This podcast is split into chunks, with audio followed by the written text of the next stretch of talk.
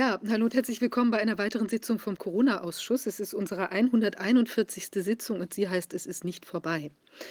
Ja, wir haben uns ja in letzter Zeit auch äh, ziemlich damit befasst, was die Gegenseite so tut, dass sie auch sagt, hier äh, wir müssen jetzt mal langsam ans Verzeihen kommen.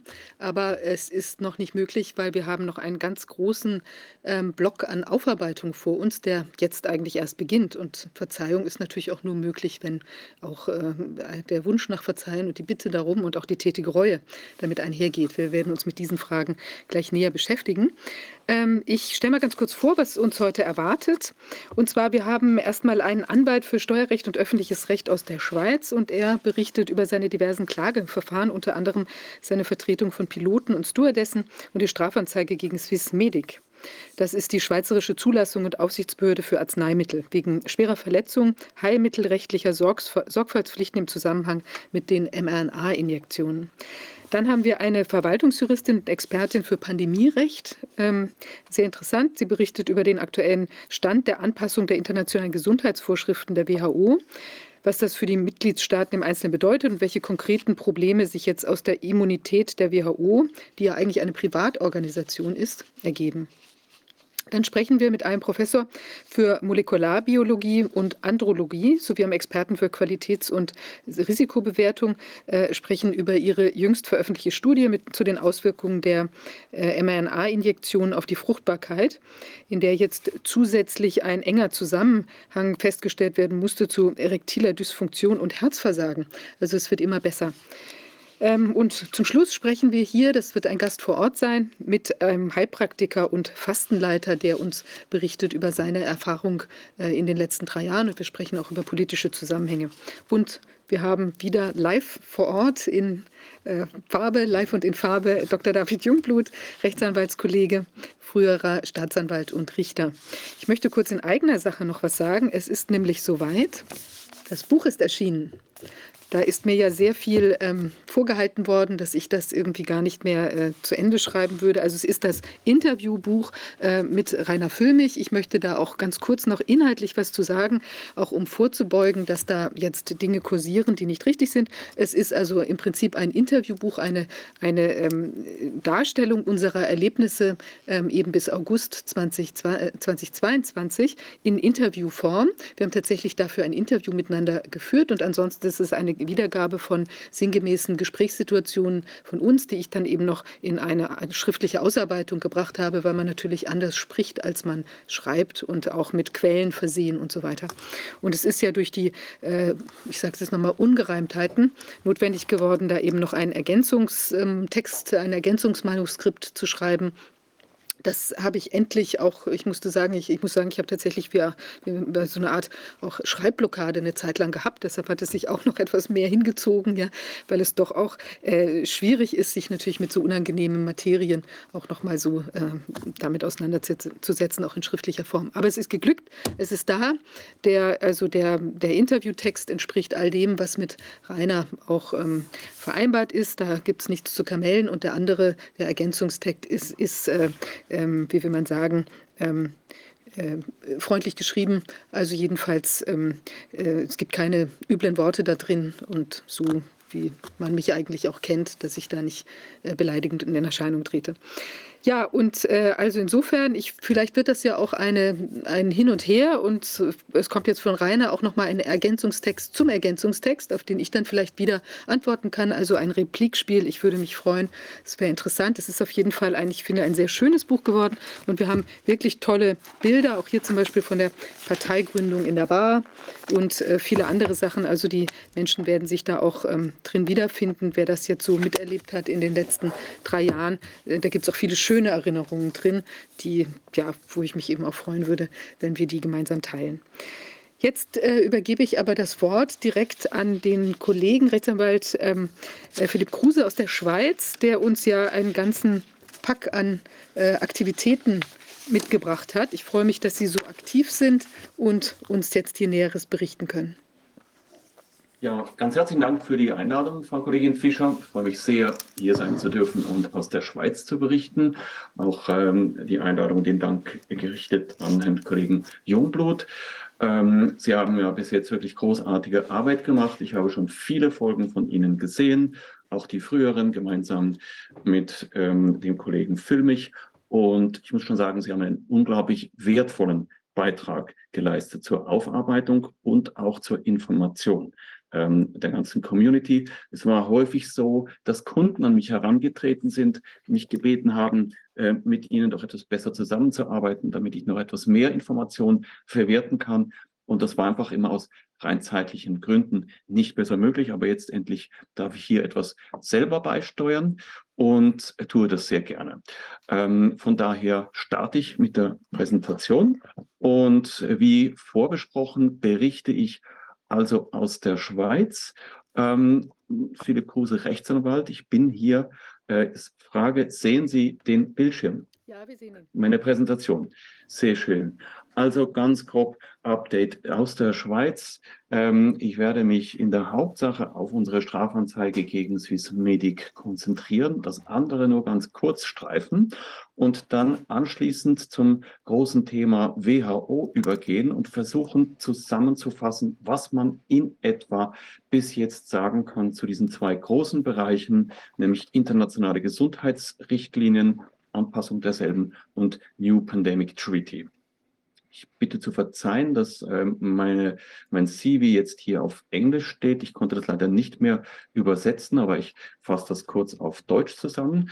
Ich habe das Anwaltspatent im Kanton Bern gemacht, 1997, äh, war seither als äh, Business-Anwalt mit Spezialisierung im Steuerrecht ab 2003 tätig und ab 2012 hatte ich meine eigene Anwaltskanzlei ähm, dann fast forward, schneller Sprung in die Gegenwart.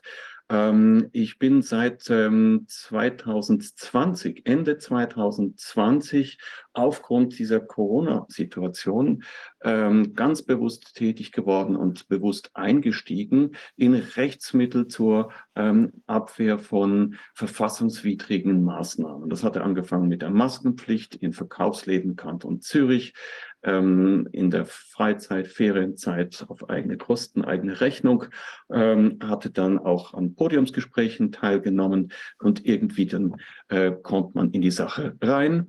Und eigentlich außer ausschließlich in diesem Bereich tätig bin ich seit Januar 2021 und habe zunehmend wichtige äh, Kontakte geknüpft, Verbindungen geknüpft. Ich habe ein paar hier aufgelistet. Ich bin Mitglied der österreichischen Anwälte für Grundrechte und Anwälte für Aufklärung, mit denen ich sehr produktiv zusammenarbeiten darf.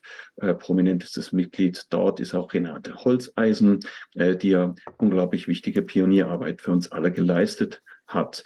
Ich habe seither insgesamt ähm, über 20 ordentliche äh, Gerichtsverfahren geführt ähm, gegen sämtliche Typen von Maßnahmen in der Schweiz, angefangen bei den Kindern, Maskenpflicht, Testpflicht, ähm, dann aber auch die Zugangs-, Zutrittsbeschränkungen bei uns unter dem Titel Zertifikat, 3G-Zertifikat, später 2G-Zertifikat, ähm, und zwar zugunsten von Studenten, Studierenden habe ich das gemacht, bei drei Universitäten, ähm, aber auch im Fall von zwei ähm, Gastronomen. Ähm, diese Fälle sind noch hängig vor Bundesgericht und ähm, sind deshalb noch nicht abschließend entschieden. Warum ähm, macht man so viele Fälle? Es gibt Leute, die mir vorwerfen, ich würde auf dem Rücken äh, der Rechtssuchenden äh, in Not Geld verdienen. Und da ist es nun mal so, dass vor allem in der Anfangsphase von solchen Notrechtszeiten ähm, es einfach eine Tatsache ist, dass die Verwaltungsbehörden einen erheblich erweiterten Ermessensspielraum von den Gerichten zugebilligt bekommen. Und je mehr Zeit verstreicht, desto mehr müssen sowohl die äh, Gesundheitsbehörden, aber auch die Gerichte diese neuen Tatsachen berücksichtigen und eben auch äh, vertieft würdigen. Das heißt also, ein Fall, der jetzt eingebracht wird auf der Basis der Tatsachen von vor einem halben Jahr, hat sehr viel bessere Chancen durchzukommen als äh, die Fälle der Anfangszeit von September 2020. Deshalb lohnt es sich, äh, es weiter zu versuchen. Ähm, äh, der größte Erfolg, wenn Sie danach fragen, den ich bis jetzt erzielt habe, ähm, ist die Entscheidung des Bundesgerichtes vom äh, November 2021. Da hat das Bundesgericht ganz ähm, schnörkellos festgestellt auf unsere umfangreichste Eingabe hin, dass der PCR-Test einfach nicht geeignet ist, eine Krankheit nachzuweisen. Und warum ist das wichtig? Weil der Krankheitsbegriff, die übertragbare Krankheit, das ist der Anknüpfungspunkt nach Schweizer Gesetzgebung, aber auch nach WHO, um irgendwelche staatlichen Schutzmaßnahmen, Zwangsmaßnahmen anordnen zu dürfen. Das heißt, ohne den Nachweis einer übertragbaren Krankheit und der Schädigung dadurch darf in der Schweiz niemand irgendeine epidemiologisch motivierte Maßnahme ergreifen. Ähm, ja, ich, äh, wie Sie erwähnt haben, ich vertrete auch eine Gruppe von Piloten, die äh, durch ihren Arbeitgeber, eine international tätige Fluggesellschaft, ähm, gezwungen wurden, sich impfen zu lassen, respektive nur dann hätten weiterarbeiten dürfen, wenn sie sich dieser Covid-19-Injektion äh, unterzogen hätten. Und äh, diese Gruppe von Piloten nach Luftfahrt, äh, Flugbegleiterinnen, ähm, haben das nicht getan. Die haben sich organisiert unter der Gruppierung den Namen Airliners for Humanity. Und ich berate diese Gruppierung seit September 2021. Und jetzt konnten wir endlich, ähm, weil sich der Kündigungsprozess in die Länge gezogen hat, nun am 13. Januar 2023, also dieses Jahr, unsere erste äh, Beschwerde, Klage vor Zivilgericht, vor Arbeitsgericht gegen die ungerechtfertigte Entlassung einer Luft, einer Flugbegleiterin einreichen. Und es folgt in wenigen Tagen oder vielleicht maximal zwei Wochen nun auch der erste äh, Pilotfall im wahrsten Sinne des Wortes für einen Piloten. Ähm, und hier geht es einfach darum, dass die vertraglichen Grundlagen ähm, ganz konkret ähm, in Form einer Klausel im Generalarbeitsvertrag ähm, nicht ausreichen, um äh, aus Sicht der Fluggesellschaft, um eine so risikobehaftete experimentelle Substanz für obligatorisch zu erklären, ähm, als Voraussetzung für die Weiterbeschäftigung. Ähm, wir haben dort alles einbringen können, was ich meinerseits auch im Rahmen der mRNA-Strafanzeige gegen Swissmedic habe einbringen können. Aber weil diese Angelegenheit schwergewichtig arbeitsrechtlich relevant ist, mache ich das nicht ohne eine Arbeitsrechtlerin, die aus dem arbeitsrechtlichen Bereich hier äh, spezialisiert ist. Zu diesem Fall wird es eine ausführlichere Information in den nächsten ähm, paar wenigen Wochen geben, weshalb ich mich hier auf diese einleitenden Bemerkungen beschränke. Und last but not least möchte ich noch erwähnen, dass ich mit ein paar Kollegen Ende 2021 ähm, das Juristenkomitee gegründet habe. Warum haben wir das gemacht? Deshalb, weil kurz vor Weihnachten 2021 der Bundesrat die Zutrittsbeschränkungen zu weiten Bereichen der Öffentlichkeit ähm, davon abhängig gemacht hat, dass man entweder geimpft ist oder dass man den Nachweis der äh, Genesung hat erbringen können. Er hat also gewechselt von 3G zu 2G. Vorher hätte man wenigstens durch einen äh, negativen PCR-Test den äh, Nachweis in Form eines Zertifikates erbringen können. Dieser Wechsel erschien uns dermaßen ungeheuerlich, schon vorher 3G selbstverständlich auch, ohne gesetzliche Grundlage, krass verfassungswidrig. Wir hatten bisher uns bei den Gerichten die Zähne ausgebissen, so dass wir uns entschlossen hatten, in der Gruppe, bestehend aus Juristen aus der ganzen Schweiz, aus allen Sprachgebieten, ähm, das Juristenkomitee zu gründen, um dem Schweizer Parlament, also den Parlamentariern, dem Gesetzgeber, äh, zu erläutern, warum diese Einschränkungen, diese Maßnahmen krass verfassungswidrig sind, sofort aufzuheben sind und warum auch sofort eine Überprüfung stattzufinden hat. Ähm, diese Gruppierung existiert noch heute, mittlerweile als Verein und als nächstes werden wir das Thema WHO aufs Tapet bringen. Ja, ich habe es erwähnt, ähm, PCR-Test nicht geeignet, eine Krankheit nachzuweisen. Dann könnte man ja meinen, ähm, die äh, Problematik ist gelöst ist es nicht. Äh, wir hatten im Januar 2022 ähm, einen fast schon skandalösen Auftritt eines unserer sieben Bundesräte, Ignacio Cassis, ähm, der wurde in dieser äh, Diskussionssendung, wurde er gefragt, ja, wie kommt das denn, dass wir so viele ähm, Corona-Positive in den Spitälern haben. Das sind ja, das sind ja sehr viele Mehrfachzählungen oder Falschzählungen darunter. Und da hat er tatsächlich gesagt, also wer mit einem Auto verunfallt und stirbt und Corona-positiv ist, der zählt als Corona-Toter. Und der ähm, äh, Moderator hat dann nachgefragt, ja, das, das kann ja wohl nicht sein. Und dann sagte Cassis, doch, das muss so sein, das gibt die WHO so vor. Also die WHO gibt vor, dass wenn jemand stirbt, dann muss er noch schnell getestet werden. Sollte dann ähm, der Test positiv ausfallen, dieses armen am, am Motorradunfall verstorbenen Menschen, dann zählt er als Corona-Toter. Kein, keine Frage, warum äh, die Statistik so hoch ist, wenn man so zählt. Und ähm, ja, das so ein bisschen als Hintergrund, dass nach wie vor diese Logik gilt. Übrigens auch als Basis für ein Covid-19-Gesetz, das jetzt kürzlich verlängert wurde bis 30. Juni 2024, also praktisch noch eineinhalb Jahre am Covid-19-Gesetz, das den Bundesrat ermächtigt, jederzeit, wenn diese eben ominösen Testzahlen wieder hochgehen, kann er jederzeit sämtliche Register ziehen, also Zertifikat 3G, 2G, äh, was auch immer einführen. So, jetzt komme ich aber äh, schnell zur Strafanzeige gegen Swiss Medic. Warum haben wir das gemacht? Nun, ähm, wir haben einfach gesehen in der Bevölkerung ähm, häufiger immer mehr Fälle, auch die an unsere Kanzlei herangetragen wurden. Wir haben einen gesunden jungen Menschen, hier eine Frau, Fußballerin, ähm, verdient nebenher ihr Geld noch als äh, Friseuse, Coiffeuse, sagt man in der Schweiz. Und ähm, er litt nach dem ersten äh, Johnson Johnson äh, Injektionen, einen Kollaps, permanente Müdigkeit, war nicht mehr in der Lage, ihrem Beruf nachzugehen. 50 Konsultationen in einem Jahr. Jeder der Ärzte hat ihr versucht auszureden, dass das von der Impfung hätte kommen können. Und wir haben alle gesagt, also was es genau ist, das können wir nicht sagen, aber wir können ausschließen, dass es von der Impfung stammt. Äh, bitte wenden Sie sich doch an einen Psychiater. Ähm, wahrscheinlich ist es psychosomatisch. Ähm, Zwangsläufig wurde diese Frau psychisch krank ähm, und befand sich zum Zeitpunkt, als sich die Eltern uns, an uns wendeten, in einer geschlossenen psychiatrischen Klinik Selbstmordgefahr. Was heißt das äh, als Muster? Wir haben eine Desinformation staatlicher medialer Instanzen ähm, bezüglich Notwendigkeit, angeblicher Notwendigkeit dieser Injektion. Ähm, völlige Desinformation was die Risikosituation, die Wirksamkeit anbelangt.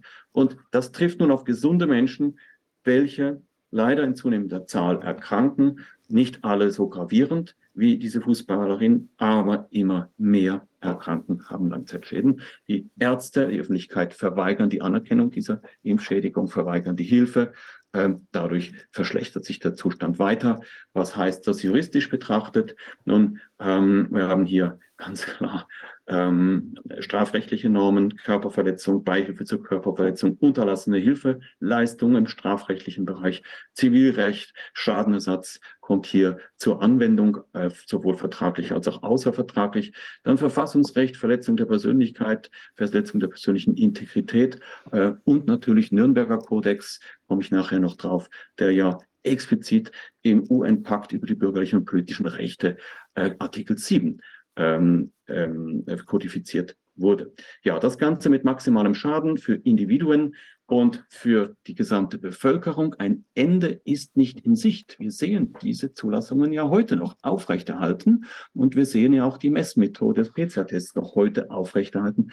Also diese Dinge stehen heute nach wie vor im Raume und es findet auch keine ansatzweise Debatte in den Medien statt. Wir haben hier und da ein paar Berichte über Impfopfer, aber die Frage, dass es von den Impfungen, dass die Impfungen gefährlich sein könnten und gar keine Impfungen, entschuldigen Sie, wenn ich überhaupt das Wort Impfung in den Mund nehme, ähm, es sind äh, Injektionen, die nicht die Wirkung einer Impfung haben.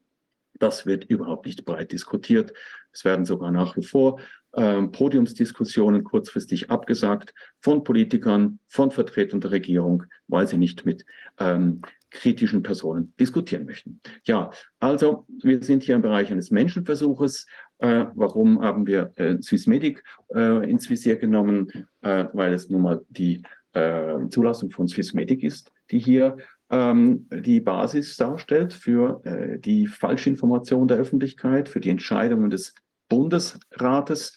Ähm, wir haben hier schwere Pflichtverletzungen bei der Zulassung, wir haben schwere Pflichtverletzungen bei der Überwachung der durch die Zulassung geschaffenen Gefahr, ähm, Pharmakovigilanz, ich komme gleich noch darauf, und vor allem ganz erheblich die katastrophale Information der Öffentlichkeit über die tatsächlichen Risiken.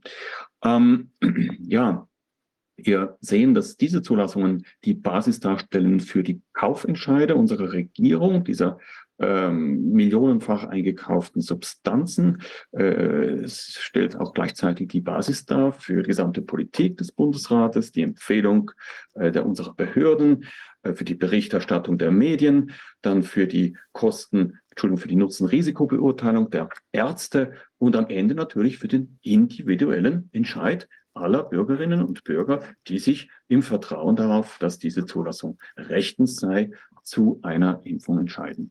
Ja, und das muss richtig gestellt werden. Also äh, nur wenn die Tatsachen bezüglich fehlender Wirksamkeit und fehlender Sicherheit öffentlich richtig gestellt werden, dann nur dann kann sich die Bevölkerung wirksam schützen und nur dann können falsche Entscheide korrigiert werden. Und das haben wir ähm, gemacht mit unserer Strafanzeige, die wir mittlerweile ja, ähm, wie Sie vielleicht mitbekommen haben, am äh, 14.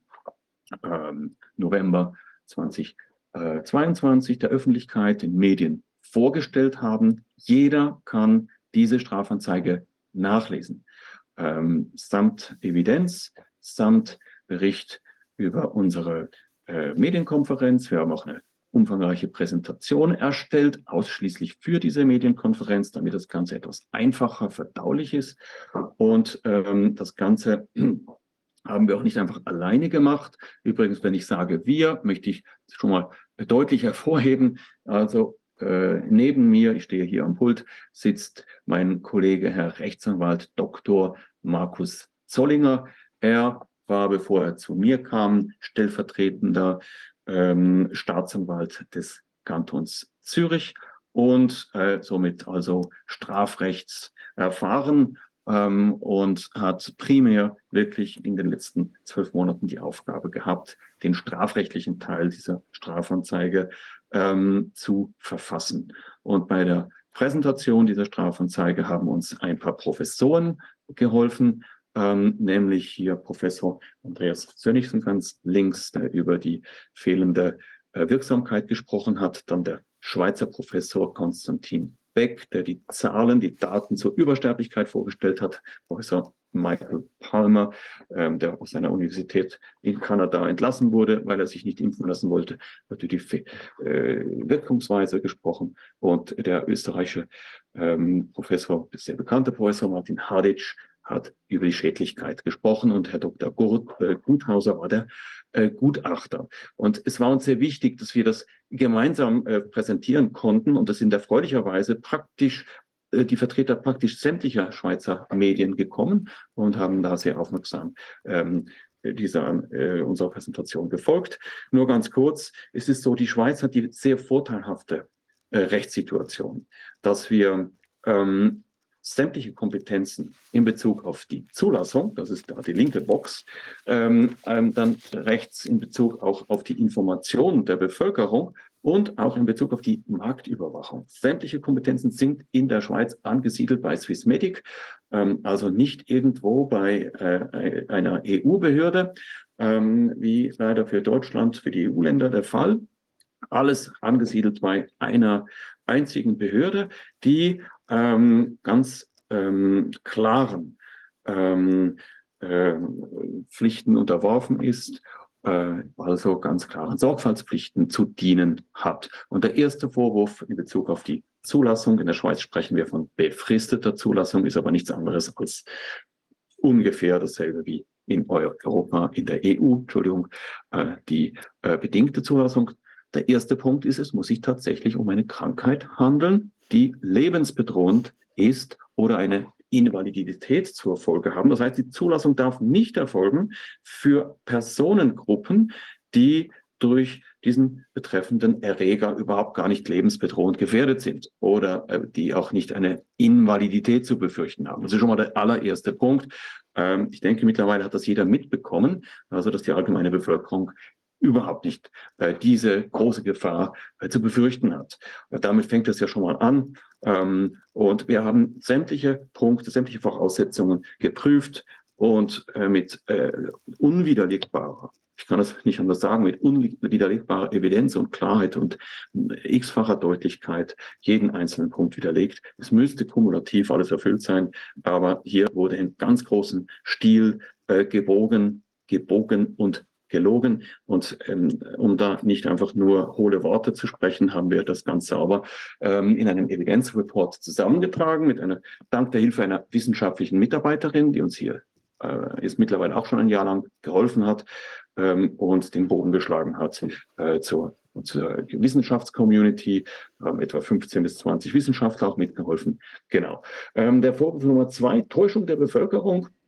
Ganz wichtig, äh, hier haben wir ganz erhebliche Täuschungskommunikation von äh, Swissmedic, die heute noch äh, auf der Homepage von Swissmedic zu sehen ist. Also die haben das noch nicht mal runtergenommen, trotz unserer Strafanzeige. Ähm, ich komme gleich drauf. Und dann mangelhafte Marktüberwachung.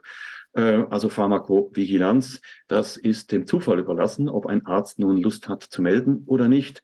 Äh, die meisten haben keine Lust. Ja, wie wir das sehen bei den äh, Impfopfern, die zu uns kommen, die erzählen uns wirklich haarsträubende Geschichten, sie eben 50 Mal beim Doktor waren und es wird schlichtweg ausgeschlossen dass es hier einen Zusammenhang geben könnte, egal wie schlimm dieser Zusammenhang ist und wie gesund die Betreffenden vor der Impfung waren, das wird schlichtweg ausgeschlossen.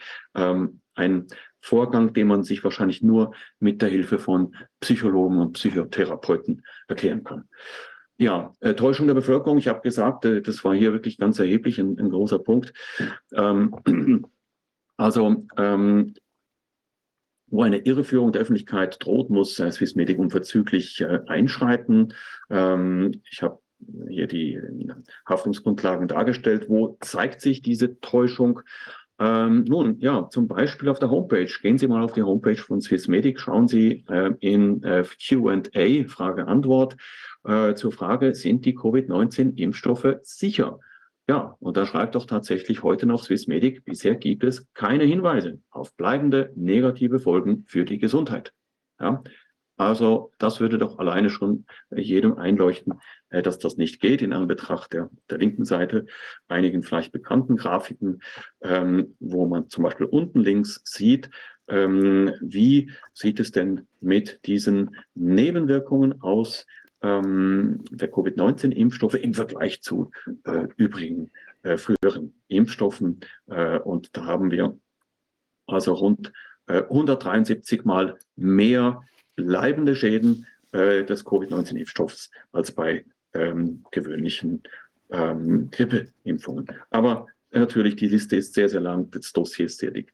Ähm, oder ähm, ganz prominent äh, die geradezu offene Lüge ins Gesicht der Betrachter ähm, im höchsten Maß unverständlich, wie man so etwas, wie einem so etwas passieren kann. Auch heute noch immer auf der Homepage die Mitteilung, die Swissmedic gemacht hat aus Anlass der erstmaligen Zulassung von Pfizer Comirnaty 19.12.2020. Da schreibt doch tatsächlich heute noch auf der Homepage, es handelt sich um die weltweit erste Zulassung in einem ordentlichen Verfahren. Das ist der übrigens der Grund, warum sehr viele Ärzte sagen, ist doch ordentlich zugelassen. Wo ist das Problem? Ja, ähm, dann haben wir uns sehr Mühe gegeben, das Wissen der handelnden Personen jeweils im jeweiligen Zeitpunkt einer jeden Zulassung oder Zulassungserweiterung äh, aufzuzeigen. Denn es spielt eine Rolle für die Bemessung der Schuld, am Ende für die Strafbarkeit. Was hat der Täter gewusst? Wie viele Risikosignale waren ihm bekannt. Hier nur eine ganz schematisierte Zusammenfassung dieser Risikofaktoren, wie sie sich auf der Zeitachse verdeutlichend präsentiert haben. Ähm, uns im Internet sehen Sie den Evidenzreport, da können Sie das im Detail natürlich nachlesen. Aber es ist etwa so, als würde man äh, im Auto äh, von Basel Richtung Hamburg starten und bereits mit überhöhter Geschwindigkeit mit 140 Sachen auf der Autobahn fahren und die Geschwindigkeit zunehmend beschleunigen und ähm, jegliche Polizeikontrollen, die links und rechts einen zum Anhalten äh, bringen wollen, äh, laufend überfahren würde. So hat Swissmedic jegliche Sicherheitsrisikosignale ähm, überfahren, ignoriert und hat einfach weiter zugelassen und die Zulassungen erweitert. Ja, ähm, und für Publikationen habe ich erwähnt, die, äh, es geht darum, die Bevölkerung zu warnen. Wir haben auch drei Impfopfer dabei gehabt. Und was sind die nächsten Schritte? Ja, bis jetzt hat die Staatsanwaltschaft nicht den Fall eröffnet, muss ich ganz klar sagen. Also wir haben eingereicht am 14. Juli 2022. Ähm, wir haben natürlich nicht nur Swissmedic äh, angezeigt, sondern mit Hilfe der sechs Impfopfer, Strafanzeigesteller, haben wir auch zusätzlich die impfenden Ärzte im Rahmen derselben Strafanzeige ebenfalls angezeigt. Hier wurden zwei Fälle äh, an die Hand genommen, einer Fall bereits eröffnet. Wir haben nächste Woche auch eine Einvernahme. Also in Bezug auf das Verfahren gegen den Arzt. Aber in Bezug auf das Verfahren gegen Swissmedic ist noch nichts passiert. Und deshalb legen wir nach. Wir ergänzen unsere Beweisführung. Ähm, es ist ja sehr vieles passiert seit Juli letzten Jahres, immerhin sechs Monate Evidenz.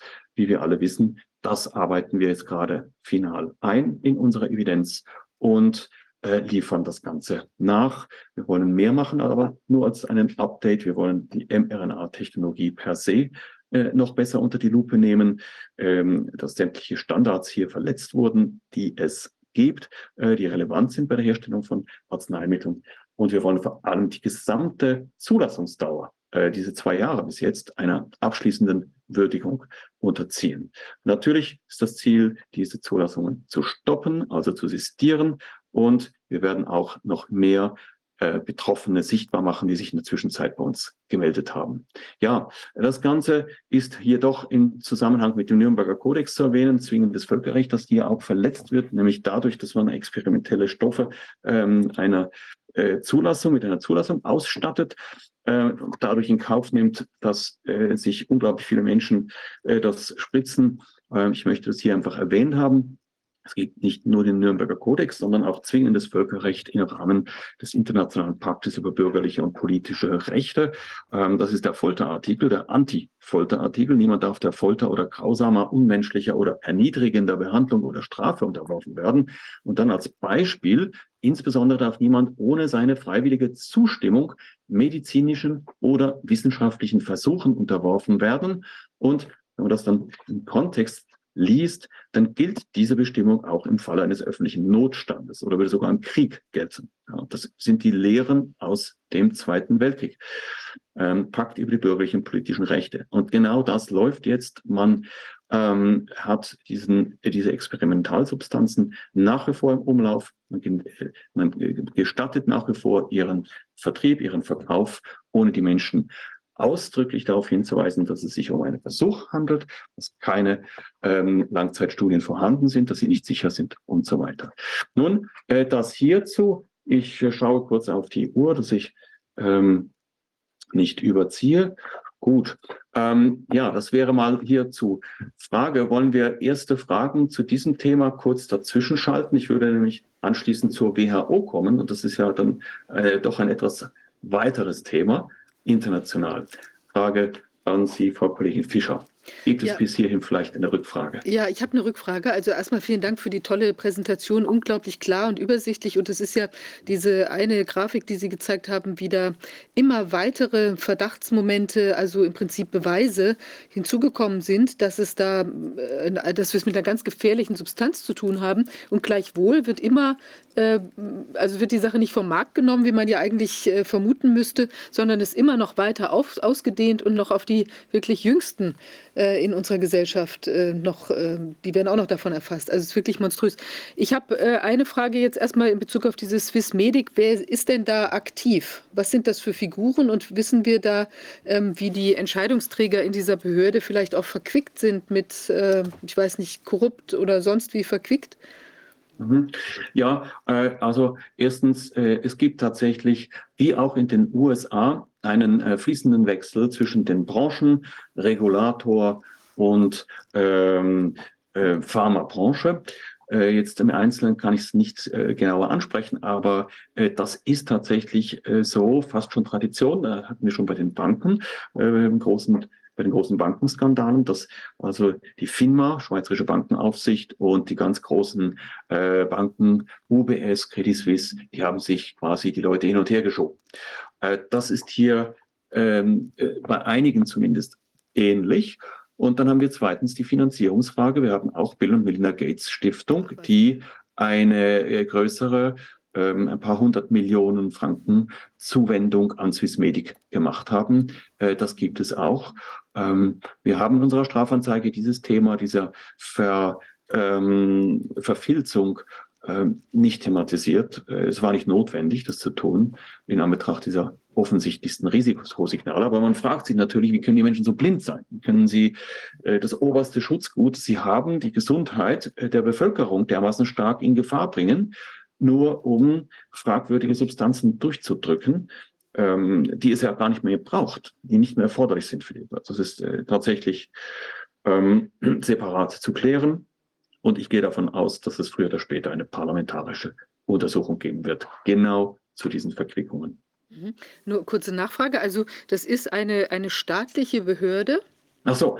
Ähm, ja, das ist tatsächlich so. Ähm, eine mit erheblicher Unabhängigkeit ausgestattete staatliche Behörde, diese Swissmedic, ähm, die so unabhängig ist, dass sie sogar ähm, ihre strategischen Ziele ähm, selber vorgeben darf und die auf der lockeren Rechtsbasis einer Vereinbarung mit dem Bundesamt des Inneren äh, ihre Ziele verfolgt. Es ist also früher war es eine gesetzliche Grundlage. Behörden agieren auf der Basis eines gesetzlichen Auftrages.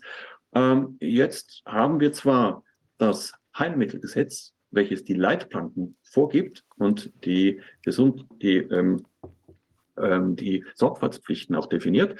Aber in Bezug auf das eigentliche Vorgehen gibt es da eine relativ lockere Vereinbarung, ähm, eine eigenartige Form, die Pflichten einer Aufsichtsbehörde zu regeln.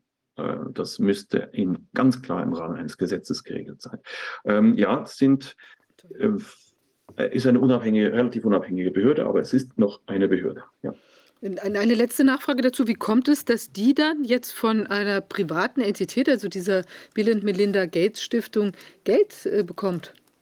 Ja, äh, die wurde ausgerichtet, ich weiß es nicht genau, vor fünf oder vor sechs Jahren, verbunden mit der Auflage, äh, zugunsten eines äh, Projektes in Afrika eingesetzt mhm. zu werden.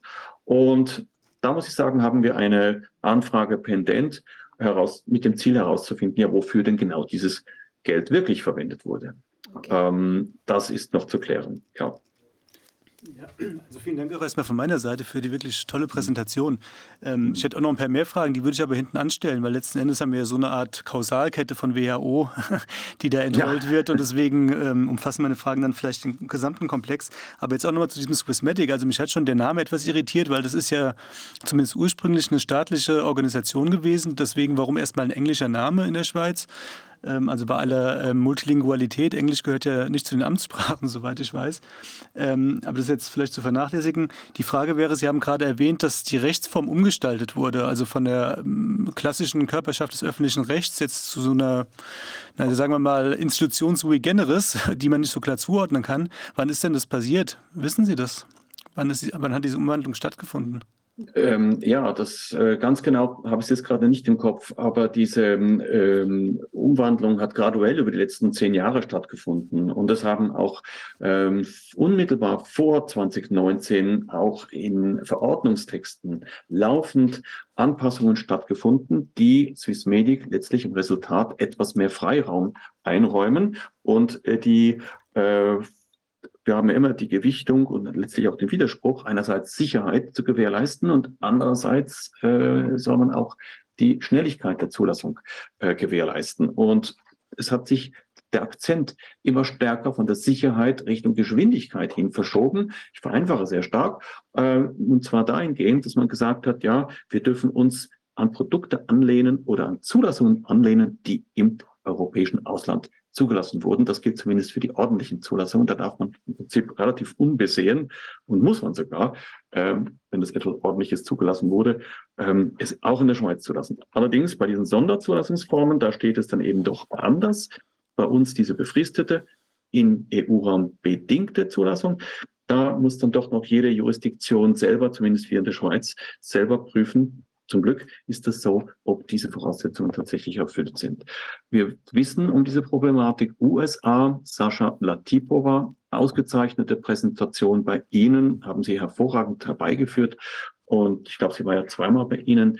Ähm, wir haben auch letzte Woche mit ihr einen Zoom-Call deswegen gehabt, äh, dass dieses ganze Zulassungsregime in äh, den USA völlig anders läuft, weil man diese äh, virale äh, Situation als militärische Bedrohung qualifiziert und dementsprechend braucht eine militärische Bedrohung auch eine militärische Antwort, welche in die Zuständigkeit des amerikanischen Verteidigungsministeriums fällt, weshalb im Rahmen äh, des Department of Defense äh, praktisch gar keine Regeln beachtet werden müssen. Und so wie Sascha Laptipova das uns erklärt hat, ist eigentlich das, was im Rahmen der Federal FDA, äh, der eigentlich sonst zuständigen Behörde, ange äh, oder geprüft wurde, eine reine Alibi-Übung gewesen. Also die Hauptkompetenz äh, lag und liegt immer noch beim Defense, Ministry of Defense oder Department of Defense.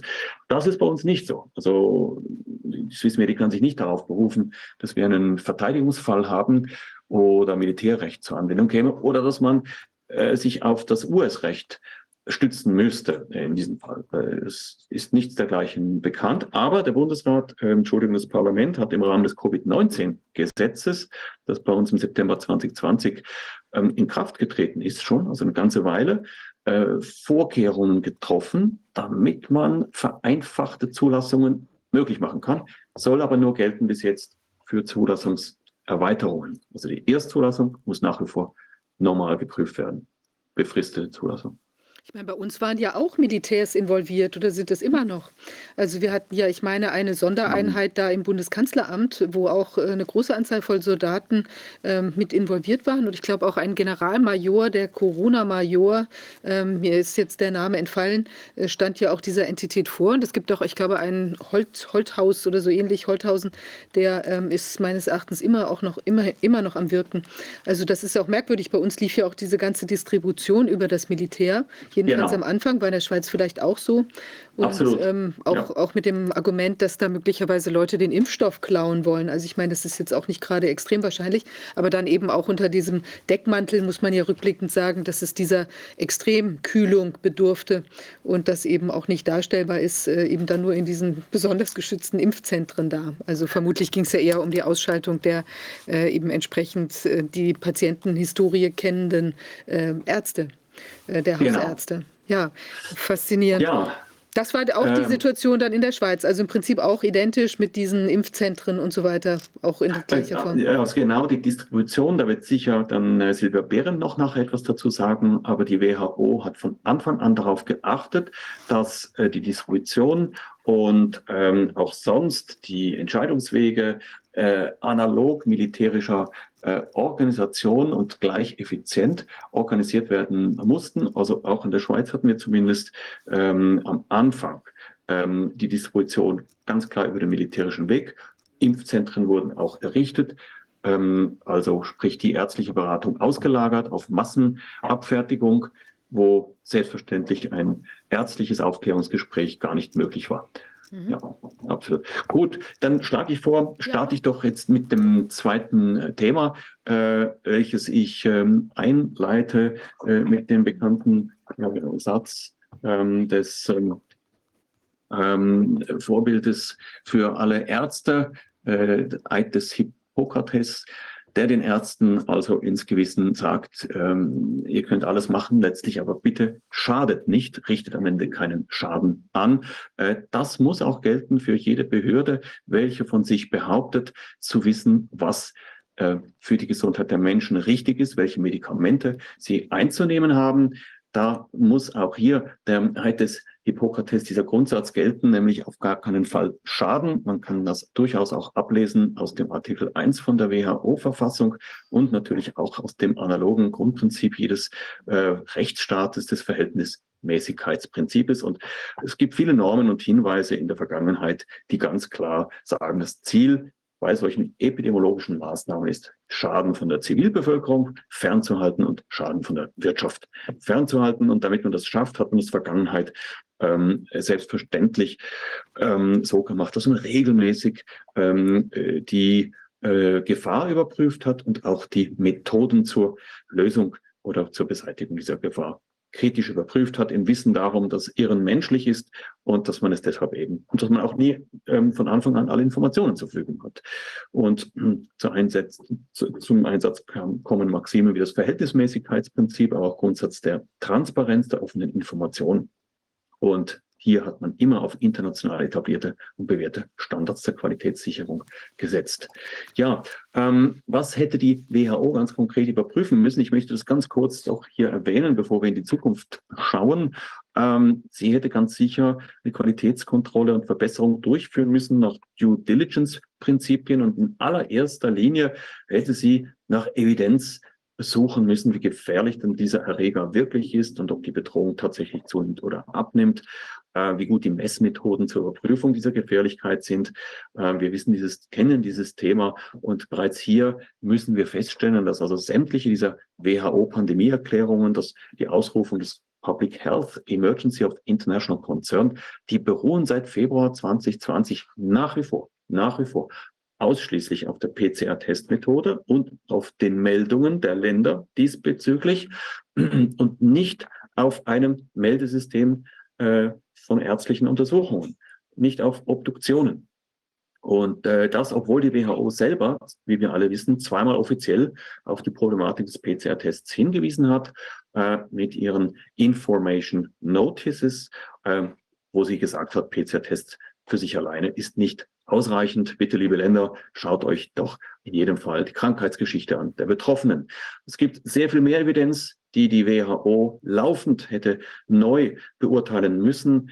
Gibt es hier überhaupt ähm, Gründe für andere Gründe? Gibt es allenfalls andere Gründe für Auffälligkeiten bei den Hospitalisierungs- und Sterbezahlen? Stichwort Falschbehandlung, äh, Schädlichkeit der Maßnahmen und so weiter und so weiter und so fort. Ganz besonders ist natürlich wichtig Evidenz 4, wie tauglich sind denn überhaupt die Methoden zum Schutz der Bevölkerung wirklich? Maske, Lockdown, mRNA. Und hier muss man andere Leute beiziehen. Also man muss einen Professor Bhakti, man muss einen Dr.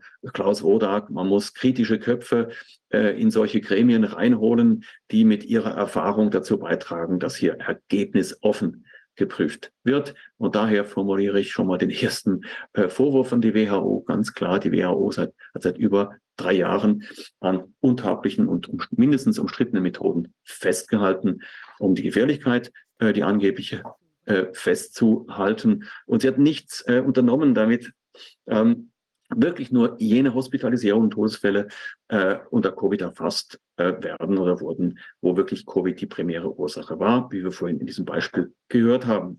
Ähm, sie hat niemals eine kritische, wirksame Neubeurteilung vorgenommen und dann insbesondere hier der Bogen zur mRNA-Technologie. Niemals hat die WHO versucht, diese ähm, Risiken zu berücksichtigen oder Alternativen zur Impfung zu prüfen. Sie hat äh, sich äh, abgestützt auf Studien mit grundlegenden Methodenfehlern äh, total ignoriert, ähm, äh, dass diese mRNA-Produktionsstandards, äh, dass die mRNA-Produktion die allgemeinen Produktionsstandards total verletzt hat. Ähm, in den USA gar keine Standards eingehalten wurden. Ähm, und so weiter. Pharmakovigilanz wird nicht zur Kenntnis genommen. All diese Dinge äh, sind der WHO anzulasten, ähm, insbesondere diesem Herrn hier, welcher äh, nach wie vor heute immer noch die Devise ausgibt, dass wirklich 70 Prozent aller Menschen mit diesen Substanzen geimpft sein sollen und dass es sich hier um einen Best Standard handelt. Äh, die WHO macht hier gewaltig Druck, bezeichnet und pusht diese neue Technologie als Platform Technology, wie wir alle wissen. Ich kann das überspringen, aber das bedeutet nichts anderes als mRNA als die Basis für jegliche Art von äh, Impfungen und hat auch schon infrastrukturmäßig in äh, Afrika ähm, Produktionsstätten aus, angefangen aus dem Boden zu stampfen. Ich überspringe die digitale ID, äh, die, die schon konkrete Formen annimmt, damit wir hier etwas äh, weiterkommen. PCR haben wir. Ähm, ähm, so, ich wollte nur sagen, ja, wir haben als These, ähm, die Frage, ob wir schon jetzt in einer latenten WHO-Gesundheitsdiktatur leben. Ähm, ich meine ja, deshalb, weil wenn die ähm, Gefährlichkeit und damit die Voraussetzungen für überhaupt ein Aktivwerden dieser internationalen Gesundheitsorganisation, wenn diese Voraussetzungen niemals überprüft werden und stattdessen routinemäßig die Sondervollmachten der WHO alle sechs Monate verlängert werden, mittels dieses Begriffes Public Health Emergency of International Concern, niemand sie überprüfen kann, es keinen Stoppknopf gibt und stattdessen die WHO bestimmen darf, welche, welcher Rechtszustand herrscht und welche Maßnahmen, dann leben wir schon heute latent in einer äh, latenten Gesundheitsdiktatur. Und das ist auch der Grund, warum wir so hartnäckig äh, dranbleiben bei dieser mRNA-Technologie mit der Strafanzeige. Hier haben wir also erstmalige Zulassung Dezember 2020 und hier ähm, bleiben wir äh, hartnäckig am Ball. Jetzt wirklich ganz konkret, wovon sprechen wir, wenn wir vom New Pandemic Treaty sprechen und von den internationalen Gesundheitsrichtlinien? Wir haben zwei ähm, unterschiedliche Instrumente, das muss man wissen. Die internationalen Gesundheitsvorschriften, International Health Regulations, die sind gemäß der Verfassung der WHO dazu da, konkret die Pflichten und Rechte der Länder, der Mitgliedstaaten ähm, zu, im, im, Rahmen von Epidemien und zur Vorsorge zu definieren. Also quasi die konkrete Umsetzung der Rechte und Pflichten äh, sind dort geregelt und sind Teil des nationalen Rechtes geworden. Die werden momentan überarbeitet und es liegen nun Anpassungsvorschläge auf dem Tisch, die ich gleich erwähne. Ganz konkrete Vorschläge liegen auf dem Tisch. Und dann gibt es den internationalen New Pandemic Treaty, der noch nicht ausformuliert auf dem Tisch liegt, aber es gibt so eine Art Pre-Draft, äh, wo man schon deutlich erkennen kann, welche Ziele verfolgt werden und mit welchen Mitteln. Wann soll das Ganze in Kraft treten? Und hier sieht man also diese zwei äh, Workstreamlines, internationale Gesundheitsrichtlinien oben, sind noch beim Draft, bei den Negotiations. Ähm, bis jetzt ist vorgesehen, dass erst im Mai 2024 es anlässlich der Weltgesundheitsversammlung, der World Health Assembly, ähm, zu einer Abstimmung kommen soll. Für die internationalen Gesundheitsvorschriften reicht eine einfache Mehrheit und dann gelten sie. Dann gelten sie, die Änderungen. Äh, allerdings haben die Staaten die Möglichkeit, diese Gesund die Anpassungen zurückzuweisen.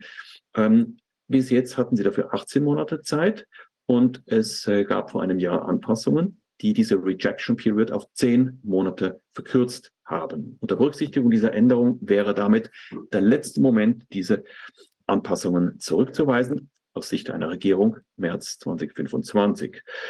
Also Sie sehen hier, es kann sehr schnell in Kraft gesetzt werden. Ähm, es gibt hier einen Experten und verschiedene Experten. Ich bin hier überhaupt nicht äh, wirklich äh, ein Experte. Die Frage, die sich stellt, ist, wird das tatsächlich erst abgestimmt oder zur Schlussabstimmung unterbreitet in einem Jahr, nicht allenfalls äh, bereits diesen Mai. Und ich bin gespannt zu hören, was Silvia, Frau Dr. Silvia Behrendt dazu sagen wird, die schon wartet auf ihren Einsatz.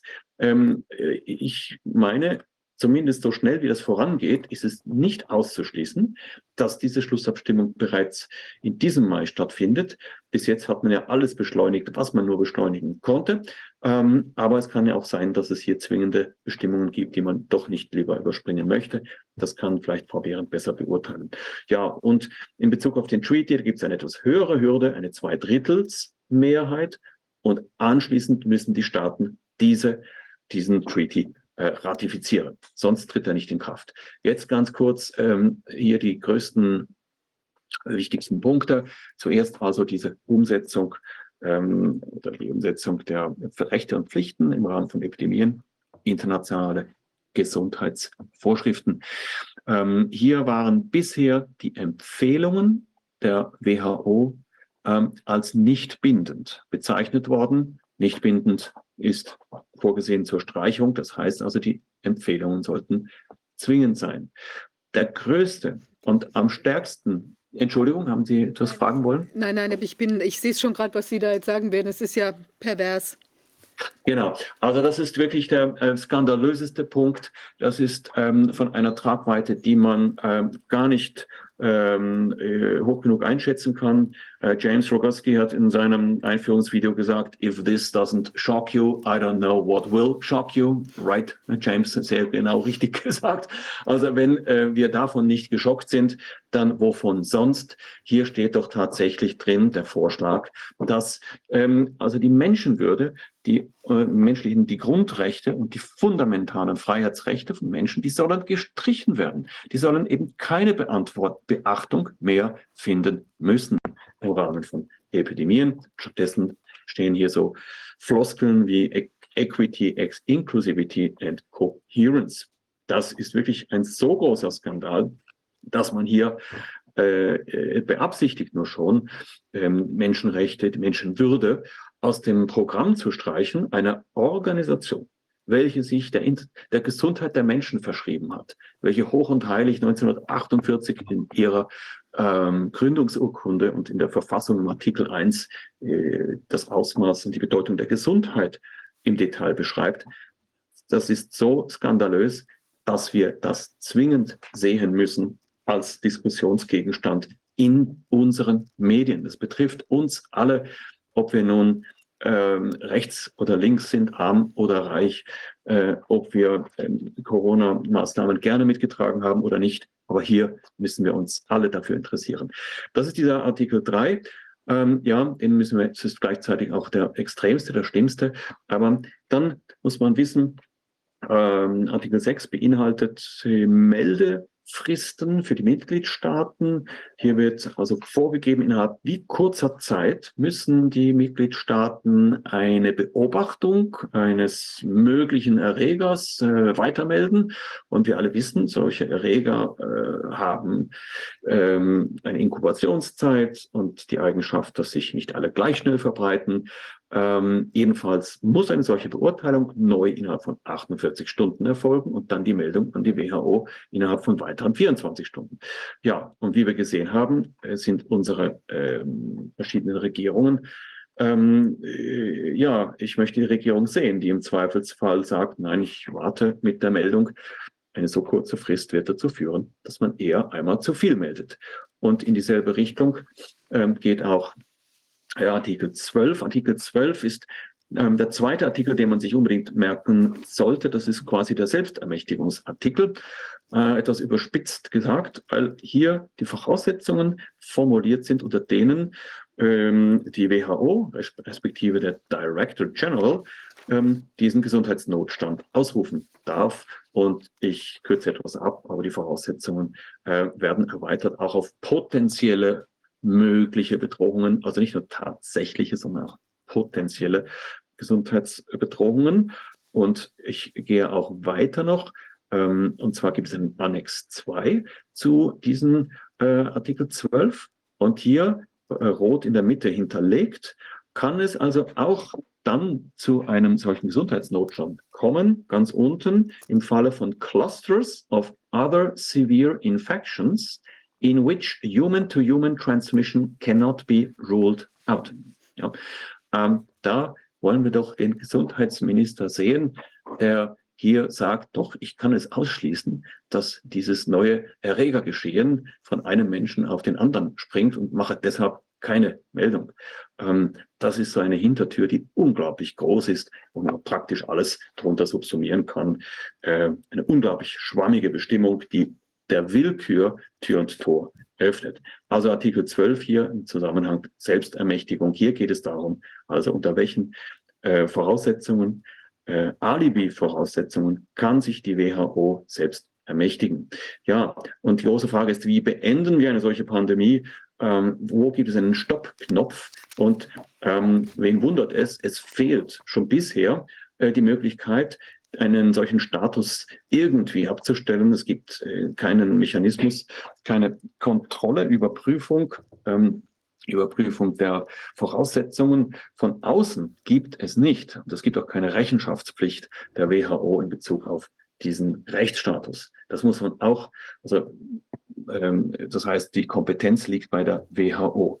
Nun, Kritik an diesen Vorschlägen zu den Gesundheitsvorschriften zusammengefasst.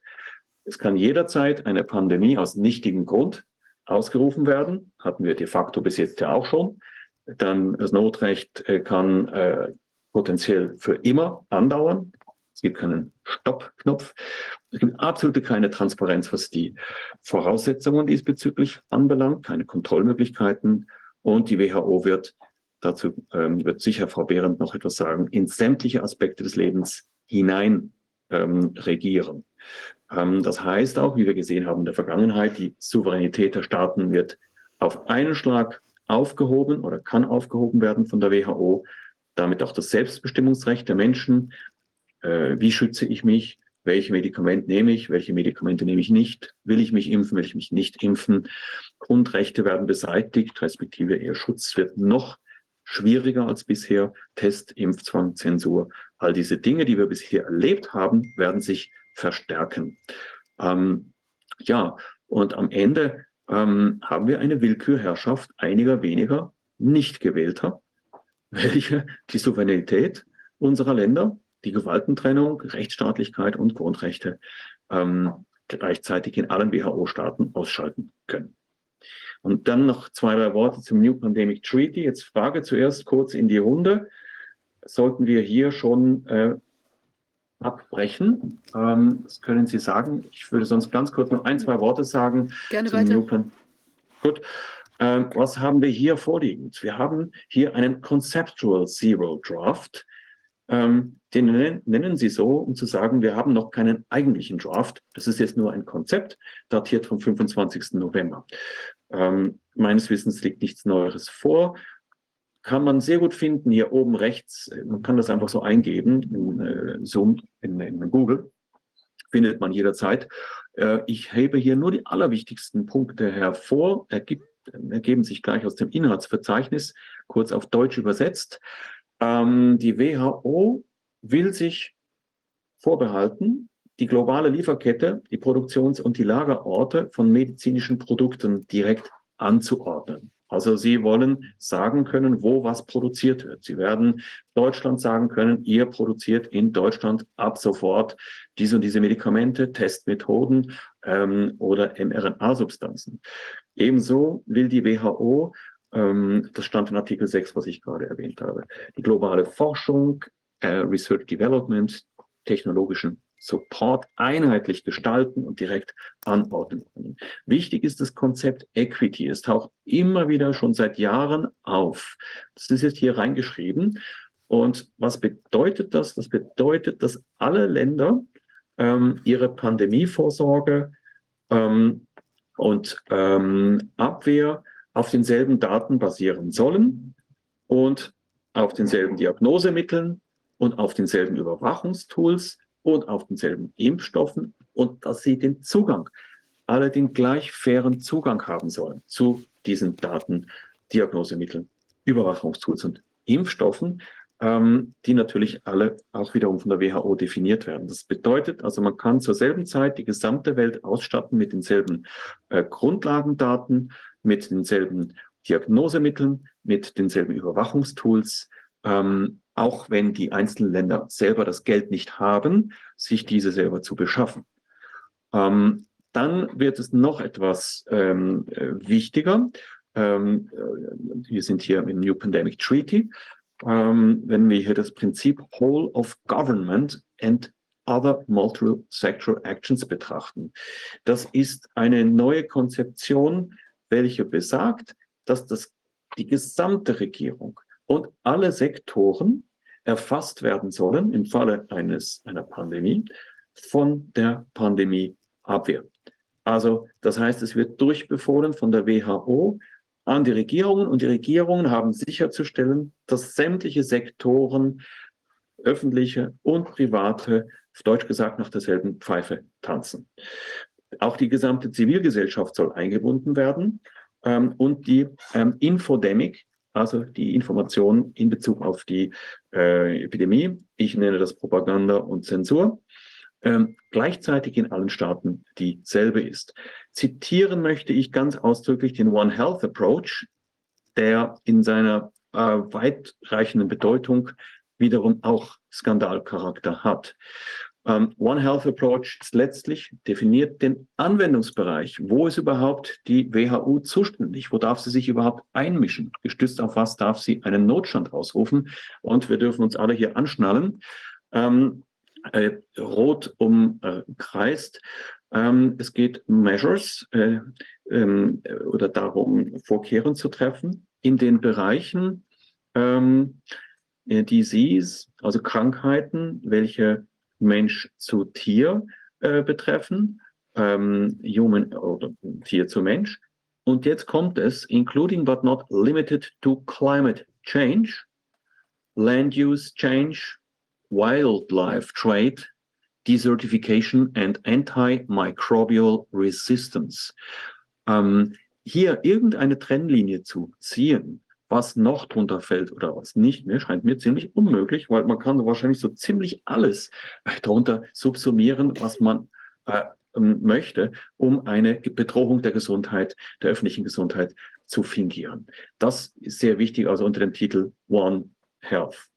Ja, jetzt komme ich gleich zum, äh, zum Schluss. Ähm, es soll noch ja, ein neues ähm, Government Body geschaffen werden, also eine neue WHO-Gewalt, welche mit Überwachungs- und Durchsetzungskompetenzen mit Bezug auf diesen Pandemic Treaty ausgestattet werden soll. Und selbstverständlich braucht die WHO auch Geld, nachzulesen Artikel 22. Hier sollen die Mitgliedstaaten äh, verpflichtet werden, höhere Beiträge zu leisten. Also eine WHO-Steuer steht am Horizont. Wir haben alles in allem zusammengefasst. Eine perfekte Maschinerie zur Selbstermächtigung, ein perfektes Perpetuum mobile der Macht. Wir haben die Herrschaft, die Willkürherrschaft weniger nicht gewählter. Wir haben Viren als Vorwand für eine faktische WHO-Weltregierung und ähm, Gesundheit wird global über einen Kamm geschert und befohlen. Äh, WHO kontrolliert alle Aspekte des Lebens. Sobald sie meint, es liege eine Bedrohung vor, wir müssen den Tatsachen ins Auge sehen. Wenn das so kommt, dann wird die staatliche Souveränität der verschiedenen Nationalstaaten ähm, beendet sein. Das individuelle Selbstbestimmungs- und die Grundrechte werden beendet sein. Ähm, Rechtsstaatlichkeit. Und wir haben den Beginn einer New Health World Order, ohne dass wir deswegen gefragt werden und einen Stoppknopf drücken. Und hier, diese Grafik stammt von meiner Nachrednerin, die ich jetzt nicht mehr lange warten lassen möchte, Frau Dr. Silvia Behrendt. New Pandemic Cycle hat sie es genannt. Sehr zutreffend von der Sache her, dass die WHO selber letztlich so ihre Pandemie Vorwandsituationen selber schaffen kann. Und ich habe es jetzt hier etwas salopp als Perpetuum mobile der Macht bezeichnet, weil tatsächlich die WHO es selber in der Hand hat, die Voraussetzungen zu schaffen, ähm, unter denen sie sich selber ermächtigt. Also man braucht keinen Reichstagsband mehr. Es reichen ein paar äh, Klima-Change-bedingte Proben, um sagen zu können, jetzt äh, haben wir die globale Macht. Ja, und ich glaube, das überspringe ich jetzt. Dieses Financing ist, ähm, wissen wir, wer hier die wichtigsten Beitragszahler sind. Im Moment ist es noch Deutschland, dann kommt gleich Bill Melinda Gates für die Beitragsperiode 2020 bis 2022. Ein wichtiger Mann, der hier sehr viel beigetragen hat. Insgesamt World Health Organization drei Milliarden, 3,56 Milliarden von Bill Gates und parallel Gavi Alliance fast fünf Milliarden US-Dollar. Ähm, und ähm, was noch zu sagen bleibt, ist, diese ganze Entwicklung verstößt gegen die wichtigsten Grundlagendokumente, die wir hier im Zusammenhang nennen können. Mal zuallererst WHO Verfassung selber ähm, ähm, wird hier verletzt, wenn das kommt, weil ähm, die Gesundheit der Menschen auf der Strecke bleibt. Es bleiben die Fundamental Rights der Menschen bleiben auf der Strecke, obwohl das in Artikel 1 der Verfassung der WHO ganz explizit äh, hervorgehoben wird. Ich überspringe. Ähm, was eben auch noch auf der Strecke bleibt, das sind United Nations Charter von 1946. Dort tatsächlich das Prinzip der Souveränität, der Self-Determination of People ähm, ganz prominent festgehalten. Und damit komme ich zum Schluss. Ich überspringe hier einiges. Ähm, hier, und was bedeutet das Ganze? Nun, unter dem Vorwand einer Pandemievorsorge und Bekämpfung wird im Resultat ein neues globales Machtsystem geschaffen. Es wird ein neues globales Machtsystem geschaffen, welches die gesamte bisherige Ordnung souveräner Staaten mitsamt der nationalen Mechanismen zum Schutz von Grundrechten, Schutz von Souveränität und demokratischer Mitbestimmung ohne jede Legitimation auf Dauer suspendiert.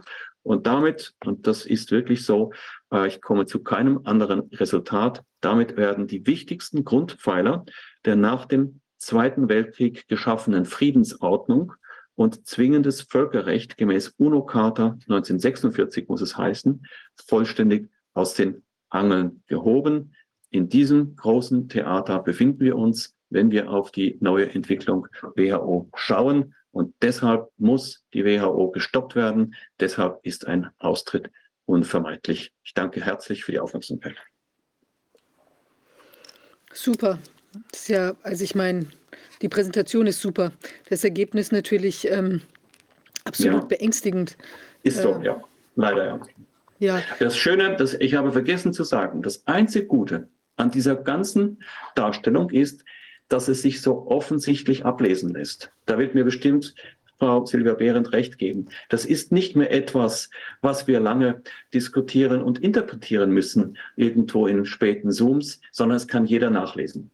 Und das ist das Einzige, was hier etwas Trost spendet. Das heißt, sogar unsere Parlamentarier, unsere Medien, ähm, auch Bürger werden das sofort verstehen, was ich hier vorgetragen habe und es selber überprüfen können. Und das macht Mut. Daran wollen wir ansetzen.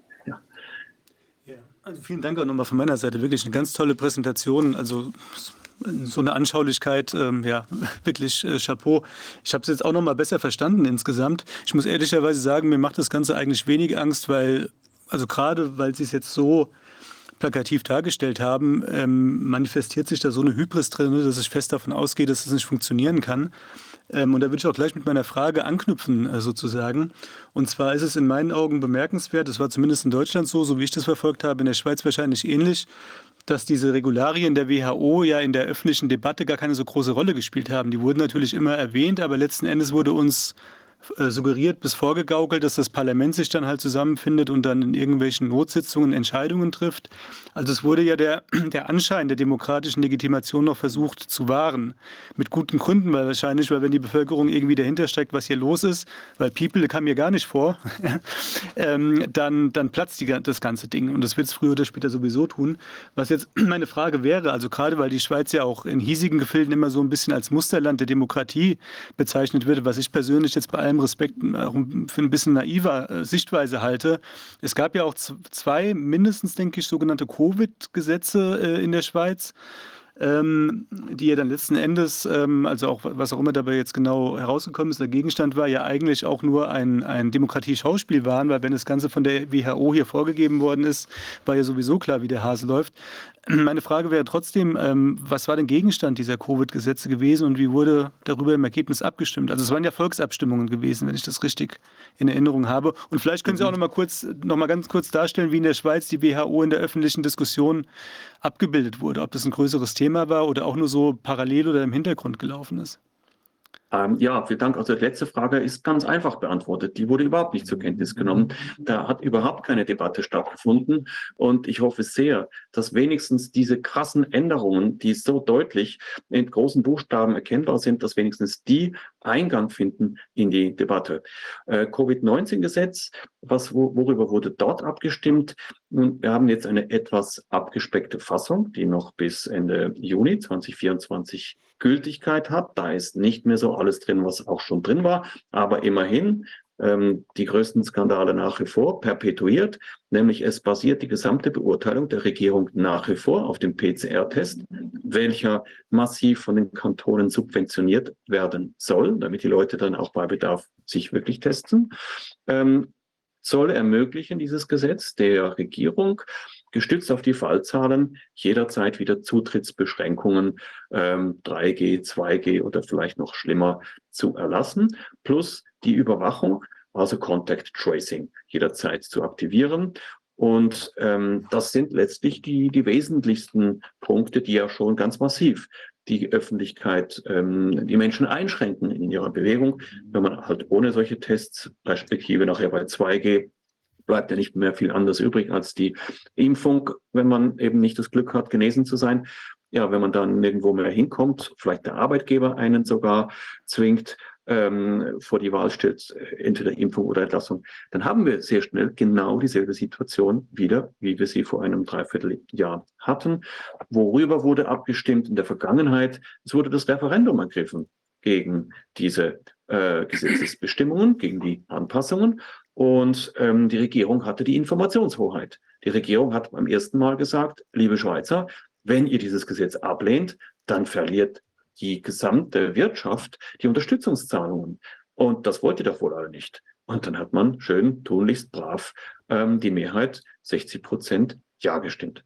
Ähm, und ähm, beim zweiten Mal gab es eine ähnliche Lüge, die vom Bundesrat Berset und anderen im Fernsehen verbreitet wurden, als es um die Frage des Zertifikats ging. Und da hat Bundesrat Berset doch tatsächlich in der Arena gesagt, wörtlich, mit diesem Zertifikat kann man zeigen, dass man nicht ansteckend ist und somit den Freipass hat in die, äh, in die Freiheit. Das ist eine Lüge. Das ist eine krasse Lüge und ich freue mich sehr, dass ein tapferer Bürger, Herr Pascal Najadi, sehr mutig, ehemaliger Banker, hat genau diese Lüge aufgegriffen, ähm, die deshalb besonders krass ausfällt, weil zwei Monate zuvor eine Untergebene aber Fachexpertin aus dem Bundesamt für Gesundheit, eine Untergebene von äh, dem Bundesrat Berse, selber gesagt hat äh, bei einer Pressekonferenz auf Nachfrage des Journalisten, äh, ja, wir haben zur Kenntnis nehmen müssen, das war August 2021, ja, wir haben aus äh, neuen Daten aus Amerika zur Kenntnis nehmen müssen, dass Omikron ähm, keine Gefahr mehr darstellt. Und leider mussten wir auch äh, zur Kenntnis nehmen, äh, dass Geimpfte das Virus genauso äh, weitergeben wie, wie Ungeimpfte. Genau. Ähm, genau. Also das waren Lügen der Regierung. Ich, ich kann es nicht anders sagen. Äh, maximale Täuschung im Verbund natürlich mit den Medien. Medien haben viel Geld bekommen, damit sie schön brav das ähm, äh, schreiben und bringen, was die Regierung vorgibt.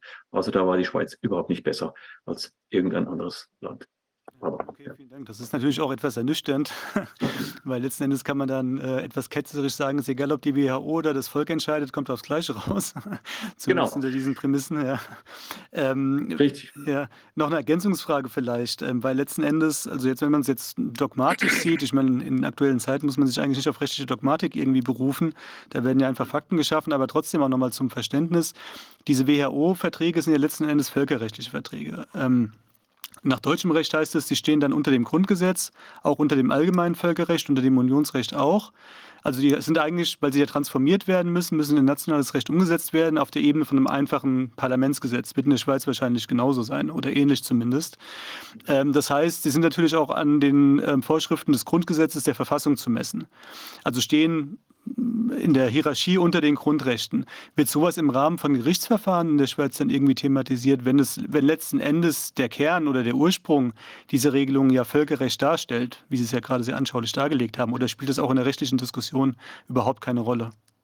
Das ist äh, in der Schweiz unmöglich von Gerichten beurteilt zu werden, weil wir in der Schweiz kein Verfassungsgericht haben. In der Schweiz gilt der Primat der Legislative. Das heißt, die einzige Instanz, die das abweisen könnte, das wäre das Schweizer Parlament, die von einer Ratifikation absehen könnten, die Parlamentarier. Das wäre der einzig mögliche Weg. Also ratifiziert werden muss das Ganze ähm, damit es Gültigkeit erlangt. Ich spreche hier nur vom New Pandemic Treaty. Äh, und da besteht die Möglichkeit, die Parlamentarier zu überzeugen, von einer Ratifikation abzusehen in der Schweiz. Das ist die einzige Möglichkeit. Okay, und jetzt im Rahmen von, also war mir äh, nicht, gewusst, äh, nicht bewusst, vielen Dank erstmal für die Info, dass es in der Schweiz kein Verfassungsgericht gibt. Habe ich wieder was dazugelernt. Ähm, aber was jetzt einfache Gerichtsverfahren betrifft, da müssen sich ja die Gerichte auch an der, an der Verfassung orientieren und an den entsprechenden Vorgaben. Da spielt aber wahrscheinlich diese völkerrechtliche Thematik auch keine Geige, gehe ich mal von aus. Ne? Ja, wir haben den Artikel 190 Bundesverfassung und da steht so ziemlich äh, wörtlich drin, ähm, das Bundesgericht muss die Bundesgesetze anwenden, mhm. äh, selbst dann, wenn sie äh, der Verfassung widersprechen. Ähm, also das ist ein ganz äh, heikles Thema. Das Bundesgericht äh, wendet das an, was die Parlamentarier vorgeben. Und ich würde nicht auf die Korrektur der Korrekturmacht der Schweizer Gerichte setzen in diesem Zusammenhang. Okay, ja. auch interessante Form der Gewaltenteilung. Okay, ja, danke schön. Mhm. Also wir haben hier noch ein paar Fragen, aber ich würde sagen, vielleicht, äh, ich weiß nicht, können Sie noch ein bisschen dabei bleiben, sodass wir zum Schluss noch eine ja, kleine Frage, dann würden wir nämlich ja. jetzt vielleicht einfach erstmal ähm, hier Dr. Silvia Behrendt hören.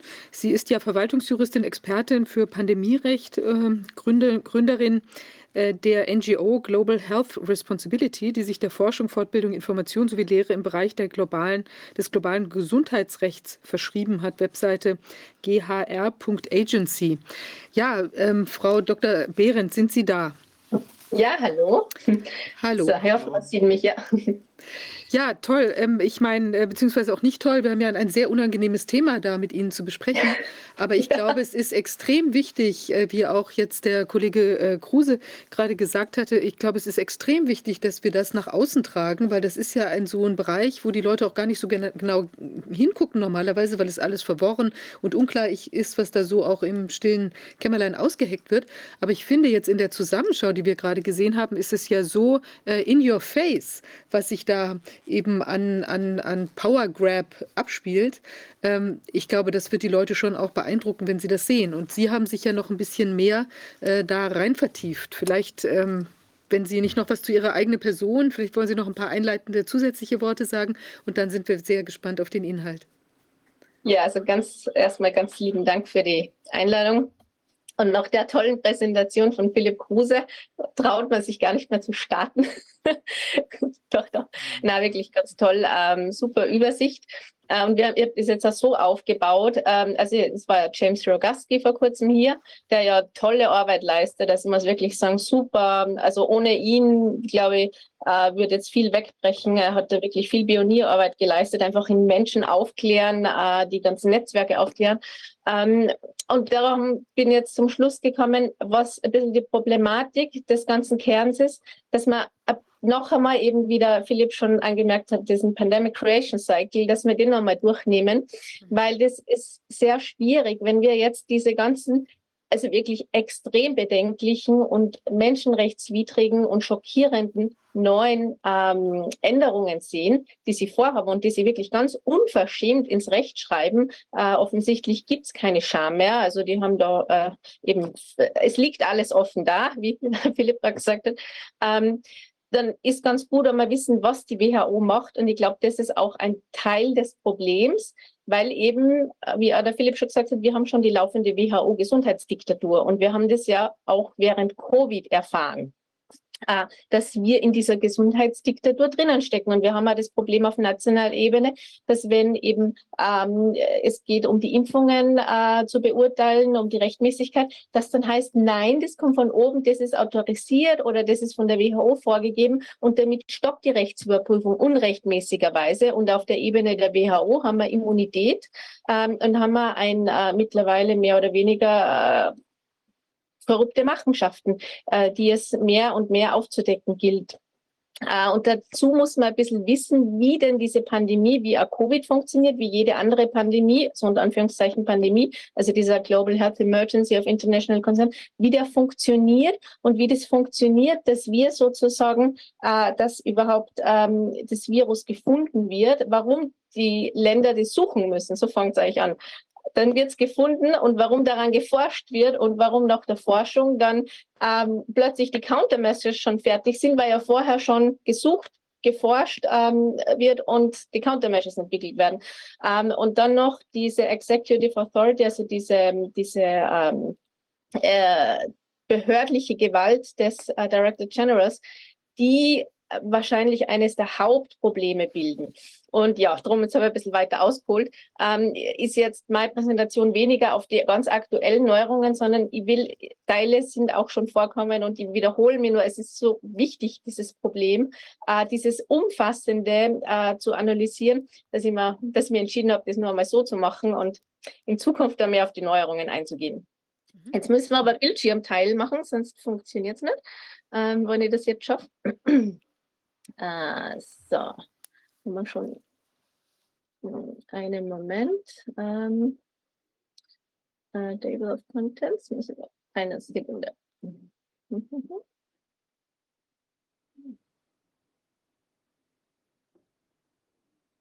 Da ist es.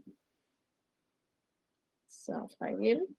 Und So, und jetzt müssen wir hier noch auf. So. Und dann haben wir noch. Ist das jetzt die richtige Version, äh, ähm, richtige Anzeige? Na, wir sehen jetzt im Moment die im Prinzip mehrere Slides von der Präsentation, noch nicht Ah, na genau, dann muss ich nochmal Bildschirmpräsentation verwenden. So, genau. Ich glaube jetzt, das ist das Richtige. Genau. Also wie gesagt, ähm, Pandemic Creation Cycle und wie man es vielleicht auflesen könnte. Ähm, ich will mal kurz erklären, in was das eingebettet ist. Also die, äh, wie quasi weitere Pandemien gemacht werden. Ähm, also Global Emergency Proliferation Dimensions, welche Organisationen wirklich daran sind, dass mehr Pandemien kommen und wer auch daran arbeitet, weil es ist eben, das ist eben das Problem jetzt an diesen rechtlichen Unternehmen, dass nicht die Staaten das offensichtlich machen, beziehungsweise nur die Staaten, die G7 und G20-Staaten, die das wollen. Ähm, und der Rest äh, ist sozusagen, wird äh, überhört. Also, dass ich zuerst einmal die, die politische Dimension erkläre, weil die G7 ähm, Vereinigung hat einen extrem, extrem wichtigen ähm, Faktor in der gesamten äh, Pandemieplanung beziehungsweise in der Zukunft, äh, übernimmt ganz wichtige Rolle, eigentlich schon mindestens seit 2015 und davor. Ich weiß nicht, äh, manche haben es vielleicht schon gehört. Es war ja letztes Jahr sowieso die deutsche Präsidentschaft, was auch wieder, glaube ich, sehr bezeichnend ist. Äh, und dass die deutsche Präsidentschaft ähm, nämlich den Pandemie-Pakt ausgerufen hat.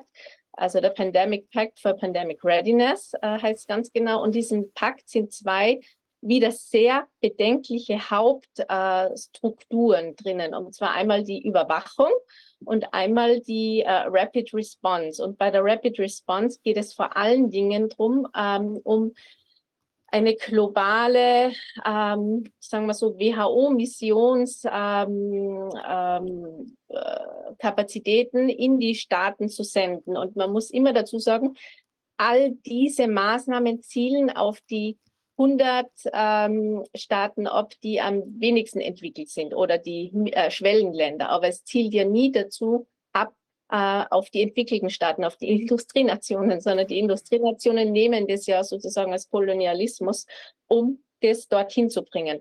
Und dieser äh, Pandemiepakt, glaube ich, mit dem muss man sich auch noch äh, eingehender beschäftigen. Die haben das ja eigentlich schon abgesegnet. Das heißt, das ist schon fixiert und das ist unter Dach und Fach. Uh, und das müssen wir wissen, wenn wir diesen Vertrag analysieren, was da reinkommt, weil die schreiben eigentlich zu großen Teilen dann nur mehr nieder, was bereits schon umgesetzt ist uh, von den G7-Staaten. Uh, in der Fachwelt die findet immer positive Worte für jedes Übel, ähm, wird es dann genannt Political Club-like Approaches. Und äh, die, diese äh, öffentlichen Gesundheitsprofessoren ähm, rühmen sich dann damit, äh, dass sie eben Club-like Approaches formulieren und sagen, das ist eine wirklich großartige Club-Approach von G7, äh, sehen da überhaupt keine Problematik ähm, von Kolonialismus oder sonstigen äh, wirtschaftlichen Interessen, sondern applaudieren G7 äh, für die großartige, für den großartigen Pakt. Uh, und man muss auch wissen, dass dieser pandemische Pakt ist ganz genau auf die, geht auf die IHR. Also wenn man wirklich in die ganz genauen uh, Details schaut, ähm, dieses Paktes, dann steht da drinnen, ähm, dass sie schon so wie 2015 schon vereinbart auf die Core Capacities äh, der International Health Regulations zielen. Und die Core Capacities, auf Deutsch Kernkapazitäten, sind nichts anderes, wie das den Staaten vorgegeben wird auf nationaler Ebene, was genau äh, sie zu tun und zu machen haben, welche Labor Laboratorien sie brauchen, welche Überwachungssysteme sie brauchen und am Schluss auch welche äh, Zertifikate sie brauchen, damit die Menschen außer Haus gehen dürfen. Also das ist da alles inkludiert in diesem Core Capacities. Ich spreche nur später nochmal drüber, nur dass man das ein bisschen ähm, schon weiß, was alles schon abgesegnet ist von diesen Club-like Approaches. Dann gibt es ähm, dieses ganz gefährliche Konzept von One Health. Äh, das heißt bei der WHO äh, Quadripartite ähm, Alliance. Da gibt es jetzt schon wieder ganz viele Actionpläne. Da gibt es nicht nur diese Joint Plan of Action dieser vier internationalen Organisationen, also da ist dabei die FAO, also die Food and Agricultural uh, Organization, dann das UN Environment Program, uh, die WHO und die um, World Organization for Animal Health. Und diese vier Organisationen drängen sich jetzt in die WHO rein ähm, und sitzen auch auf dem sehr, also es gibt ja noch ein sehr bedenkliches Panel, ähm, das One Health High Level Expert Panel, das auch wieder auf eine multilaterale Initiative zurückgeht, wenn man ein bisschen nachforscht. Und die hat, äh, die haben über fast beinahe 20 Mitglieder. Ich habe da nur die zwei äh, ruhmreichen Namen, Dr. George Gau herauskopiert und der Professor, äh, die Frau Professorin, das ist äh, Marion Koopmans äh, aus den Niederlanden. Äh, ja, man muss nicht weiter erklären, dass man weiß, in welche Richtung äh, solche Panels gehen, die immer beratend tätig sind und diese Beratungen werden wohlwollend dann als nächstes im nächsten Schritt äh, implementiert ähm, in die WHO beziehungsweise in die Organisationen. Und One Health dient ja dazu, dass man die gesamte äh, Struktur der Überwachung ausdehnt auf alle Lebensbereiche mit dem vollkommenen nebulösen ähm, äh, Klimaproblematiken äh, äh, und was äh, Philipp äh, Kruse bereits äh, angetönt hat, ähm, dass man vielleicht Lockdown für Klima machen soll. Also das steckt alles in diesen Quadripartite ähm, Alliance schon drinnen. Und das funktioniert schon und das existiert auf WHO-Ebene. Also die schreiben extrem viel und machen extrem viel. Und dann, das ist jetzt auch nur ganz beispielhaft, ähm, was äh, diese Pandemieförderung bezweckt, äh, ist, ist, wir sind jetzt in einem Zeitalter der WHO, wo es nicht nur Public-Private Partnerships gibt und von denen gibt es ja schon so viele wie Sander mehr. Äh, man kriegt sie gar nicht mehr auf einen Bildschirm, sondern es gibt schon super Public-Private Partnerships. Das heißt, die WHO hat, wie man hier sieht von ACD Accelerator, die WHO hat sogar nur mehr eine untergeordnete Rolle. Trotzdem hat sie die sozusagen Autorität und das Ansehen, das gesamte ACD Accelerator durch die WHO von ähm, behördlicher Struktur ist in Wirklichkeit ein industrielles Konsortium und ein vollkommen unübersichtliches ähm, Gebilde, das äh, auch wirklich langfristig als, als extrem gefährlich einzuschätzen ist, weil genau dieser äh, Pandemievertrag und auch die IHR-Revision zielt darauf ab, das in Recht zu gießen, was hier äh, geschaffen worden ist bereits und was bereits funktioniert. Und ähm, die, die, die Teilnehmenden des ACT Accelerator, also die äh, sämtliche ähm, industrielle Vereinigungen, waren ja nicht so glücklich, weil sie wollten noch mehr Gewinne und noch mehr reinsponsern und sie und es war ja die Problematik ist ja vor allen Dingen, dass der Vorwurf gilt, dass die Entwicklungsländer selbst äh, diese äh, Verträge dann am Schluss mit BioNTech oder mit den anderen ähm, Impfstoffherstellern abgeschlossen haben. Aber das hätte nach der, nach der Gedankenwelt des ICT Accelerator alles ausschließlich über diese Plattform funktionieren müssen. Das heißt, die Entwicklungsländer haben nicht einmal mehr die Möglichkeit, selbst, egal ist, ob das jetzt positiv oder negativ ist, aber sie haben nicht mal die Möglichkeit, selbst zu verhandeln. Auch das soll genommen werden, weil es wird für alles gesorgt und das ist auch in diesen IHR Revisions drinnen unter Allocation Mechanism äh, findet sich das, was eigentlich der ICT Accelerator jetzt ist. Da ich zum Beispiel rauskopiert, da werden dann die Industry Partners befragt, äh, was man denn in Zukunft, wie man dieses Global Health Security Architecture denn entwerfen soll. Und dann sagen die da auch tatsächlich ganz schön, dass das noch viel zu wenig war, dass viel zu wenig verkauft worden ist. Das steht da eigentlich wortwörtlich drinnen. Man hätte noch viel mehr Access gebraucht und die Developing Countries waren leider, haben leider zu wenig Antivirals bekommen. Ähm, und ähm, ja, also äh, wenn man ein bisschen mitdenkt beim Lesen, stellen einen die stellen sich einen die Haare auf. Ja. Äh, es ist eigentlich kaum möglich, dass man dass man da ruhig bleibt. ähm, und ein weiteres Hauptproblem, was wir haben, auch wenn das jetzt noch nicht zu viel ist, wie es in Zukunft sein wird oder wie, wenn wir es verhindern können, aber wie es angedacht ist, ist es ist der Executive Authority, also die die echte exekutive behördliche Macht des Generaldirektors äh, das in Artikel 12 drinnen ist, der im Alleingang und wirklich im Alleingang einen Public Health Emergency ausrufen kann. Und ähm, das, ist, das ist eine gefährliche Situation und das hat er auch bei Monkeybox, äh, war der erste Fall, wo er jemals im Alleingang, also ich habe es nachher noch einmal jemals im Alleingang äh, einen ähm, Gesundheitsnotstand ausgerufen hat. Ich habe hier die, äh, hier sieht man die, ähm, das originale ähm, ähm, Temporary Recommendation des Emergency Committees und da steht auch drinnen, äh, weil wenige Mitglieder ihre äh, für die Übersetzung ihre verschiedenen Ansichten ausgedrückt haben, ähm, hat das Komitee also den Generaldirektor jetzt angewiesen sozusagen, äh, dass es kein äh, Public Health Emergency of International Concern äh, darstellt, diese Situation. Und ähm, ja, wir wissen, was der Director General im letzten Juni war das, ähm, dann tatsächlich beschlossen hat, Monkeybox bildet einen Gesundheitsnotstand. Und niemand hat sich gewehrt am Ende des Tages. Die Medien haben nicht aufgeschrien, niemand hat aufgeschrien und er muss sich auch nicht dafür äh, Rechenschaft bieten. Das heißt, in dem Moment, wo er das ausgerufen hat, kann die Industrie mit dem ähm, Emergency Use Listing Procedures und mit diesen ganzen Emergency Use ähm, Authorizations starten. Und was dann passiert am Ende des Tages mit den Gesundheitsschäden, ähm, davon bleibt der Director General ganz unberührt. Und das ist eine Situation, die wir rechtlich eben äh, aufarbeiten müssen.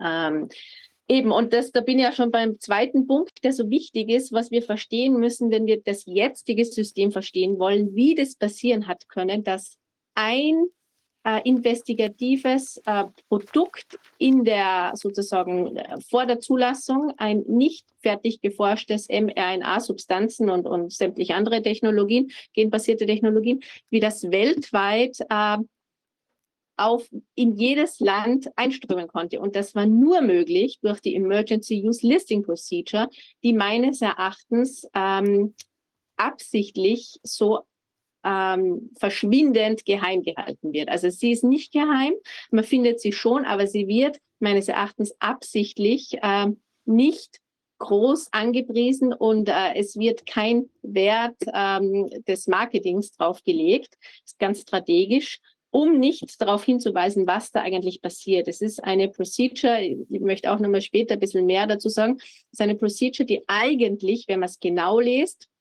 das schon umgesetzt hat, was kommen wird, dass man die Public Health Emergencies vorverlegt. Ähm, und das ist ja auch der eigentliche Grund, warum man es vorverlegt, ist ja die äh, industrielle ähm, Produktion dieser Impfstoffe und äh, Diagnostikers und, und, und sonstige äh, Sachen, die man braucht für die Medical Countermeasures. Und zwar steht da drinnen, Director General may authorize the use of this procedure for public health emergency. Uh, so jetzt steht da mein Bildschirm davor, das ist nicht lesbar. That does not meet the criteria of a fake if he determines that this is in the best interest of public health. Das heißt, er kann uh, diese Procedures starten auf globaler Ebene, jetzt schon, das ist jetzt schon in diesen Richtlinien drinnen, wenn er nur denkt, es ist im besten Interesse von öffentlicher Gesundheit. Es könnte auch sein, dass es im besten Interesse der Industrie ist. Äh, also wir haben ja kein Recht äh, auf Rechenschaft. Und das zweite Bedenkliche ist, dass er äh, es gibt natürlich wieder Experten, die das bewerten und am Schluss sagt ein Expertengremium ja oder nein. Diese BioNTech-Impfung kann äh, empfohlen werden, ja oder nein. Ähm, dann steht aber das so in dem Text, dass eigentlich dem Director General die letzte Autorität zur Bewilligung zukommt, weil es ist absichtlich so formuliert, the recommendation of the expert group will be used by WHO to decide whether a product, um, das ist wieder das vor, decide whether or not the product can be granted an EUL. Also das heißt, die letzte Autorität hat wieder der Director General. Und das ist eben jetzt gesetztes Recht. Und das heißt, an der Person des äh, Generaldirektors äh, ist die gesamte normative und regulatorische behördliche Tätigkeit, um weiterhin immer mehr Pandemien äh, zu machen und es gibt keine Rechenschaftsverpflichtungen dafür. Ähm, also das ist ein extremes Problem, äh, dem, gegen das wir kämpfen müssen und wo wir die Überschneidungen aufzeigen müssen und auch, dass ähm, eben es keine Gewaltenteilung gibt auf internationaler Ebene, dass uns diese Gewaltenteilung, das ist ja auch äh, Philipp Kruses äh, Thema äh, der WHO, dass, dass diese Gewaltenteilung fehlt. Und übrigens, äh, darf ich einen Tipp geben, David Bell von Brownstone Institute hat gerade einen großartigen Artikel geschrieben, ganz neu äh, auf seiner Seite, der auch genau äh, die, diese neuen Revisionen untersucht, wo er auch darauf hingewiesen hat, solange äh, eben keine Gewaltenteilung ist, kann das so nicht funktionieren, äh, ist das eine Riesengefahr äh, für uns in Zukunft. So. So, da muss ich drücken. So, also Darf ich kurz die eine, WHO, eine Zwischenfrage ja, stellen? Ja. Also im Prinzip bei den Monkeypox, da ist ja dann nichts weiter draus gekommen. Es ist ja nicht dann ein riesen, eine riesen Produktionsgeschichte angelaufen jetzt für ähm, Impfung, Impfstoffe oder so. Oder jedenfalls gab es ja keine Verpflichtung. Ähm, kann, kann das sein, dass das ja. vielleicht auch einfach nur so eine, ähm, naja, mal so eine Präsentation war, ähm, dass man vielleicht auch den Eindruck hat, okay, da passiert ja nicht immer was. Also da rollt ja na, gar na, nicht dieser Rattenschwanz na, an. das glaube ich nicht. Also die ganz genauen Hintergründe kenne ich nicht, da bin ich zu wenig äh, wissenschaftlich involviert. Ist, da gibt es genug Wissenschaftler, die da viel sagen können jetzt wahrscheinlich. Ähm, ich habe nur äh, zufällig bei auf der Seite von CEPI gelesen, bei einem mhm. internen ähm, Diskussionstranskript, äh, äh dass äh, dort wirklich ganz offenkundig gestanden ist, dass mRNA-Technologie für Monkeypox leider nicht äh, möglich ist. Aus welchem Grund weiß ich nicht. Ähm, es mhm. scheint irgendwie äh, äh, ähm, technisches Problem mit dem Virus und der mRNA-Technologie zu geben, wenn ich das richtig verstanden habe. Das ist das eine. Und das zweite ist, es gibt sehr wohl ähm, Emergency Use Authorization Procedures für Monkeypox. Ähm, und es gibt äh, schon einiges am Hintergrund und man weiß ja auch nicht die langfristige Planung. Also wir sehen das ja erst immer am Ende des Prozesses. Wir sehen ja nicht, wenn was initiiert worden ist, sondern wir sehen dann noch plötzlich haben es alles fertig und es wird uns präsentiert. Aber solange wir keinen Zugang, keinen internen haben, was wirklich vor sich geht, ähm, wissen wir das nicht. Und es dient schon dazu, glaube ich auch, also das ist jetzt eine persönliche Einschätzung, dass man den Leuten diese multiplen, beängstigenden Szenarien immer wieder vor Augen führt äh, und immer wieder äh, in die Angstmaschinerie gefährlich. Es war ja dann wirklich äh, im Sommer relativ häufig in den Medien ähm, und äh, es ist jetzt ruhig und heute habe ich gerade vorhin gesehen, am 2., na, heute ist eigentlich der dritte, aber ich glaube, am 2. Februar ist das veröffentlicht worden, äh, das Emergency Committee Temporary Recommendations of Monkeypox. Ich habe mir das jetzt noch nicht durchgelesen, aber das ist jetzt ganz aktuell. Das kann man ganz einfach googeln. Emergency Committee WHO Monkey Mpox, Entschuldigung, das heißt Mpox, ähm, neu, dass man nicht diskriminierend gegenüber Tieren sind. Äh, ja.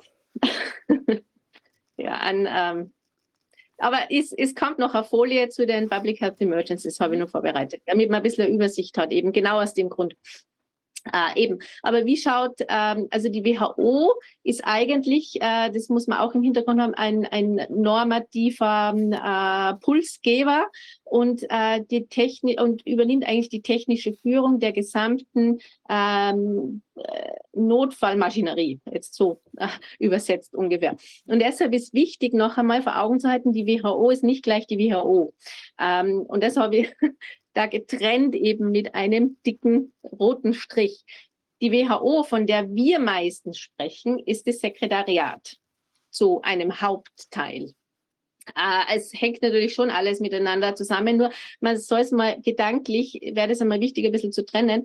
Die, das Sekretariat ist immer mehr eigenständig geworden. Also in früheren Zeiten war bei internationalen Organisationen das Sekretariat, der administrative Arm, des Governing Bodies, also der Weltgesundheitsversammlung in dem Fall oder des Executive Boards. Ähm, das ist natürlich schon noch zu großen Teil so, nur die, das Selbstbewusstsein und diese vielen, diese neue Herangehensweise an, an die Problemlösung, also die, das, das offizielle Narrativ der Herangehensweise ist, Public-Private Partnerships zu gründen, weil nur die Industrie wird uns helfen können, ähm, durch viele Verträge und sich das alles zu sichern.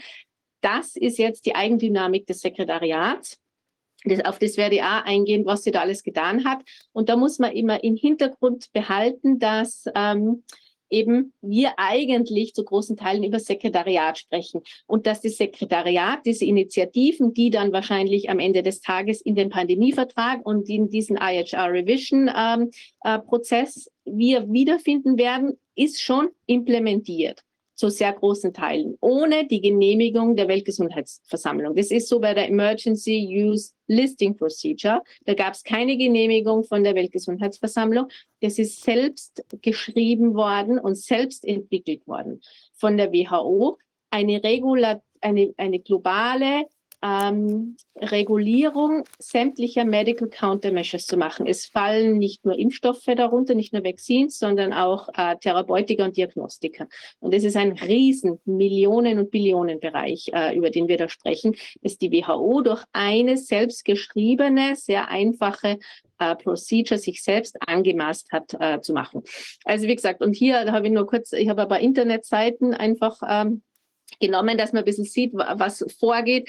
Äh, es hat der Children's Health Defense jetzt vor kurzem, glaube ich, den Artikel gehabt im Defender, dass Sir Jeremy Farrer, äh, der Welcome-Chef, äh, Chief Scientist wird.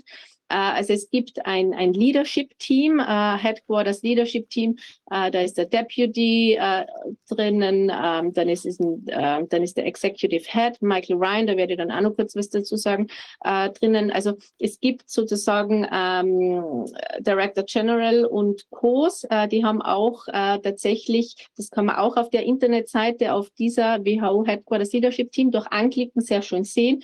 Die haben äh, immer welche ähm, Autorität Befugnisse sie vom oder ähm, behördlich, also Befugnisse der WHO sie vom der, äh, Generaldirektor direkt bekommen haben. Also das ist sehr interessant zu lesen, weil da nämlich unter anderem habe ich gefunden drinnen steht, äh, dass sie die ähm, Spender, also die Donors sozusagen ähm, ihnen Rechenschaft schuldig sind und Antwort und die Umsetzung der bezahlten Initiativen schuldig sind. Auch das steht in diesen ähm, äh, delegierten Befugnissen des Generaldirektors an diese Personen drinnen. Also die Liste ist dann unten ein bisschen länger.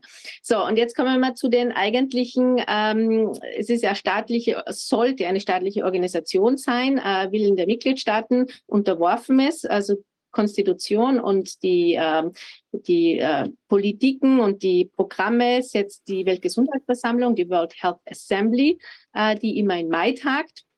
Und jetzt ganz aktuell diese Woche haben wir die 152. Tagung des Executive Boards. Und da haben wir einen, äh, eine sehr nette, netten Chair, die Frau Dr. Vesna Betric ähm, von Slowenien, die auch das, ich habe mir jetzt einige Teile angehört, die das auch sehr professionell macht, ähm, wo auch vieles besprochen wird und wo man interessanterweise auch ähm, die einige Sachen heraushört, die man so weniger in den Medien hört. Also unter anderem ist der Proposal, das sage ich dann auch nur am Schluss, ähm, eine Global Health äh, Architecture zu machen vom Sekretariat, sehr negativ bewertet worden während der Diskussionen des 152. Board vorgestern, äh, wurde, dies, ähm, wurde dieser Antrag des Generaldirektors sozusagen besprochen und da wurde eine negative Kritik geäußert. Man soll jetzt einmal die den ähm, Intergovernmental Negotiating Body und IHR Revision tagen lassen und nicht noch einen dritten Proposal äh, starten, weil das wäre jetzt zu viel. Und da ist er auch wirklich äh, sozusagen, ähm, hat es ein, einen Rückruf gegeben ähm, mehr oder weniger. Es ist noch nicht, glaube ich, fertig diskutiert oder es war vorgestern noch nicht ähm, ganz, Entschuldigung, ganz fertig diskutiert. Ähm, aber es gibt schon Tendenzen, die sagen, äh, hier passt was nicht. Und hier muss man auf die Stimmen hören, was hier gesagt wird. Das, also der, der Exekutivrat auf Deutsch äh, bereitet für die Weltgesundheitsversammlung eigentlich die Agenten vor und ähm, ja, äh, hört auch die sozusagen so, sortiert aus, was und wie ähm, gemacht wird und dann wichtige Aufgaben im Budget, äh, äh, das Budget zu bestimmen. Und da ist ja auch ein riesiger Bereich. Und dann äh, als letztes haben wir die sechs Regionen der WHO, die auch von uns oft vergessen werden. Ähm, äh, man spricht deshalb von sieben WHOs eigentlich, also da, das, die WHO in Genf äh, als Hauptquartier als Hauptniederlassung äh, und die sechs Regionen äh, mit 194 oder äh, beinahe 200 äh, Länder. ähm, Büros. Und das bedeutet, die WHO ist eigentlich, wäre angelegt als föderale Organisation. Und das ist jetzt eigentlich für dieses ähm, globale ähm, Diktaturregime extrem positiv, weil sie natürlich automatisch Zugriff haben auf alle drei Ebenen.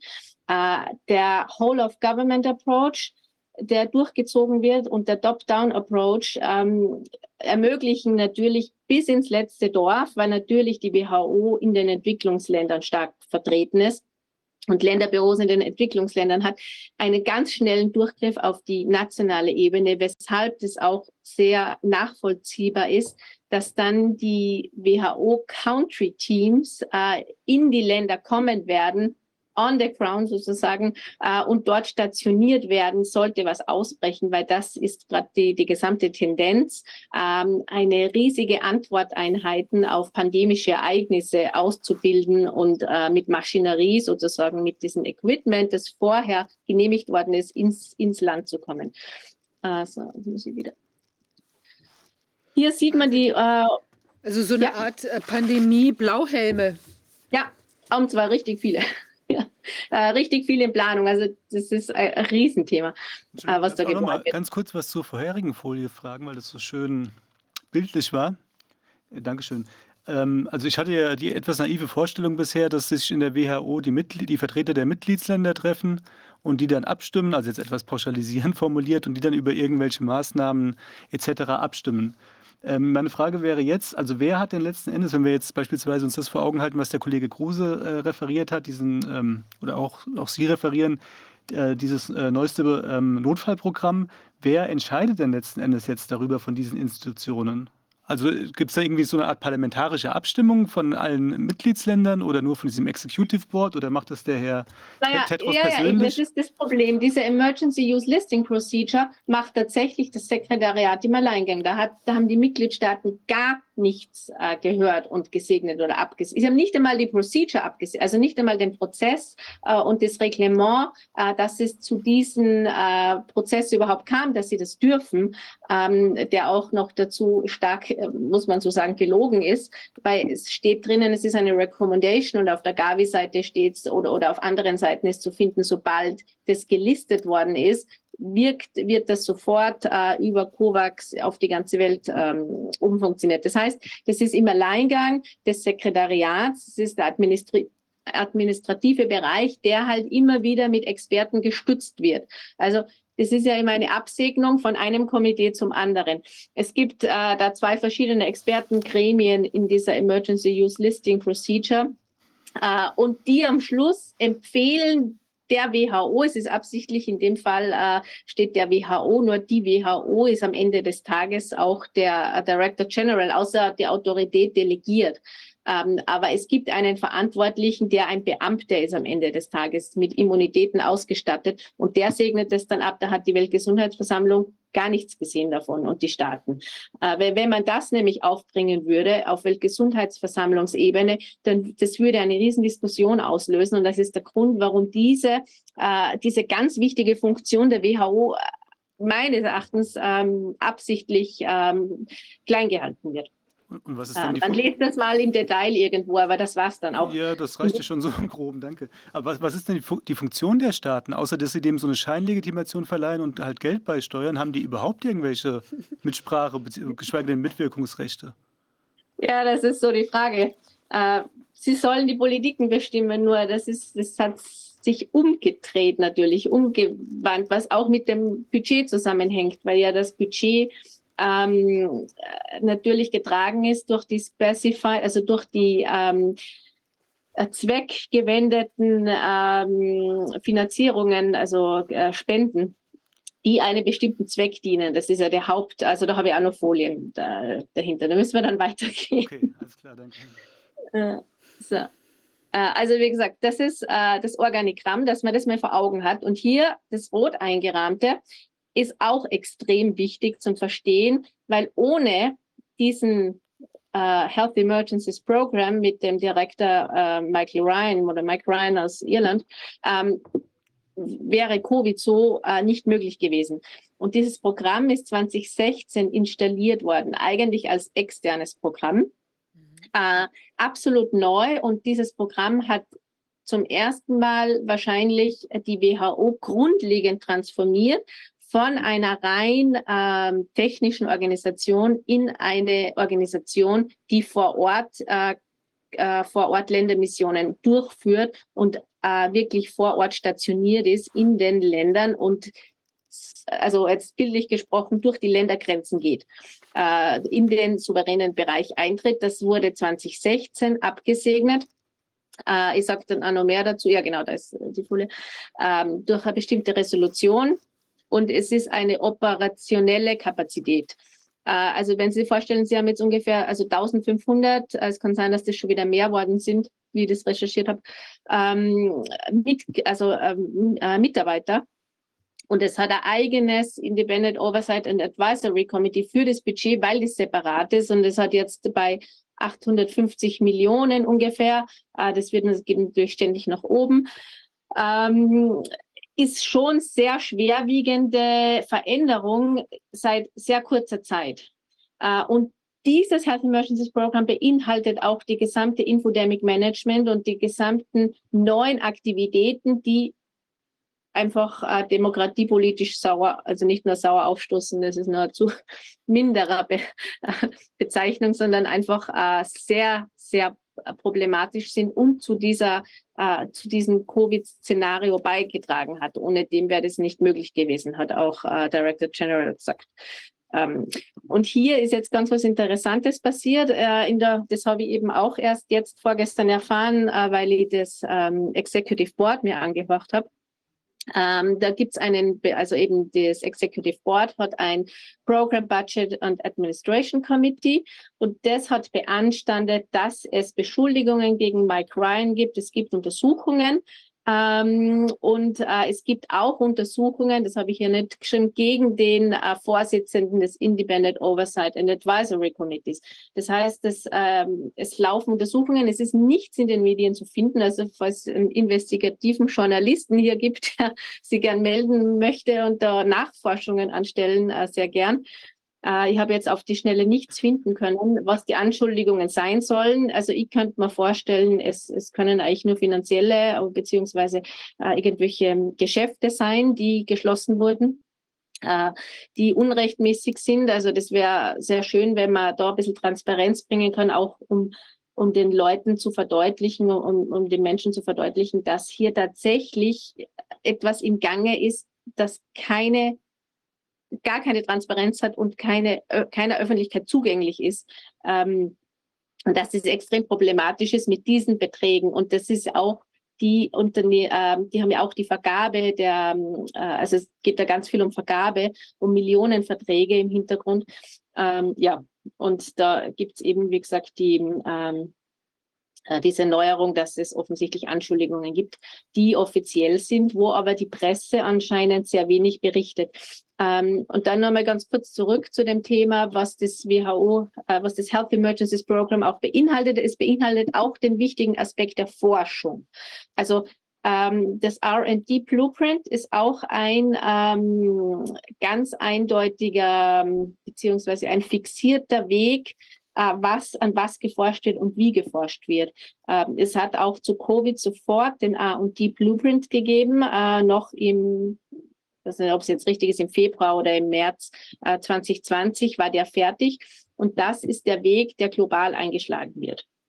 Äh, also man darf, dieses Programm ist neu und das darf man nicht unterschätzen.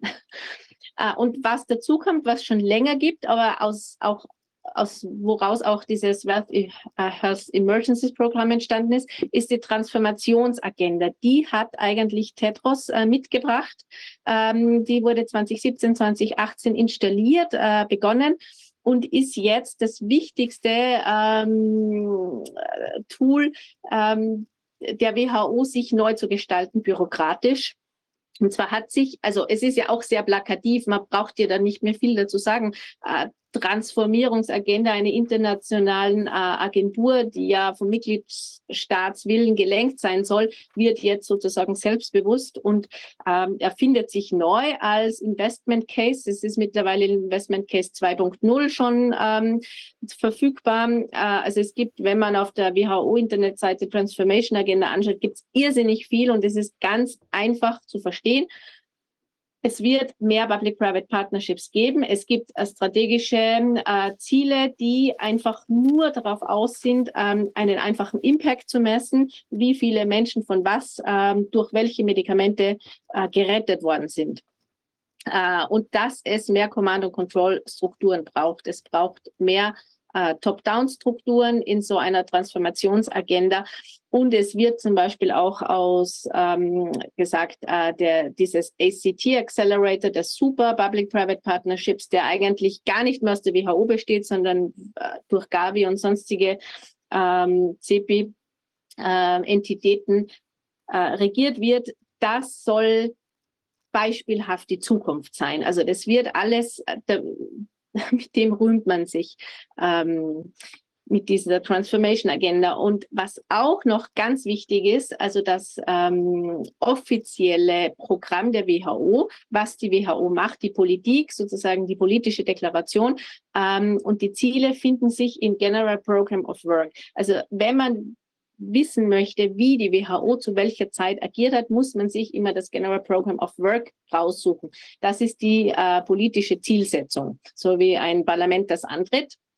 So ungefähr ähm, ist das, wir haben das 13. Äh, ähm, ähm, General Pro, äh, GPW heißt das, äh, Program of Work derzeit, das jetzt, also das letzte, ähm, letzten Mai bei der letzten Weltgesundheitsversammlung auf 2025 ausgedehnt wurde.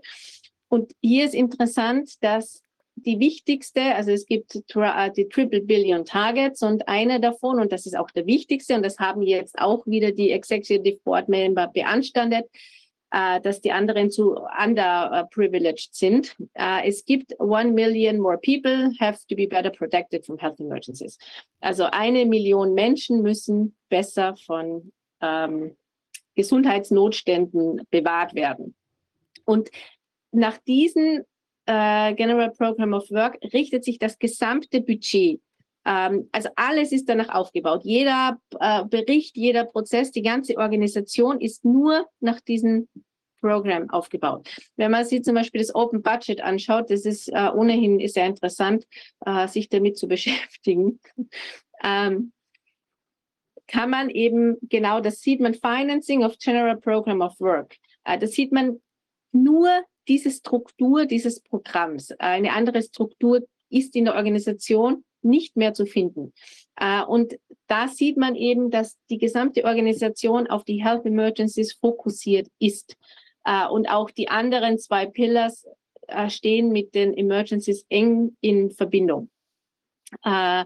Hier sieht man ähm, Funding, das gesamte Funding, das diese, na, äh, dieses Grün ist äh, die ähm, zweckgewidmeten freiwilligen ähm, Beiträge von äh, Finanziers. Wie groß der Bereich ist, also und die, auch die anderen, äh, es gibt es gibt eben freiwillig, also es gibt Spenden, die nicht zweckgebunden sind, die aber dann trotzdem mehr oder weniger trotzdem zweckgebunden sind. Also das heißt, man kann es auch nicht ganz schwarz auf weiß nehmen, dass die anderen nicht zweckgebunden wären, weil ein gewisser Zweck hinter jeder Spende steckt und äh, hinter jeder äh, finanziellen Zuwendung ähm, steckt. Äh, wer zahlt, schafft an. Und ähm, das ist die, eine der Hauptproblematiken, beziehungsweise auch die, das Vordringen in Bereiche, die der WHO nicht zustehen. Ähm, hier nur ganz kurz ein bisschen zur Übersicht verschiedener Internetseiten. Man bekommt es auch gar, gar keine Präsentation mehr unter, äh, wie sich die WHO präsentiert. Why invest? Äh, warum soll man in WHO investieren? 1 zu 35 äh, Return on Investment, dann der Transformation Plan. Es ist alles wirklich managementmäßig äh, hochglanzpoliert. Äh, also ein super Publicity und Marketingstrategie dahinter ähm, und wie viele Menschen durch welche Indikatoren gerettet wurden. Also das Ganze ist mehr oder weniger ein, eine Werbe, Maschinerie. Ähm, äh, jetzt kommen wir zur Gesundheitsarchitektur, ähm, zu den International Health Regulations, die das einzige verbindliche Rechtswerkzeug sind äh, für Gesundheitsnotstände, das heißt für Pandemien. Und Pandemien spielen eigentlich deshalb keine Rolle, weil sie nicht den Sicherheitsaspekt ähm, beinhalten, den die, den diese, den diese Global Health äh, Doktrin benötigt. Weil hinter allem, und das habe ich auch schon öfter gesagt, hinter allem steht ähm, die Doktrin der Global Health Security, des Gesundheits, ähm, der Gesundheitssicherheit. Und diese Gesundheitssicherheit ähm, geht davon aus, dass es Gesundheitsbedrohungen gibt, die mit Notfall äh, gelöst werden müssen, du, nur durch Notfallstrukturen gelöst werden müssen, die verbindliche Maßnahmen äh, mit sich ähm, führen. Und der, die Bedrohung geht nicht von einer epidemischen Krankheit aus, zum Beispiel nicht von Diabetes oder von sonstigen Krankheiten, die die Menschheit so befallen, sondern von neuen, weil die Logik dahinter, es darf keine Medikamente geben. Und erst wenn es keine Medikamente gibt, ist es eine richtige Bedrohung für den Menschen. Deshalb ist immer die Suche nach etwas Neuem so wichtig und so zentral nach dieser, nach dieser Denkweise, und deshalb muss, und eben diese Denkweise beinhaltet auch, dass man investieren muss, damit man das findet, damit man das abhalten kann. Und wenn man es findet, dann muss man was Neues haben und man kann nicht ähm, ein Generika verwenden, weil das würde ja nicht dieser neuen Bedrohung entsprechen. Äh, also das ist ein fixer Bestandteil dieser Denkweise und dieser, dieses falschen philosophischen Ansatzes, äh, von einer Bedrohung äh, bei Neuartigkeit auszugehen. Uh, und das, das sind die International Health Regulations extra dafür geschaffen worden uh, im Jahr 2005. Ich will jetzt auch nicht mehr lang darauf eingehen, es, es gibt eh schon genug darüber. Es ist zwar sehr interessant, aber uh, man muss, was ein bisschen wichtig ist zu verstehen, und es ist auch, ähm, kommt auch sehr wenig vor, darum möchte ich es gern hier erwähnen, äh, was der Unterschied ist zwischen ähm, den Richtlinien, also diesen äh, internationalen Gesundheitsvorschriften heißt es, aber es heißt der, im Original äh, Regulations, ähm, die eine besondere Kompetenz in der Verfassung haben und diesen Vertragsmechanismus, äh, der sozusagen ein diplomatisches Verhandeln ist außerhalb der WHO. Ähm, und das habe ich hier so ein bisschen versucht darzustellen. Äh, weiß nicht, ob man es versteht. Ähm, äh, es ist einfach, dass ähm, die Weltgesundheitsversammlung hat, hat, eben zwei rechtliche Möglichkeiten. Einmal einen völkerrechtlichen Vertrag oder einmal ein, jetzt äh, rechtlicher Begriff, ein sui generis Vertrag äh, zu ähm, modifizieren, da zwar ein völkerrechtlicher Vertrag ist, aber trotzdem ganz eng, jetzt ganz einfach mit wenigen Worten umschrieben, ganz eng an der Administration, an der internen der WHO hängt ein externer Vertrag kann den, meines Erachtens jetzt, äh, kann den Generaldirektor nicht so viele behördliche Befugnisse auferlegen, wie es ein interner Vertrag kann, der in das System der Administration eingebettet ist. Und genauso ist es bei den äh, internationalen Gesundheitsvorschriften. Die haben für einen völkerrechtlichen Vertrag erstaunlich äh, schwerwiegende äh, Befugnisse an den Generaldirektor verliehen äh, die zum Beispiel gar nicht oder ganz abwesend sind in dem einzigen völkerrechtlichen Vertrag, den die Weltgesundheitsversammlung jemals verabschiedet hat, ähm, in diesem Framework Convention on Tobacco Control. Und das sieht man auch, wie sehr die getrennt sind äh, bei der Frage des Sekretariats. Also bis jetzt hat es ein Sekretariat gegeben äh, der IHA, das einfach ganz normal in die ähm, WHO eingebettet war, ohne weitere äh, Vertragsmechanismus, während äh, bei dem ähm, Tobacco-Vertrag braucht es ein, einen eigenen Vertrag zwischen den Vertragsparteien und der WHO, damit das Sekretariat in Genf äh, in der WHO stationiert werden kann. Also solche rechtliche, also das ist eben ähm, die, diese Rechtsstrukturen, äh, die man eben verstehen muss und auch wie stark man, und das ist jetzt auch wichtig, um, um weiterzudenken, wie stark äh, wird der Generaldirektor, welche Befugnisse werden ihm gegeben werden, in welchem Vertrag. Da muss man ganz klar sagen, unter dem Strich, das kann nur in den äh, internationalen Gesundheitsvorschriften passieren. Das heißt, das wirklich Schwerwiegende äh, müsste sich da darin abspielen, weil äh, ein externer Vertrag, die ähm, eine sozusagen Behörde oder, oder die Organe der Weltgesundheitsversammlung nicht äh, die, die Organe der Welt ähm, WHO nicht so stark beanspruchen kann äh, und implementieren kann. Und äh, deshalb wird es, wenn es wirklich zu einem Top-Town-Approach kommen wird, dass zum Beispiel die ähm, Empfehlungen verbindlich sein wird, das wird alles, also die wirklich schwierigen Sachen werden in den internationalen Gesundheitsvorschriften festgeschrieben werden. Äh, da bin ich überzeugt davon. Und man weiß auch schon jetzt, dass dieser Vertrag äh, so sein wird, zum Beispiel die, von den USA hat man schon gehört, die verhandeln gerne mit und machen dann, aber treten dann nicht bei. Ähm, also es wird dann ein kleiner Bereich überbleiben von Staaten, die, äh, wahrscheinlich die europäischen Staaten, die diesen Vertrag annehmen und es wird dann äh, schwerwiegende Zweigleisigkeiten geben und, und Unterschiedlichkeiten. Aber die Hauptproblematik und die rechtliche Problematik, dass die WHO bestimmen darf, ähm, immer stärker wird ganz sicher in den internationalen Gesundheitsvorschriften äh, werden dort beinhaltet sein. Äh, ja, ich hoffe, ich habe das halbwegs erklären können. Äh, es ist ja jetzt eben schon äh, diese ähm, äh, Notstandsautorität äh, drinnen. Es ist die ähm, kurzfristigen Empfehlungen, Temporary Recommendations drinnen und das Emergency Committee drinnen. Und ähm, ja, das wissen die meisten eh schon. Äh, nur mal, ganz kurz, darf ja. ich auch noch mal kurz einhaken. Ähm, Habe ich das richtig verstanden, dass es so ist, dass die äh, Mitglieder der WHO ähm, dann nur teilweise an, an, Verträge gebunden sind? Also ich hatte bisher immer die Vorstellung gehabt, man ist dann halt da Mitglied und dann wird abgestimmt. Ähm, und wenn was angenommen wird, dann sind, sind, alle dem unterworfen oder müssen es halt noch? Es, muss, es, es gibt zwei verschiedene Prozesse zu trennen. Es gibt den von der WHO-Verfassung, der Prozess, der bestimmte ähm, es ist eigentlich, ich habe mir so mal durchgedacht, am Ende des Tages ist es gar nicht so viel Unterschied. Das Einzige ist das Quorum, das eben, das hat auch der Philipp Kruse schon gesagt, das Quorum, das unterschiedlich ist. Aber beim internationalen Vertrag hätte der Mitgliedstaat der WHO, äh, wenn er beitritt, sozusagen eine automatische Reportverpflichtung ähm, jährlich und muss sich auch rechtfertigen, wenn er nicht beitritt. Mhm. Und bei den Regulations muss er nach der WHO-Verfassung beitreten und darf aber austreten und muss sich erklären, wann er austritt. Es ist eigentlich am Ende des Tages nicht viel anderes und was immer dazu kommt, ist, dass man die internationale Ebene von der nationalen trennen muss äh, und dass immer der Vorrang ist, was das Vertragswerk, das am Ende des Tages herausgekommen ist. Also im Jahr 2005 bei den IHA war es ein völkerrechtlicher, äh, relativ unter Anführungszeichen normaler völkerrechtlicher Vertrag. Und so muss das auch eben auf nationaler Ebene, auf Verfassungsebene umgesetzt werden. Das heißt, ähm, es sind eben zwei Ebenen, die man immer berücksichtigen muss, nach welchem Verfassungsrecht der nationale Staat das implementiert und transformiert ins nationale Recht und wie die WHO-Verpflichtungen für den einzelnen Staat sind, der ja wahrscheinlich mitgestimmt hat bei der Abstimmung.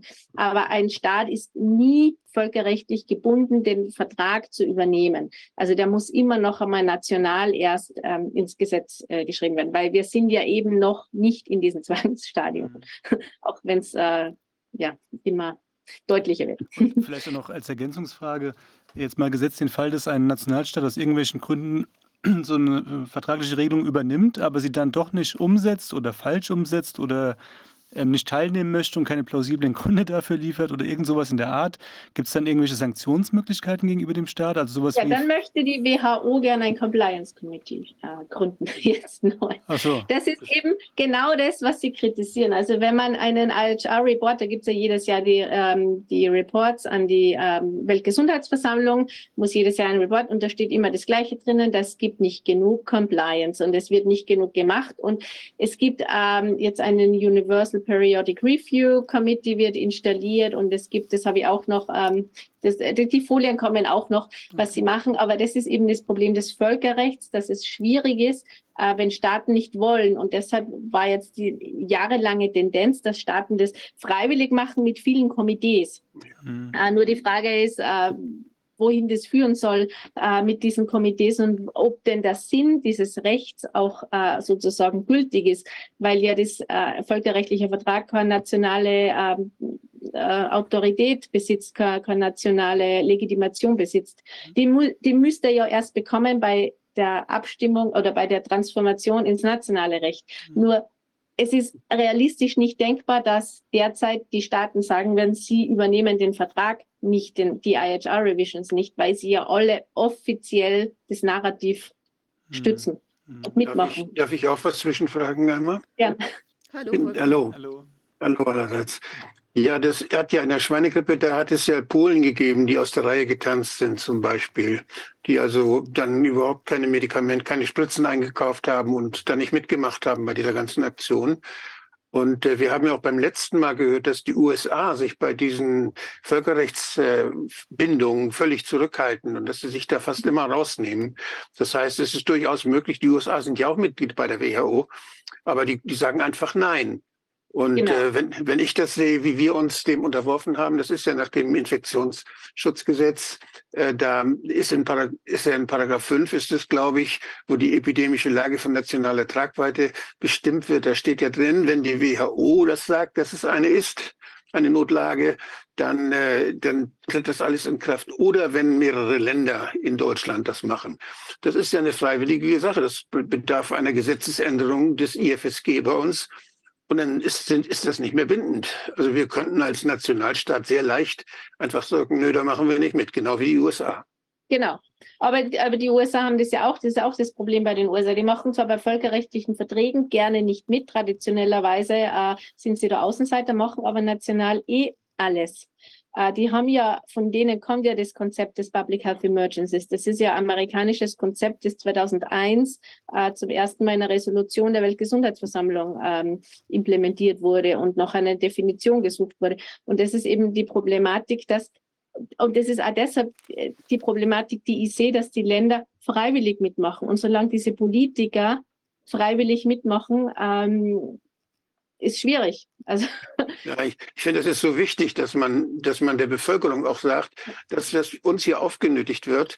Das könnten unsere Abgeordneten könnten jederzeit das beenden. Das müssen ja. wir uns nicht gefallen lassen. Die einzigen, die Verantwortung haben, dass sowas hier in Europa passiert, sind die nationalen Parlamente. Genau, EU plus nationale Parlamente. Ja. Die einzigen. Und jeder könnte es ähm, ohne dass eine Polizei kommen würde, zumindest keine offizielle der WHO oder der irgendwelcher anderer UN-Organisationen, könnte sagen, für mich äh, ist dieser Public Health Emergency Deklaration eine interessante Empfehlung, aber mein Staat geht einen anderen Weg und meines Wissens hat kein Staat diesen Weg gewählt. Vielleicht ähm, bin ich nicht gut informiert, aber so viel ich weiß, war das gab es keinen Staat, der offiziell, was in Tansania war, ein bisschen kurz, aber ja, den, offiziell den zumindest nicht. Ne? Das ist immer die Frage, wie weit genau. es dann auch tatsächlich ähm, umgesetzt wurde bzw. kontrolliert wurde. Ich denke, in ganz vielen Staaten gab es dann die Regelung offiziell, hat sich aber keiner dran gehalten und es wurde dann halt auch nicht irgendwie von der Polizei überwacht oder so. Also es hängt dann letzten Endes auch an den Menschen, wie sie sich verhalten, ne? beziehungsweise an den Exekutivorganen. Ja. Genau.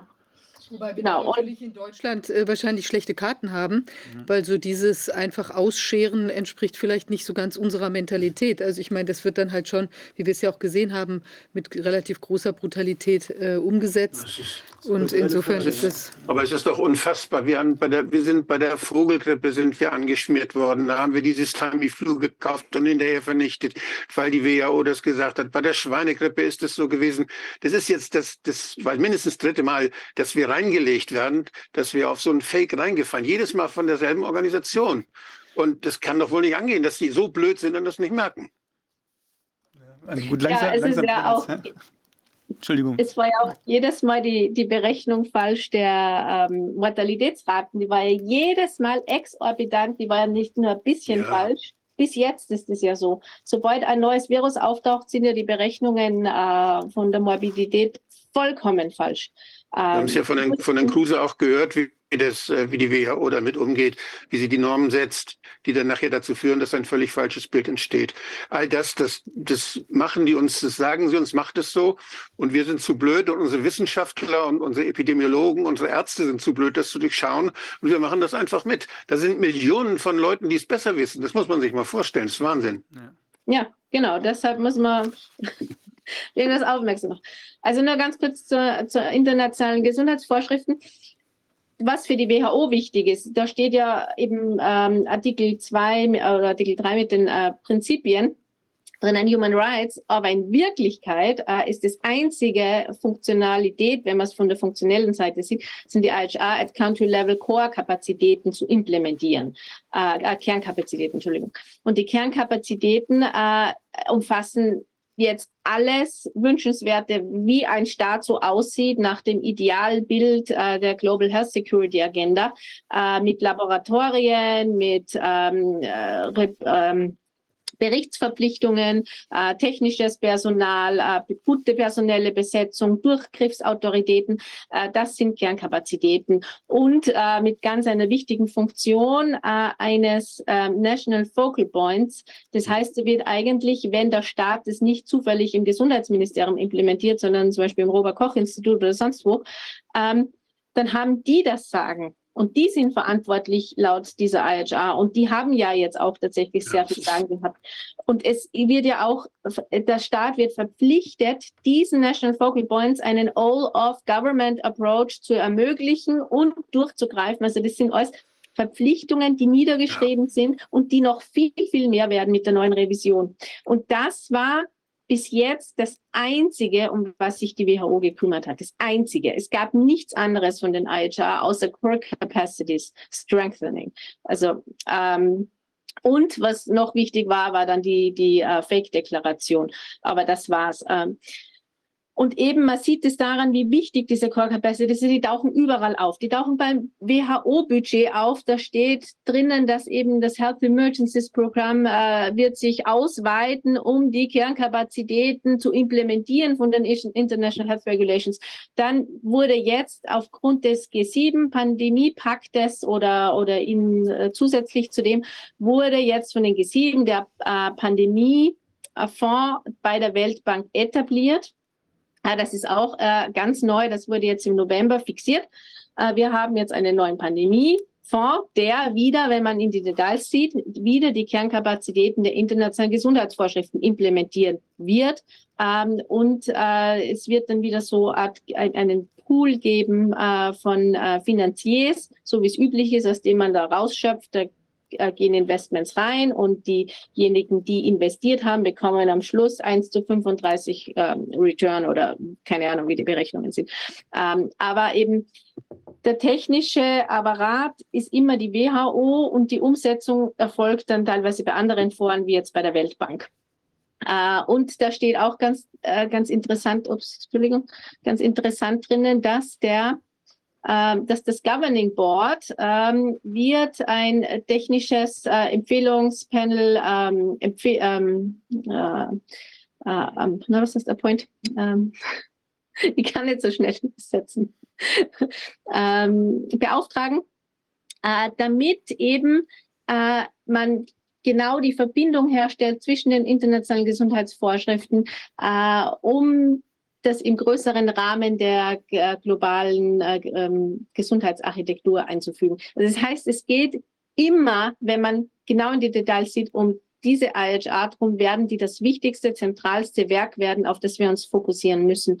Das schon, das ist ja alles schon implementiert. Das ist alles fix und fertig und das funktioniert schon. Das wurde gerade jetzt alles in Kraft gesetzt, ähm, äh, dieser Pandemiefonds und, und äh, in Geltung gebracht. Und deshalb müssen wir da, dürfen wir da nicht die Übersicht verlieren, wenn wir nur über die Revisionen reden, weil das, deshalb kommt das ja auch ganz fix. Ähm, ja. Dann eben auf nationaler Ebene gibt es ganz viel, was die Staaten machen müssen. Äh, darum brauchen sie ja so viel Geld und darum geht da, gehen da so viele Millionen drauf. Sie müssen ähm, nationale Pläne umsetzen, äh, sie müssen nationale Arbeitseinheiten, Arbeitskapazitäten gründen. Ähm, also da gibt's, das ist ja nur ein, ein kleiner ein kleines Beispiel, was sich alles findet. Also da äh, kann man zum Beispiel was jetzt ganz wichtig ist, was ersetzt werden wird oder Art von ersetzt werden wird mit den uh, Universal Periodic Review Mechanism, der von anscheinend von ähm, dem Human Rights Mechanismus kommen soll. Äh, das ist das Joint External Evaluation Tool, das auch wieder zurückgeht, die Gründung auf die Global Health Security Agenda, das wieder nur eine, eine Initiative von wenigen Staaten war, also sowas ähnliches wie G7, ähm, die einfach die Global Health Security Agenda auf nationaler Ebene von behördlichem Zusammenschluss gegründet haben und dann Experten in die Staaten gesandt haben. Also das ist eigentlich nichts anderes, wie dass Experten kommen und begutachten äh, vor Ort, ob die Staaten denn fähig sind, ein neues Virus zu erkennen, das eine große Bedrohung auslöst, für das man neue Medikamente braucht und keine alten. Uh, und dann gibt es auch ein riesiges ähm, ähm, State Party Self-Assessment Tool, ein Dashboard. Äh, da ist, äh, auch ganz viel äh, an, an High-Tech drinnen ähm, auf welchem Level sich welches Land befindet und wie, wie stark die Umsetzung schon ist mit Farben und also das kann man alles bei der WHO äh, nachforschen. Und jetzt zu den Fakes, äh, was ich gesagt habe, was ich noch äh, zeigen möchte. Ähm, also 2003 gab es SARS. SARS war die Initialzündung, äh, weil SARS war schon damals Infodemic Management, da wurde das eigentlich geprobt, ähm, die äh, globale Medienangstmache, weil SARS hat ja gar nichts verursacht. Jeder kennt SARS, jeder hat es gehört. Äh, nur es hat jeder gehört, weil es eben so gewollt war, dass man das hört. Äh, passiert ist eigentlich, glaube ich, wenn man das so sagen darf, nichts. Und ähm, gegründet wurden die, oder das, das war der Anstoß, warum 2005 die internationalen Gesundheitsvorschriften absolut neu als äh, Gesundheitssicherheitsarchitektur verabschiedet wurden, ähm, weil der Name ist einfach fehlgeleitet. Wenn man das, äh, wenn man eine neue Namensbenennung machen würde in ähm, Global Health uh, Security Architecture uh, Treaty, dann wäre alles anders. Dann wäre auch die Wichtigkeit viel klarer. Aber ja, so ist es ein bisschen verdeckt. 2009 gab es eben, das war die Schweinegrippe. Äh, da ist jetzt die Vogelgrippe gar nicht dabei, das war kein richtiger Fake. Trotzdem gab es Tamiflu. Äh, dann gab es Polio und bitte Polio ist bis heute ein Notstand. Da war gerade vor kurzem die, ähm, das letzte Meeting im November. Äh, seit hat es 33 äh, Notfallkomitee-Treffen gegeben bis jetzt. Äh, und interessanterweise gab es da auch jetzt, äh, bei wie die neue Emergency Use Listing Procedure verabschiedet wurde, gab es sofort das erste, den ersten Impfstoff, der darunter gelistet wurde. Ähm, dann gab es 2014 Ebola, da gab es neun äh, ähm, Treffen. Äh, das wurde dann auch nach eineinhalb Jahren beendet. Dann gibt es äh, Zika-Virus, das hat auch relativ wenig angestellt. Äh, da gab es fünf äh, Treffen. Dann gab es Kivo-Ebola, das gab es acht Treffen. Und dann kam Covid. Äh, da gab es bis jetzt 14 Treffen. Das ist ja ganz eine neue, ähm, eine neue äh, kurzfristige Empfehlung herausgekommen vor wenigen Tagen, die auch wieder extrem bedenklich ist. Äh, also man könnte nicht zu diskutieren aufhören. Und dann gab es Monkeybox im äh, Juni 22. Ähm, das eben, das ist jetzt vorgestern oder gestern ist ein neues. Also es gab dann vier Meetings sozusagen, war ein Meeting äh, von Monkeybox, das auch ein Gesundheitsnotstand ist. Das heißt, wir haben drei parallele Gesundheitsnotstände, ähm, die dann wahrscheinlich sich multiplizieren werden ähm, in der Zukunft. So. So, und was ist jetzt los mit den ähm, Vertrags, ähm, äh, Vertragsrevisionen? Äh, das habe ich auch nochmal veranschaulicht. Äh, Philipp Kruse hat es auch äh, schon veranschaulicht. Das ist jetzt ganz ähnlich. Äh, also es gibt einmal ähm, die Working Group on IHR, das war früher die Working Group on Preparedness and Response, die wurde in die IHR Working Group umbenannt. Und dann gibt es noch einen zweiten Prozess, der eigentlich ein separater Prozess ist, das ist das IHR Review Committee äh, mit Experten. Und auch die schlagen Sachen vor. Und das fließt wieder in die Working Group ein. Und äh, dieses Expertenkomitee ist auch wieder äh, separat ernannt, äh, geheime Liste. Ähm, ja, es gibt, man darf sich als kritischer Mensch dort nicht bewerben. Äh, es gab, gibt keine Rechtfertigung für eine, eine Nichtteilnahme. Also äh, Nicht-Nominierung. Also es ist alles höchst bedenklich. Und es gibt derzeit eben ähm, Artikel bei Artikel Compilation. Das hat alles äh, James Rogaski äh, wunderbar aufgearbeitet. Ähm, dann gibt es als zweiten Prozess, der ja schon ein bisschen länger ist, ähm, das ist der Vertrag der eben meines Erachtens äh, ein bisschen externe Dinge regeln wird und auch ähm, regeln wird, eben so äh, Grundsatzprinzipien wahrscheinlich und die Finanzierung noch einmal regeln wird, weil das äh, war explizit so, dass in diesem IHR die Finanzierung nicht geregelt wird. Das heißt, es wird ineinander greifen am Ende des Tages. Ähm, ja, ähm, oder es wird das Projekt gestoppt, aber das denke ich, äh, für das ist jetzt schon zu viel ähm, Publicity geflossen. Und der dritte äh, äh, der dritte äh, Streamline ist ähm, vom Director General und der hat ein eigenes ähm, Memorandum herausgegeben, das heißt HERP. Uh, Global Architecture for Health, Emergency Preparedness, Response und Resilience. Uh, und da war eben das Interessante, dass eben die Executive Board Mitglieder sich doch ähm, sehr negativ geäußert haben über dieses Papier. Also das ist eben erfreulich mal zu sehen, wenn man ein bisschen in die Strukturen reinzieht. Äh, weil es gibt ja schon genug, man kann nicht alles parallel ausarbeiten und äh, hier ist die Eigeninitiative des Sekretariats äh, nicht zu übersehen. Ähm, und ganz kurz zu dieser Eigeninitiative, das verrät natürlich schon, was die WHO schon umgesetzt hat. Äh, das kommt natürlich noch dazu. Ähm, das sind nämlich alles, insbesondere Global Health, Health, äh, Global Health Emergency Workforce sind Sachen, die sich in Umsetzung befinden. Da braucht es keine Resolution, die werden alle gemacht. Ähm, und auch die äh, Hubs, es gibt eine Unzahl von Hubs. Es gibt in der Schweiz äh, das ähm, Viren-Hub, also das Hub mit den gefährlichsten äh, Pathogenen. In, Spitz ist das. Es gibt äh, das äh, Global Health Emergency Hub in Germany, in Berlin. Ähm, es gibt das Data Hub also es gibt so viele Hubs, ähm, es gibt nicht mal mehr eine Übersicht.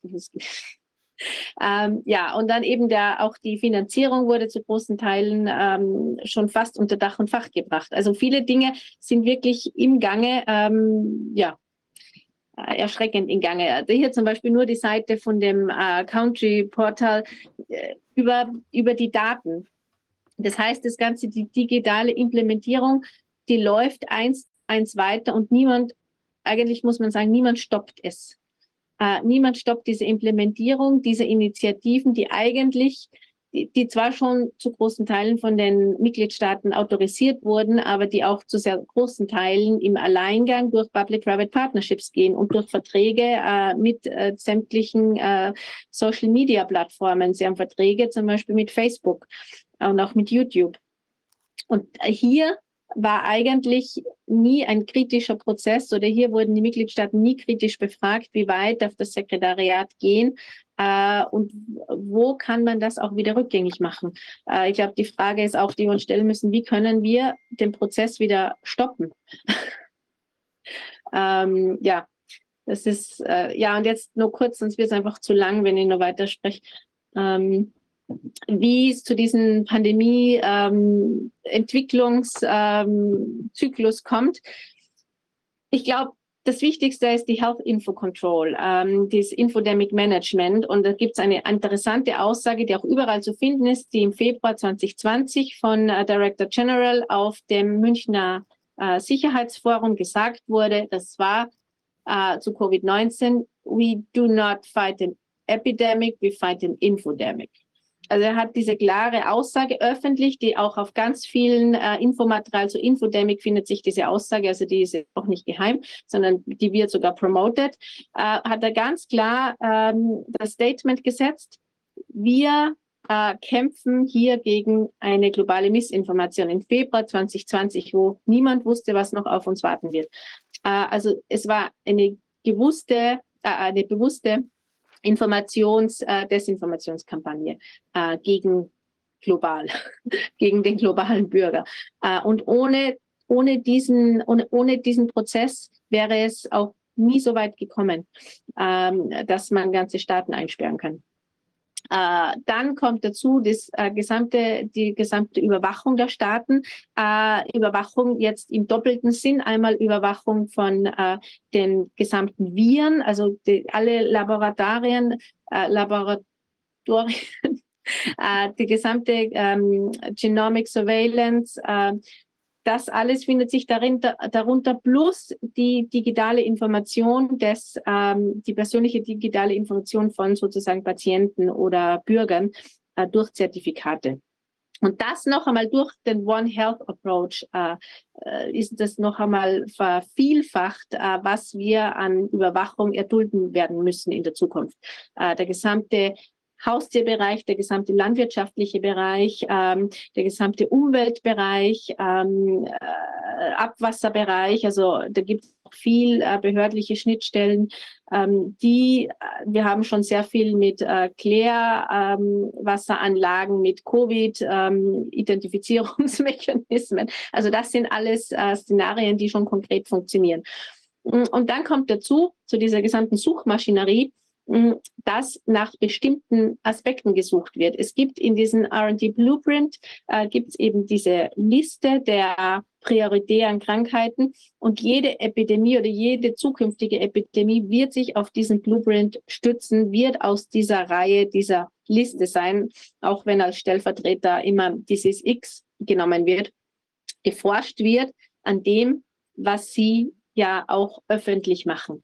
Ähm, also es ist ja zu gewissermaßen die äh, Countermeasures-Forschung schon öffentlich. Ähm, das ist vor allen Dingen bei CEPI angelagert, äh, angesiedelt. Und CEPI ist ja auch 2017 aus dem World Economic Forum herausgegangen. Das ist also äh, auch eine sehr junge Organisation, äh, die sich sehr jung um diese ganzen schrecklichen Krankheiten kümmert, um Medical Countermeasures durch Forschungsinitiativen ähm, zu lancieren. Und dann ist die Autorität, ähm, die dann dazukommt, sollte das einmal gefunden werden, äh, des Director Generals, eine, eine Public Health Emergency zu initiieren, was dann sofort übergeht oder vielleicht sogar schon vor dieser, ähm, ähm, wie wir gesehen haben, vor dieser Deklaration eines Fakes in die Vergabe und Autorisierung der medizinischen Gegenmaßnahmen. Und äh, das ist, glaube ich, in sich eine sehr problematische Konstellation, die aufgelöst werden muss über durch die eine oder andere ähm, äh, Initiative, weil äh, mittlerweile ist das System ähm, so feinmaschig gestrickt durch so viele äh, Akteure, die mitmischen, äh, dass es ähm, die nächste Pandemie wirklich tatsächlich vor der Haustür steht. Jetzt äh, mal so gesagt.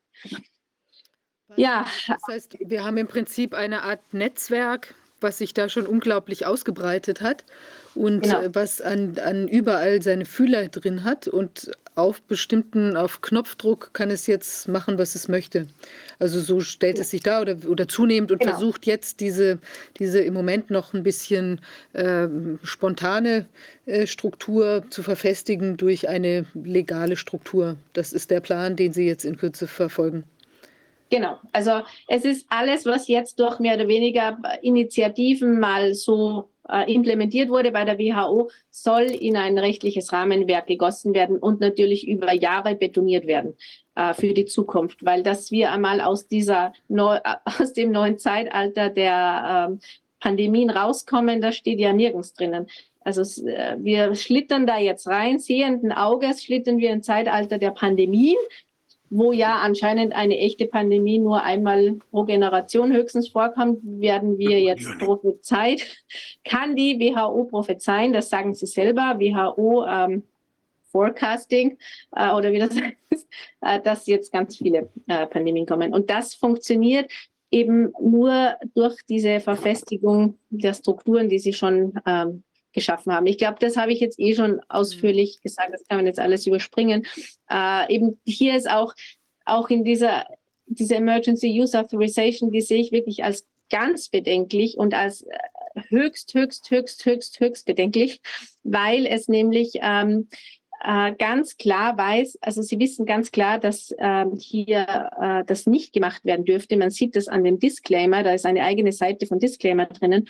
Da steht dann auch drinnen, dass es sämtliche Verantwortlichkeiten ähm, abweisen muss. Ähm, es steht sogar auch jetzt noch eine Seite drinnen, dass die Immunitäten selbstverständlich gelten, äh, dass die äh, nicht ähm, ähm, ähm zurückgesetzt werden und dass äh, alle rechtlichen Immunitäten äh, weiterhin geltend sind für die Emergency Use Listing Procedure, weil sie sehr genau wissen, dass hier die Haftungen äh, ins Unendliche gehen könnten, würde sich herausstellen, dass es sich um ein gefährliches Produkt handelt. Und wir reden ja nicht nur von äh, Vaccines, wir reden auch von Diagnostika und ähm, von ähm, Tests äh, In-vitro-Tests. Also alle diese, die, die, diese, dieser Riesenbereich äh, durch so eine einfache äh, regulatorische Maßnahme selbstständig zu lösen auf internationaler Ebene ist extrem gefährlich und muss eigentlich, da, äh, muss eigentlich dazu führen, dass man ein, ein, ein zivilrechtliche äh, Problematik, äh, zivilrechtliches Verfahren anstrebt ähm, gegen diejenigen, die das äh, unternommen haben, weil es eine privatrechtliche Tätigkeit ist, die nicht autorisiert werden konnte von der Weltgesundheitsversammlung. Ähm, muss, es ist einfach ein, ein ähm, äh, Überschreitung der Kompetenzen, die sich hier zeigt. Ähm, ja, und auch ähm, bei der, beim Infodemic Management geht es ja darum, eine, eine äh, Militarisierung der Information oder eine ähm, ja, also eine Gefährlichmachung der Information äh, zu kreieren, also eine ganz künstliche Situation, dass man sagt, die Misinformation Spreader sind ja gefährlich. Ähm, und ich bin ja selbst WHO Infodemic Manager und habe diese Ausbildung hinter mir. Und ähm, es ist tatsächlich so, äh, dass die das eins zu eins lehren. Also ähm, das hat mit ähm, Bildung nichts zu tun. ja. ja. Da wird man eine Autoimmunreaktion angebracht. genau, ja. Vielleicht schaffen wir das. Ja, eben, dann ist die Frage, wie, äh, wie kann man vorgehen, wie kann man das stoppen? Einerseits Transparenz, Aufklärung. Ähm, man muss, äh, Hauptinitiative ist, man muss sicher bei den Immunitäten ansetzen. Ähm, die Frage ist, wie kann man bei den Immunitäten ansetzen? Ähm, äh, Hauptleidtragendes Volk ist sicherlich die Schweiz, die äh, sämtliche Initiativen beherbergt und viele äh, zusätzliche Privilegien an Gavi äh, und sonstige ähm, ähm, ähm, Strukturen quasi äh, gegeben hat, ohne, ähm, äh, ohne die Steuern zu bekommen und äh, vielleicht auch äh, strafrechtlich relevante Dinge nicht zu verfolgen. Und hier muss man dann wirklich anfragen, kann das sein? Ähm, ja, äh, das, das wird ein, ein langfristiges Projekt sein, äh, die Immunität. Ähm, äh, ist, also diejenigen, die sagen, wir brauchen alles neu, stützen sich auf Vorrechte, die es gegeben hat nach dem Zweiten Weltkrieg. Das muss man sich ja auch einmal vor Augen halten. Nach dem Zweiten Weltkrieg war aus gewissen Gründen diese internationale Organisationen gut geschützt. Nur sie agieren ja jetzt wie privatrechtliche Akteure und verdienen diese Immunität nicht. Es lässt sich mit nichts rechtfertigen, äh, vor Korruption und Strafrechtsverfolgung äh, diese äh, Mitarbeiter der WHO zu schützen. Mit was soll das gerechtfertigt werden? Mit nichts. Jeder einzelne Bürger muss sich dem Gesetz unterstellen und das muss gefordert werden, weil die WHO äh, äh, sieht natürlich jetzt auf eine lange und auch alle internationalen Organisationen sehen auf eine lange Periode zurück, äh, wo keiner hinsehen durfte, was gemacht wird. Und dieses Selbstverständnis der Behörden äh, und, und in, in, der Denkweise äh, muss auch irgendwo gestoppt werden an irgendeinem Punkt weil äh, das Selbstverständnis ist, dass wir, wir viele Menschen äh, haben nichts mit der WHO zu tun. Die Europäische Kommission zum Beispiel hat in, eine, in einer äh, Gerichts, äh, äh, Rechtsprechung sagt, äh, der EU-Bürger darf sich nicht zum Gesprächspartner der Kommission aufschwingen. Und genau das schwingt damit. Also wir dürfen, wir sind ja nicht gleichberechtigte Partner, das einzelne Individuum, sondern wir sind die Untergebenen und äh, sie ähm, sind nicht mal bereit, äh, Strafrechts ähm, Normen anzunehmen äh, und sich unter das normale Recht zu stellen. Äh, und da muss man den Spiegel vor Augen halten, äh, glaube ich, in der Zukunft und oder ab sofort. ja. Mhm. Ja, das Problem ist ja nicht nur die rechtliche Immunität, sondern die de facto Immunität, die wir bei allen Beteiligten haben, weil halt die Staatsanwaltschaften einfach nicht äh, loslegen ja, unter diversen Begründungsakrobatiken. Also selbst wenn wir da andere Regelungen hätten, würde ja auch nichts passieren. Also, äh, naja, immer aus, dem, immer aus der Perspektive der Rechtmäßigkeit internationaler Organisationen. Es kann nicht falsch sein, was die WHO sagt, weil die WHO ihre Autorität eilt ihr voraus und ihre Rechtmäßigkeit und ihr, ihr, ihr äh, transparenter Charakter. Äh, da kann nichts falsch sein, darum können wir niemanden äh, in Verpflichtung nehmen, national. Ja. Unfehlbarkeits, äh, ja, das hatten wir schon mal ja. in einem anderen Kontext. Äh, wenn ich noch ganz kurz was fragen darf, äh, das ist jetzt noch mal ganz zum Anfang Anfang der Präsentation. Also vielen Dank erstmal auch dafür. Das war jetzt, äh, muss ich nicht verstecken hinter der Präsentation vom Kollegen Kruse. Ich habe trotzdem was nicht verstanden, was aber jetzt weniger mit der Präsentation zu tun hat, sondern mehr mit dem äh, Institutionen-Gulasch, nenne ich es jetzt mal. Also da sind ja unzählige ähm, also privatrechtliche ähm, Akteure insbesondere involviert. Und Sie hatten am Anfang die G7 genannt und dass sie Druck mhm. ausüben auf die anderen Staaten. Ich habe da den Zusammenhang, um ehrlich zu sein, nicht so ganz verstanden, wie weit jetzt die G7 und die WHO oder wie weit über die G7 in die WHO ähm, reingesteuert wird. Weil, ähm, ja, ja, ja, nein, nein, nein. Die WHO, also die G7, äh, bestimmen mit dem Pandemiepakt, dass ein ähm, dass das Augenmerk jetzt, na, ja genau, dass das Augenmerk auf die Überwachung, also die gesamte Überwachungsaspekte und auf diese ähm, äh, Antwortkapazitäten gelegt werden muss. Und das legen sie ja nicht bei sich selbst, sondern bei allen anderen Staaten der Welt. Sie machen Geld bereit durch den Pandemiepakt, der ja auch jetzt von diesen G7 kommt. Das ist eine Initiative. Äh, damit alle Staaten, die das nicht haben, sie geben ja eigentlich vor, was die Staaten zu tun haben, außerhalb eines rechtlichen Rahmens mit diesen Aktionen. Sie, sie setzen, der, sie setzen der, das Rahmenwerk für das, was dann bei der WHO gemacht wird. Und es hat dann auch also eine Konsultation mit der WHO gegeben. Das kann man auch alles nachlesen auf der G7-Seite. Die WHO hat äh, die, das Health äh, Streamline oder wie das heißt von G7 beraten. Äh, da waren WHO-Mitarbeiter und, und haben äh, beraten. Und und bei der G7 geht es immer um die Implementierung seit Jahren der internationalen Gesundheitsvorschriften. Ähm, und die machen das ja nur, damit sie exportieren, ihr, ihre, äh, ihr Know-how exportieren können. Da geht es ja eigentlich um Geschäfte. Die beschließen gemeinsam, wo dann in der Welt neue Märkte erschlossen genau. werden können unter Shaping diesem Label. New Markets heißt es dann in der Fachsprache. Ja. Also das heißt dann, genau. Ja, Entschuldigung, man kann dann sagen, dass die G7 sozusagen dann wiederum die WHO steuert. Verstehst du das richtig? Also etwas ja, natürlich schon. Ja.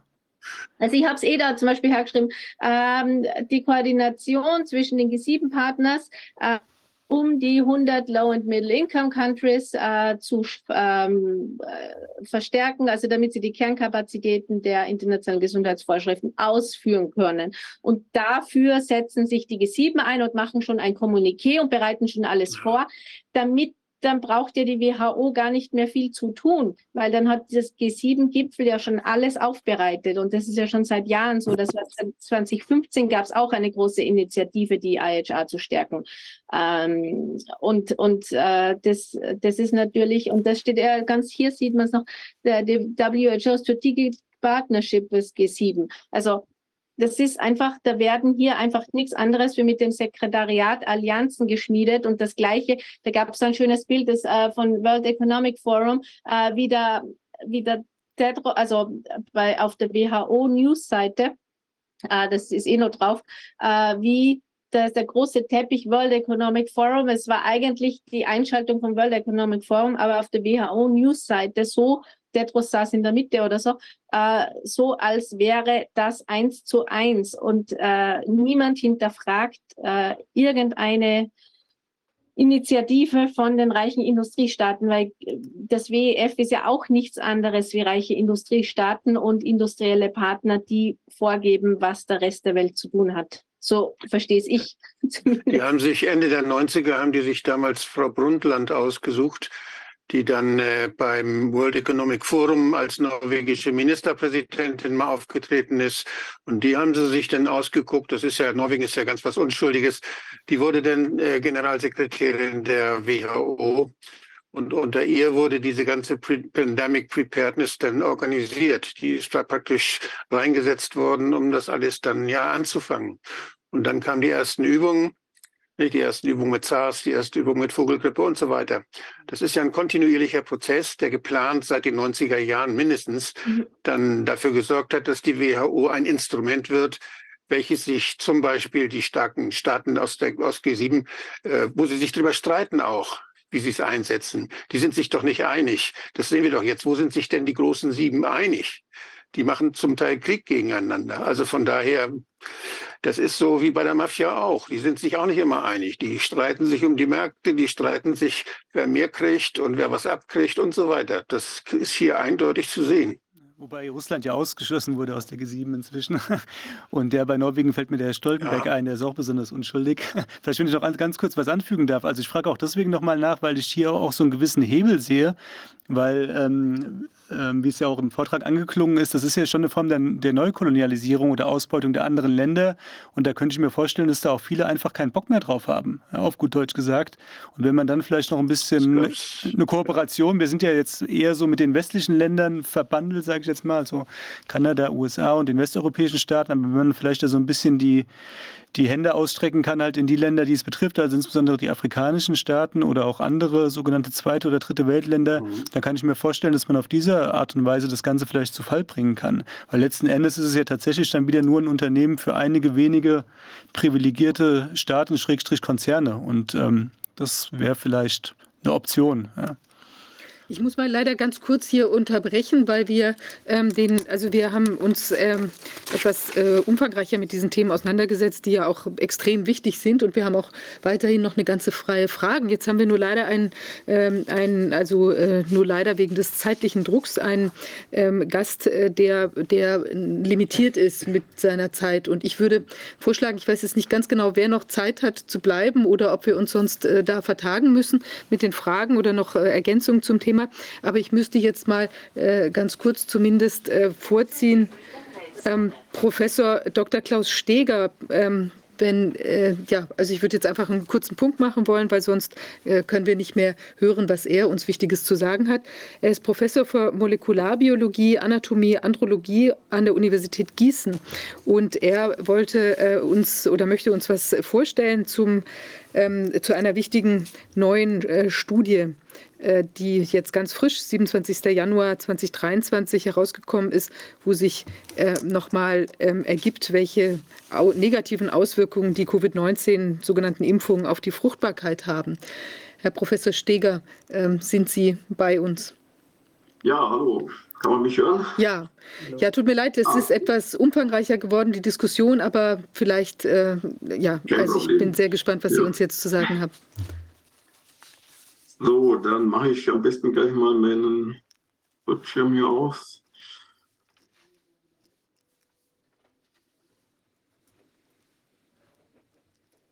So, sollte jetzt zu sehen sein, hoffe ich. Jetzt. Man sieht es, ja. Ja, wunderbar. Also vorneweg, ich hatte jetzt ein paar Internetaussetzer. Bei uns geht gerade die Welt unter, nämlich ja, mit ziemlichen Orkanböen falls ich da mal äh, ein paar Sekunden weg bin, vielleicht kann dann ähm, der Co-Autor Werner einspringen, er kann die Zeit überbrücken. Ja. So, es geht also um diese äh, Studie. Ich befasse mich eigentlich seit meiner Promotion mit äh, männlicher Fertilität, komme aus der Anatomie, Histologie und es hat sich dann ausgeweitet später auf genetische, epigenetische Regulation. Und ähm, methodisch arbeite ich seit über 25 Jahren an äh, oder mit äh, PCR, genau genommen RTQ-PCR. Die Abkürzung braucht man heutzutage nach drei Jahren, glaube ich, nicht mehr zu erklären. Ja. Es war aber auch ein Grund, warum ich einer dieser 22 Autoren der Korman-Drosten-Studie äh, war. So, und nachdem das mit der PCR ja einigermaßen geklärt ist, auch wenn es nicht zu Ende ist, ähm, habe ich mich dann wieder der männlichen Fertilität jetzt äh, zugewandt und zunächst mal geschaut, was überhaupt so an Daten bisher ähm, bekannt ist. Und ja, mir ist dann relativ schnell aufgefallen, dass man äh, ja die, die großen Datenbanken mit einschließen sollte. Und äh, da habe ich leider keine Erfahrung. Also habe ich mir natürlich äh, den besten Mann gesucht, den es auf diesem äh, Bereich gibt hier, aber also äh, Werner angeschrieben und die Chemie hat irgendwie auch gleich gestimmt zwischen uns. Also kannst gerne widersprechen, wenn es nicht so ist. Ja, auf jeden Fall ist dann diese gemeinsame äh, Studie daraus entstanden. Und äh, für all diejenigen, die jetzt ähm, ja die ganzen Antworten erwarten, die werden wahrscheinlich furchtbar enttäuscht sein, ja, weil es gibt wesentlich mehr Fragen als Antworten. Und äh, deshalb haben wir das Fragezeichen auch bereits ähm, in die Überschrift äh. Und ähm, wir haben uns darauf geeinigt, äh, dass ich zunächst mal äh, zwei Folien, also einen Vorlesungsfundus herauskrame und ein bisschen was der Anatomie und Histologie des Hodens erzähle, äh, das nicht unwichtig ist für die Diskussion später. Ja. So, und zwar haben wir hier mal die Anatomie der Hoden äh, gehört also zu den inneren Geschlechtsorganen, auch wenn er natürlich außerhalb äh, der Körperhöhle jetzt verlagert ist in äh, den Hodensack zusammen mit den Nebenhoden. Der Name sagt es ja schon, liegt direkt neben dem Hoden, setzt sich dann fort in ähm, den ähm, Samenleiter und mündet dann innerhalb der Prostata, das ist dann das Problem der alten Männer, äh, in die Harnröhre ein. Äh, das Gelbe, was man hier sieht, ist äh, die Harnblase und äh, dann setzt sich das Ganze als sogenannte Harnsamenröhre ähm, nach außen innerhalb des Penis fort. Ja, seltsamerweise ist eigentlich das, das Fruchtbarkeitssymbol immer der, der Penis, ja, aber ähm, die, die eigentliche Fruchtbarkeit wird natürlich im Hoden generiert, weil da die Spermien produziert werden. Und ähm, wenn man jetzt einen Querschnitt durch den Hoden machen würde und das Ganze sich mit dem Raster-Elektronenmikroskop anschaut, dann wird das in etwa so ausschauen. Das heißt, äh, schaut eigentlich fast an jeder Stelle gleich aus. Wir haben eine Unmenge an ja, unendlich gewundenen sogenannten Hodentubuli. Ähm, und äh, man sieht hier so eine äh, seltsame Struktur. Das ist dann das Keimepithel, dort wo also die, die Keimzellen liegen, die Spermien produziert werden. In der Mitte das Schwarze ist dann das Lumen. So, und zur Histologie, das ist entnommen aus einem uralten, aber genialen äh, Buch. Und ähm, das ich ein bisschen farbig aufbereitet habe, aber zur Orientierung hier oben. Ich weiß nicht, sieht man den Cursor eigentlich vom? Ja, ja. ja. ja. Okay, ja. Äh, wir haben also hier oben den Hoden, daneben also der Nebenhoden. Das Ganze liegt also im Skrotum, also im Hodensack drin. Und vorhin haben wir gerade vorne auf so einen Hodentubulus draufgeschaut. Und die Masse sieht man hier ist äh, gelb. Und ähm, jetzt ist so, dass immer wenn äh, Zellen hochspezialisiert sind, das können also Nervenzellen im Gehirn sein, das können Kennzellen im Eierstock oder auch im Hoden sein, dann äh, können sich die nicht mehr selbstständig ernähren und dann müssen die also von umgebenden sogenannten Stütz- oder Ammenzellen ernährt werden und im Hoden heißen die nach ihrem Erstbeschreiber eben Sertoli-Zellen und die sind äh, zu erkennen an diesen dunkel-orangenen, äh, ganz seltsam strukturierten Zeugkernen. Ja? Und das sind ganz normale, äh, also somatische Zellen, wie unsere Körperzellen auch. Der Rest das ich jetzt in drei Farben dargestellt habe, das äh, sind also die äh, Keimzellen. Und die Differenzierung dieser männlichen Keimzellen, die steht hier links oben, die heißt im Fachjargon Spermatogenese, die läuft immer von außen, also von der Tubuluswand zur Mitte hin ähm, in das äh, Lumen hinein. Und es beginnt also mit den Grünen, die an der Seite anliegen. Das sind die Spermatogonen. Da gibt es verschiedene Typen, da will ich jetzt nicht näher darauf eingehen aber da gibt es auch Stammzellen runter. Und diese Stammzellen führen also ganz normale Teilungen durch. Das heißt, aus einer Stammzelle entstehen dann zwei. Das machen die relativ unendlich. Und äh, jetzt ist so, dass diese Stammzellen und die Sertoli-Zellen sind also die stabilsten Zellen in diesem Hodentubulus. Ist, ist also ganz normal, wenn man zum Beispiel eine schwere Grippe hat mit ähm, ja, hohen Fieber, lokalen Entzündungen, dann kann es durchaus sein, dass äh, also die hier blau und, und rot gezeichneten Zellen kaputt gehen, ähm, was sich natürlich in der Verminderung der, äh, der Samenqualität ausdrückt. Aber die sehr tolle Zellen, die, die Stammzellen bleiben übrig und die können dann äh, im Anschluss wieder so ein Keimepithel aufbauen. So, und ähm, irgendwann sagt sich so eine Stammzelle, okay, ich möchte jetzt eine Spermium werden. Das heißt, äh, die differenziert sich dann in diese blauen Zellen, die heißen Spermatozyten, und da steht dahinter geschlechtliche Teilung. Ähm, eine normale Teilung, wie gesagt, läuft aus nach dem Prinzip aus 1 macht 2. Hier äh, geschlechtliche Teilung heißt aus 1 macht 4. Das heißt, äh, eine Spermatozyte teilt sich, die beiden teilen sich dann nochmal, sodass wir im Endeffekt dann vier sogenannte Spermatiden bekommen. Das sind jetzt die roten. Und da sehen wir hier rechts, die sind zunächst mal rund und dann strecken sich die und werden so länglich, schauen schon fast wie ein Spermium aus. Spermium habe ich hier in Anführungszeichen geschrieben, weil es im Hoden eigentlich keine richtigen Spermien gibt. Von Spermien spricht man eigentlich, wenn die eigenständig beweglich sind und das sind sie im Hoden nicht. Deshalb ähm, befinden sich also außerhalb dieses Tubulus ähm, ja, die Muskelzellen, äh, das kommt dann zu Kontraktionen und die transportieren dann diese nicht beweglichen äh, Spermatiden jetzt äh, Richtung Hoden und Nebenhoden. Äh, so eine Entwicklung von, von einer Stammzelle zu so einem fertigen, elongierten Spermatid dauert beim Menschen ziemlich genau 74 Tage. Das ist wichtig, äh, wenn wir uns dann die vorhandenen Studien anschauen. Und äh, damit ist aber noch nicht genug. Dann äh, treten wir also vom Hoden in den Nebenhoden über und müssen dann nochmal so eine ungefähr so zwei Wochen Reifung durchmachen, damit sie tatsächlich beweglich werden. Äh, Im Nebenhoden, das ein reines Speicherorgan äh, ist, bewegen sich die natürlich nicht. Äh, die werden erst dazu angestoßen, wenn es dann in den weiblichen Geschlechtsapparat kommen. Da gibt es dann eine pH-Änderung und das ist dann sozusagen der Startschuss, dass die jetzt dann zum Zappeln anfangen. Also ein wichtiger Punkt noch, äh, der Übertritt vom Hoden in Nebenhoden kann man sich so vorstellen, als wenn man früher so, eine, so einen Flug in die USA gebucht hat und dann an der Grenzkontrolle ich habe also jedes Mal so mindestens ein bis zwei Stunden verbracht hier und man ist dann permanent äh, zickzack durch diese Absperrgitter gelaufen.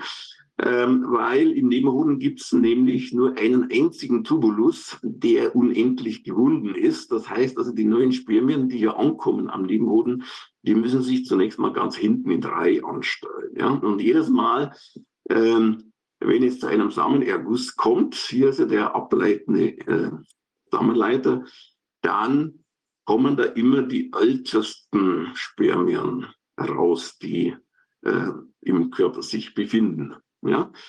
Also das ist wichtig, diese 74 Tage und dann kann man ruhig nochmal zwei Wochen dazu zahlen. So, dann das Rechts. Ähm, will jetzt nicht näher drauf eingehen. Es ist nur ein Hinweis, was ich eigentlich so originell ähm, forschungstechnisch mache. Ich befasse mich eigentlich äh, mit dem letzten Schritt dieser Spermiogenese, die heißt dann Spermiogenese, also die Entwicklung von den Runden zu den ähm, elongierenden Spermatiden und schließlich Spermien. Und hier speziell Austausch der Histone, da ist die DNA drum herum gewickelt gegen Protamine. Würde jetzt zu ähm, sehr ins Detail führen, wie es interessiert. Ähm, ich habe da vor circa zehn Jahren, ist aber immer noch sehr aktuell, so ein Review in Nature Review Urology geschrieben. Hier ist der Link. Da kann dann jeder, der Interesse hat, das äh, im Detail nachlesen. So, jetzt äh, widmen wir uns mal der Studie. Und ich habe vorhin gesagt, ich habe begonnen mit einem Review, was gibt es denn eigentlich so an, an, vorhandenen Studien schon, und zwar vor allen Dingen, was jetzt die Spermienqualität vor und nach der Impfung, vor allen Dingen der RNA-Impfung betrifft, ist das, was mich eigentlich am meisten interessiert, weil ich ja RTQ-PCR, also Genexpression gemacht habe und dann habe ich eigentlich immer mit RNA gearbeitet und das war ja auch BioNTech äh, die Firma oder der Impfstoff, der am meisten in Europa verimpft worden ist. So, die Auswertungen der ganzen Daten, das hat dann der Werner gemacht hier, ähm, der hat sich zunächst mal so die, die Entwicklung der Geburtenrate angesehen und dann sind wir also relativ schnell auf die männliche Seite übergeschwenkt. So diese Spermienqualität findet man in diesen Datenbank natürlich nicht, weil diese Spezialuntersuchungen sind. Ähm, wir haben uns hier beschränkt vor allen Dingen auf zwei Aspekte unter dem äh, ja, Punkt ähm, Turbokrebs wollten wir natürlich schauen, ob es auch für den Hodentumor gibt. Und äh, dann wollten wir uns mal die äh, Korrelation äh, Herzinfarkt, Erektionsstörungen anschauen. Das steht für erektile Dysfunktion. Und was mir also auch noch wichtig war, dass wir damit die äh, wissenschaftliche Diskussion, die also äh, drei Jahre eigentlich nicht stattgefunden hat, beziehungsweise bewusst unterdrückt worden ist, äh, mal anregen, ähm, die offenen Fragen aufzeigen und äh, vor allen Dingen die Langzeitfolgen aufzeigen, wo ja bisher überhaupt nicht darüber gesprochen worden ist. So, dann gehen wir mal die Abbildungen durch und dann übergebe ich jetzt mal ziemlich nahtlos an den Werner. Okay, also was wir hier sehen, ist erstmal völlig unabhängig, ob Mann oder Frau oder beide das Problem haben mit der Impfung. Ganz links oben sehen wir ja, wie viele Leute in den entsprechenden Alter wurden geimpft.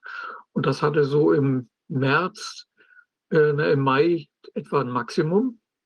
Und äh, darunter ist dann die Abweichung, das ist die linke untere Grafik, äh, von den durchschnittlichen äh, Geburtenraten von ein paar Jahren vorher. Und man sieht tatsächlich mit neun Monate Verzug, neun Monaten Verzug, wo es, nachdem es so richtig in diesem betreffenden Alter losging, plötzlich ist die Geburtenrate eingebrochen um irgendwas zwischen acht und elf Prozent.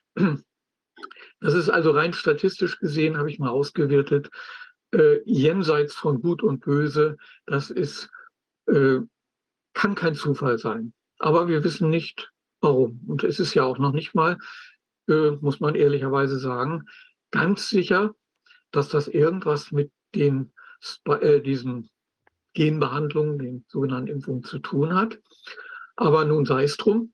Äh, die eine Frage war natürlich, bleibt das oder geht das wieder zurück, nachdem ja das Maximum war? Und da so im Mai 22 hat man gedacht, na ja, gut, das sieht so aus, als ob jetzt zurückgeht.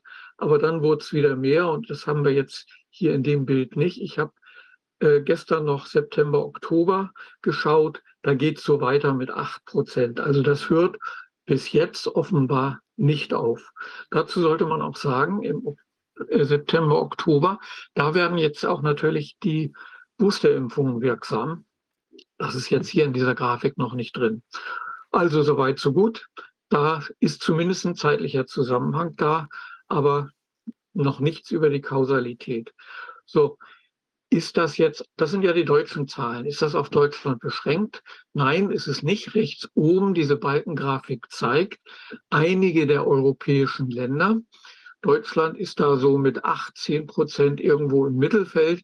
Es gibt Länder wie Polen, äh, wo es schlimmer ist. Und es gibt andererseits Länder Frankreich, da ist fast überhaupt nichts zu sehen. Was immer da der Grund ist, es ist ein Befund, den man irgendwann sicher mal erklären kann.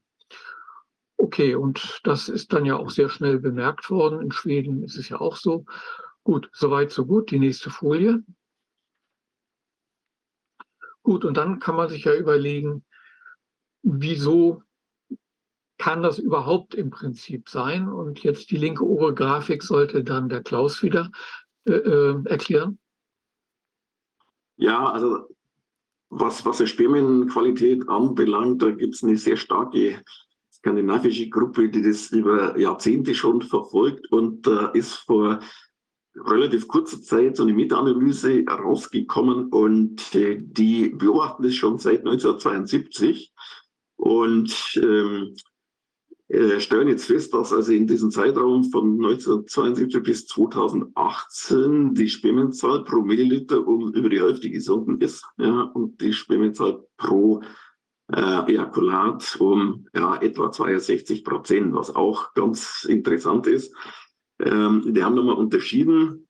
Die haben nämlich schon eine ältere Studie gemacht, hier bis äh, 2000. Und da sieht man also, dass in den Jahren von 72 bis 2000 es pro Jahr um eine Reduktion von 1,6 Prozent kommt und dass diese Reduktion ab dem Jahr 2000, jetzt bis 2018, wo der Untersuchungszeitraum war, sich diese, dieser Prozentsatz fast verdoppelt hat, nämlich auf 2,64 Prozent. Das heißt, äh, die, die äh, Samenqualität der, der Männer ähm, wird also weltweit, äh, geht die seit Jahren zurück, aber das ist natürlich ein kontinuierlicher Prozess und äh, das erklärt natürlich nicht äh, diesen rapiden Abfall jetzt äh, im, im Januar äh, letzten Jahres, was äh, Werner jetzt gerade vorgestellt hat. Ja. Ja, also übernehme ich jetzt mal für das rechte untere Diagramm. Ja. Muss man nicht alles lesen. Äh, wenn man mit so einem Phänomen konfrontiert wird, sowohl dem kontinuierlichen Rückgang als auch diesem sprunghaften Rückgang, äh, dann muss man sich normalerweise ja, irgendeine Systematik ausdenken, was könnte denn alles da zusammenhängen. Und äh, äh dieses Diagramm nennt sich Fischgrätendiagramm. Rechts ist das Ergebnis, also Rückgang der Spermienqualität. Und dann sind in diesem rechten oberen Zweig männliche Faktoren aufgelistet, dann weibliche Faktoren. Äh, dann gibt es noch, muss man sich auch überlegen, was könnte etwas so reinspucken, was eigentlich gar nichts damit zu tun hat, was auch noch stört. Und dann äh, ist auch noch die Frage der Datenqualität links unten und äh, gesellschaftliche Faktoren und Umweltfaktoren. Also äh, was man auf jeden Fall im Moment das Einzige, was man mit Sicherheit sagen kann, man kann mit Sicherheit keine einzige Ursache identifizieren. Das heißt, wir sind jetzt hier wirklich ganz am Anfang und ich bin ziemlich sicher, dass der Rückgang, der kontinuierliche Rückgang und dieser abrupte Rückgang, die haben verschiedene Ursachen, aber das kann sich ja dann auch gegenseitig verstärken. So, die nächste Folie. So, dann haben wir uns gefragt, wo können wir, so wie ein Kriminalkommissar, wo gibt es Daten, wo wir nachschauen können, die jetzt nicht unmittelbar auf die Spermienqualität, das kommt ja dann später auch noch, äh, gucken, sondern wo gibt es irgendwelche Daten? Naja, da muss man jetzt in der momentanen Situation nicht lange suchen, äh, sondern muss schauen, wo gibt es in den Datenbanken, und das England hat eine schöne Datenbank zu den Nebenwirkungen der Impfung. Wenn wir einfach mal sagen, okay, das müssen wir uns jetzt natürlich gezielt anschauen, aufgrund dieses Zusammenhangs. Und was da unten aufgelistet sind halt die Häufigkeit der Meldungen in dieser, würde ich sagen, besten Datenbank, die ich so kenne, diesen englischen Yellow Cards. Also Yellow Card steht wohl dafür, dass das früher auf irgendwelchen gelben Karten Nebenwirkungen gemeldet wurden. Und da gibt es so einen ganzen Sack voll verschiedener äh, Meldungshäufigkeiten. Die sind natürlich um Faktor 100 mindestens typischerweise geringer als alles das, was die Frauen beigesteuert haben. Das kann jetzt so sein, dass das den Männern, bei den Männern weniger häufig ist. Aber ich würde mal vermuten, dass die Männer da vielleicht auch ein bisschen weniger freigebig sind, sowas dann auch öffentlich mitzuteilen. So, das ist die eine Frage. Also es gibt da alle möglichen Sachen, die damit zusammenhängen können. Und die rechte Grafik äh, war ja dann die Frage, wie schaut das denn bei den verschiedenen Wirkstoffen, Impfstoffen aus? Und die blaue Kurve, das ist AstraZeneca und BioNTech Pfizer, das ist insofern interessant. Die haben ja, äh, die AstraZeneca hat ja nicht die Liquid, äh, die LNPs, also Liquid Nanoparticles. Äh, und äh, die also das, die eigentliche mRNA schützen. Und da gibt es jetzt, würde ich mal sagen, unter Brüdern keinen wesentlichen Unterschied. Und insofern können, wäre das ein Anzeichen, aber auch wieder keine gesicherte Schlussfolgerung, hat wohl eher mit der mRNA zu tun als mit äh, dem, was da sonst noch an Gerümpel in den ganzen Impfstoffen, den sogenannten, drin ist. Und interessanterweise gibt es bei Moderna, der wurde relativ wenig in England an, eingesetzt, deswegen gibt es teilweise keine Daten. Aber in äh, Moderna hat ja dreimal so viel mRNA wie zum Beispiel BioNTech. Und da sehen wir in einigen dieser Befunde auch einen deutlich höheren Effekt. Was immer das jeweils bedeutet. Also äh, muss man jetzt im Moment beim momentanen Stand der Ermittlungen erstmal zur Kenntnis nehmen. So, nächste Folie. Äh, ja, vielleicht erklärst du die wieder, Klaus. Ähm, Ja, also hier ist, ähm, äh, steht mir Cardiac Failure versus ID. Also ID steht für erektile Dysfunktion, also Erektionsstörungen. Und ähm, also im Prinzip ähm, ist bekannt, dass es hier einen Zusammenhang gibt. Ähm, und zwar beruht hier wahrscheinlich vor allen Dingen auf den äh, unterschiedlichen Durchmessern äh, dieser Arterien. Also einerseits den, den Herzkranzgefäßen, da muss man nachschauen, die haben so einen Durchmesser von etwa drei bis äh, vier Millimeter. Und äh, die, ähm, die Arterie profunda penis, also die also in den Penis reinführt, die ist also deutlich äh, geringer vom Durchmesser, nämlich äh, ungefähr nur eins äh, bis zwei Millimeter. Und es ist also unter den Andrologen bekannt, dass ähm, ja, ähm, so, eine, so eine Erektionsstörung ähm, die Wahrscheinlichkeit erhöht, dass so in etwa drei bis fünf Jahre später dann auch äh, ein Herzinfarkt eintritt. Und ähm, ja, Werner hat jetzt praktisch mal diese Korrelation untersucht hier. Kannst du vielleicht jetzt noch mal was sagen hier zu den drei einzelnen ja, das ist also dann für die drei äh, Impfstoffe einfach geschaut, wie viel haben wir vom einen, wie viel haben wir vom anderen äh, zu einem bestimmten Zeitpunkt gehabt. Und da ist ein offensichtlicher zu, statistischer Zusammenhang.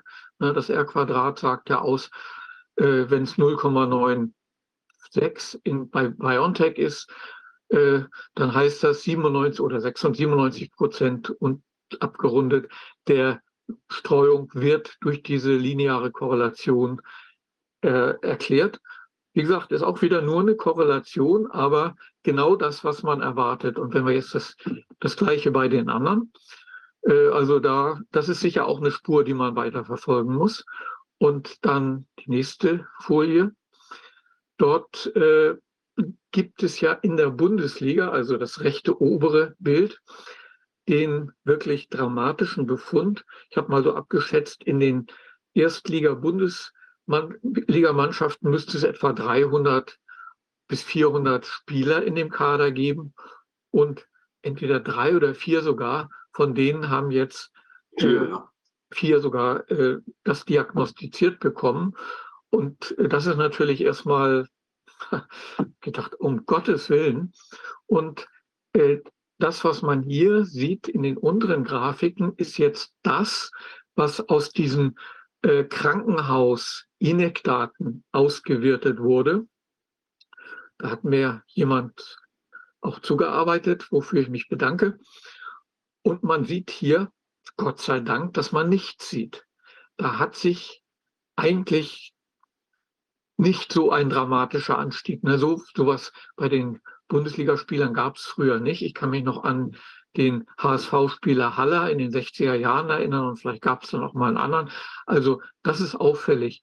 Und da würde ich jetzt sagen, naja, das sind ja super trainierte Spieler und Otto Normalverbraucher, äh, der hat halt nicht so eine gute Blutzirkulation. Äh, das ist halt der Unterschied zwischen den beiden und weiter geht jetzt meine Spekulation nicht. Äh, aber das muss dann wohl der entscheidende Faktor sein, warum die einen wirklich dramatisch und statistisch signifikant, äh, wenn es ein Prozent sind, Otto Normalverbraucher hat das nicht. So, dann denke ich, die nächste Folie sollte wieder. Ja, kann man ich wieder übernehmen. Ja. So, ähm, während des Schreibens äh, ist parallel im Oktober, wenn man hier sieht, auch diese Meta-Analyse rauskommen. Und ähm, das ist ganz interessant. Also die äh, beschäftigt sich mit Fertilität ganz allgemein, also weibliche und männliche Seite. Das äh, auf der linken Seite ist so ein Screenshot einer Abbildung, wo die genau beschreiben, wie die das machen. Ähm, man gibt ja irgendwelche Stichwörter, also Keywords in, in, in verschiedene Suchmaschinen ein, schaut in verschiedenen Bibliotheken, ja, und trägt dann zusammen. Und ähm, dann sieht man hier links rot eingekreist, rechts in dem Blauer steht es auch nochmal drin. Sie haben tatsächlich 1489 Studien gefunden. Gut, ein paar sind dann doppelt, klar, die werden dann aussortiert. Und dann gibt es immer noch solche Einschlusskriterien. Also wenn man so eine Meta-Analyse machen möchte, dann braucht man ja tatsächlich Zahlen, mit denen man arbeiten kann. Also wenn da einfach ein, ein Text steht, dann kann man also damit nichts anfangen. Also die, die muss man dann also alle aussortieren. Und im Endeffekt hier ist ganz ernüchternd, was hier unten steht. Ja, im Endeffekt sind für die Meta-Analyse ganze 20 Studien übrig geblieben.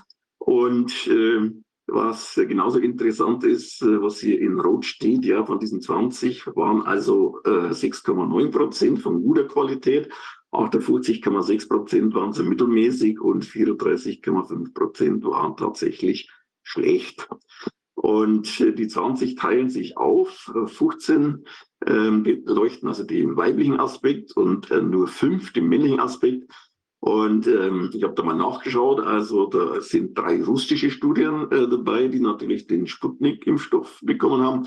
Eine Studie aus China, die den ähm, inaktivierten Erregerimpfstoff erhalten haben und genau eine einzige Studie, äh, die also äh, so ein, äh, Männer untersucht hat, die also den RNA-Impfstoff bekommen haben. Und ganz interessant ist auch die Schlussfolgerung der Autoren. Auf der Grundlage der bisher publizierten Studie gibt es keinen wissenschaftlichen Beweis, dass die Covid-19-Impfstoffe zu einer Einschränkung der männlichen Fruchtbarkeit führen. Die haben sich also auf diese fünf Studien äh, bezogen, wobei wir uns jetzt eigentlich nur diese eine mit dem RNA ja wirklich von Interesse ist.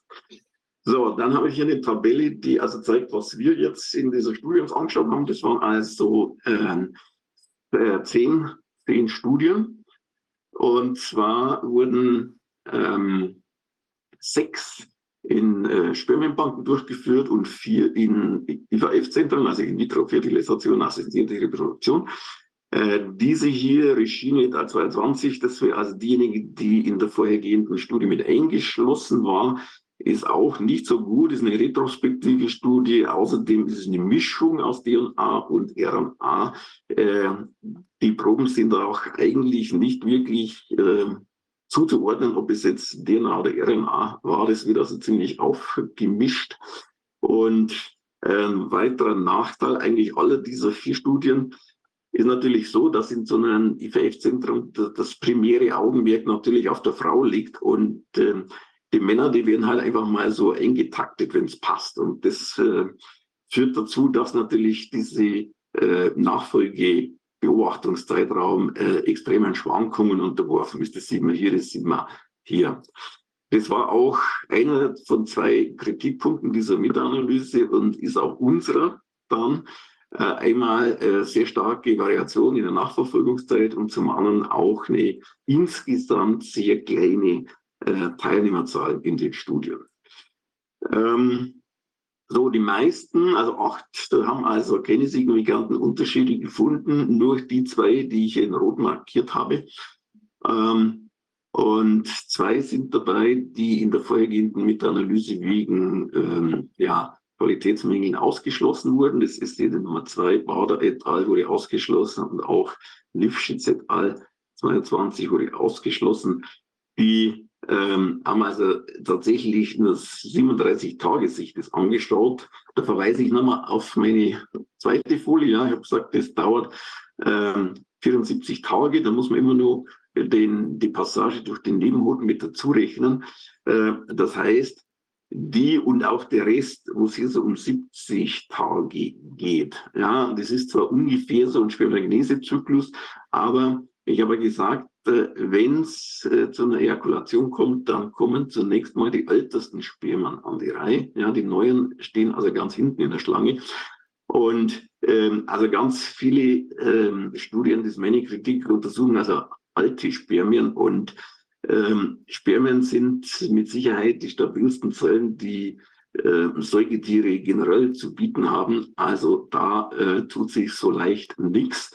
Das heißt, man müsste also schon warten, bis die, die empfindlicheren Zellen, also die weiter unten jetzt in diesen äh, Nodentumulus liegen, äh, bis die dann tatsächlich auch äh, bei der Ejakulation an die Reihe kommen, damit man also wirklich mit Sicherheit sagen kann, ähm, da hat sich jetzt was getan oder nicht hier. Also vor Corona-Zeiten ähm, hat man also Männer, die nur geringfügig unter den, den normalen Referenzwerten gelegen haben äh, und die durchaus ja, eine natürliche Befruchtung ins Auge gefasst haben, denen hat man dann gesagt, okay, ähm, jetzt hören wir das Rauchen auf und nehmen mal ab und äh, nehmen mal ein paar Nahrungsergänzungsmittel. Da gibt es ja auch spezielle, äh, um die Spermienqualität so ein bisschen zu erhöhen. Und äh, dann war immer die Pi mal Daumenregel, wir schauen nach drei Monaten mal, machen wir eine erste Kontrolle.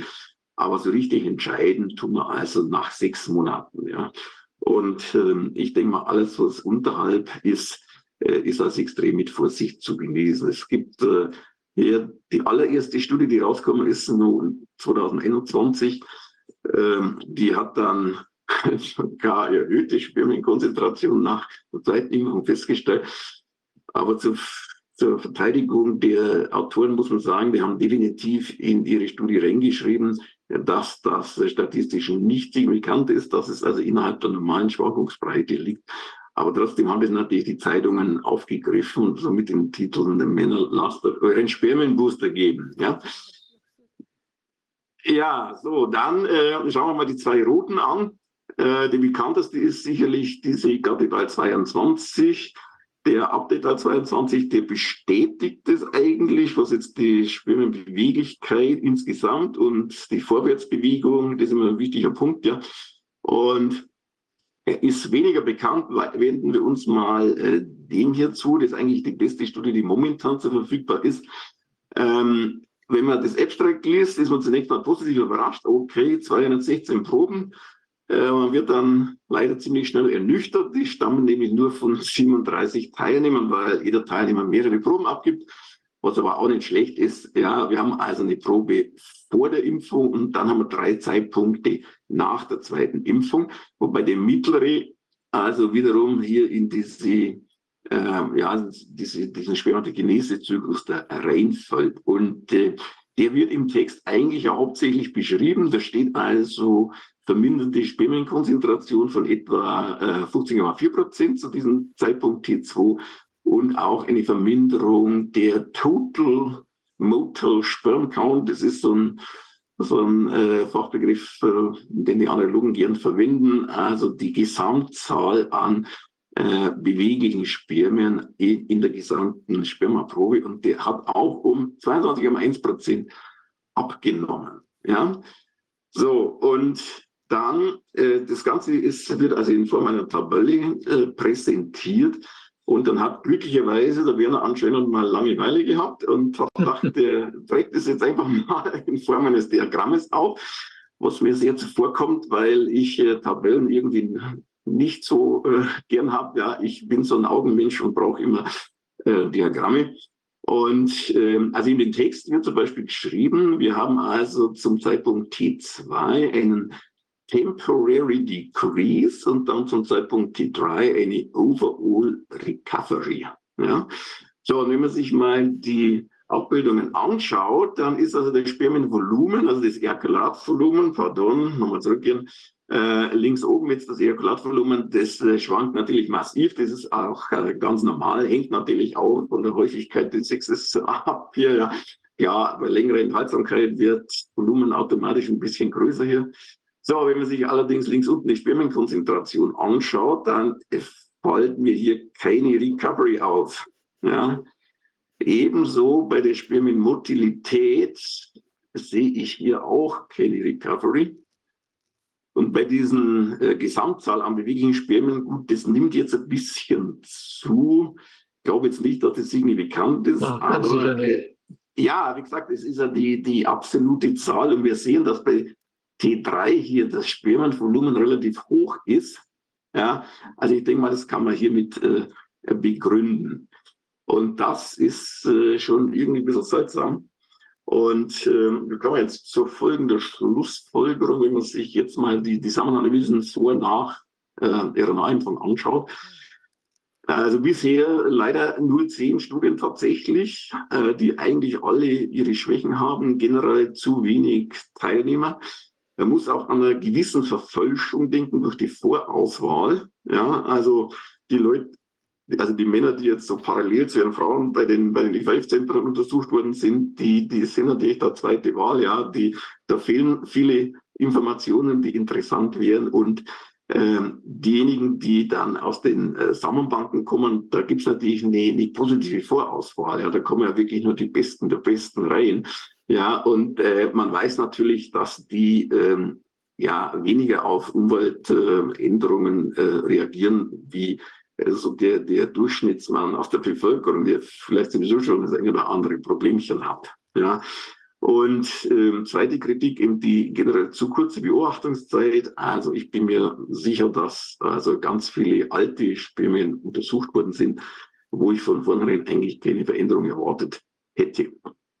Und es gibt natürlich unzureichende Informationen, insbesondere die Chargennummer. Das wäre also meine Forderung eigentlich für die Zukunft. Wir wissen ja, sagen nur Stichpunkt, how bad is my batch? Ja, dass es sehr große Unterschiede zwischen den Chargennummern gibt. Und wenn man das wirklich äh, sinnvoll wissenschaftlich auswerten möchte, dann denke ich mal, sollte es eigentlich fast Pflicht werden, damit äh, in Zukunft in diese Publikationen die Chargennummern mit aufgenommen werden, zumindest in so einer Art äh, Supplemental Table oder so. Ja, ja und dann äh, gibt es schließlich, ja, wir haben uns da auf unwissenschaftliches Vorgehen geeinigt, ja, man hat das Gefühl, dass unpassende Ergebnisse, die also nicht zum politischen Narrativ passen, einfach in Tabellen versteckt werden. Ja, dass irgendwelche Behauptungen aufgestellt werden, die eigentlich nicht der Literaturstellen belegt werden und da tatsächlich falsche Fakten aufgestellt werden. Und ich habe mal ein, mein Lieblingsbeispiel habe ich jetzt zum Abschluss nochmal hingeschrieben. Das war aus dieser allerersten Studie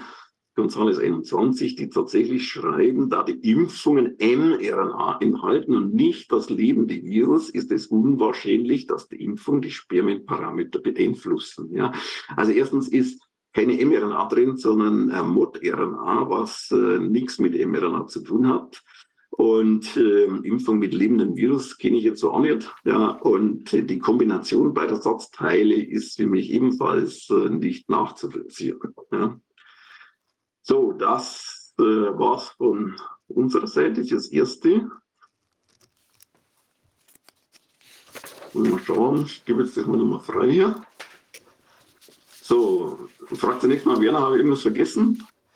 Nein, ich meine, man könnte noch mal resümieren. Also, wie schon am Anfang gesagt, wir sind wirklich am Anfang der Ermittlungen. Ne? Also, hast ja auch irgendwann zwischendurch gesagt, man hat sich hauptsächlich auf die Frauen konzentriert und äh, ja, über die Männer wissen wir herzlich wenig. Und äh, was, denke ich, ein Alarmzeichen ist, äh, diese, der langsame Rückgang der Spermienqualität über die letzten drei, vier Jahrzehnte. Das heißt ja ganz sicher, da ist irgendwas im Busch. Und ob jetzt diese sogenannte Impfung da nochmal sozusagen einen oben drauf setzt oder ob es da sogar eine beschleunigende Wirkung gibt, wissen wir alles nicht. Also mit anderen Worten, äh, es muss was getan werden und viel getan werden und solche Untersuchungen dann hoffentlich äh, werden sich dann daran orientieren, was du so aufgeschrieben hast, wo überall sind die Schwächen, die halt die Aussagekraft von den meisten dieser Untersuchungen einfach stark einschränken.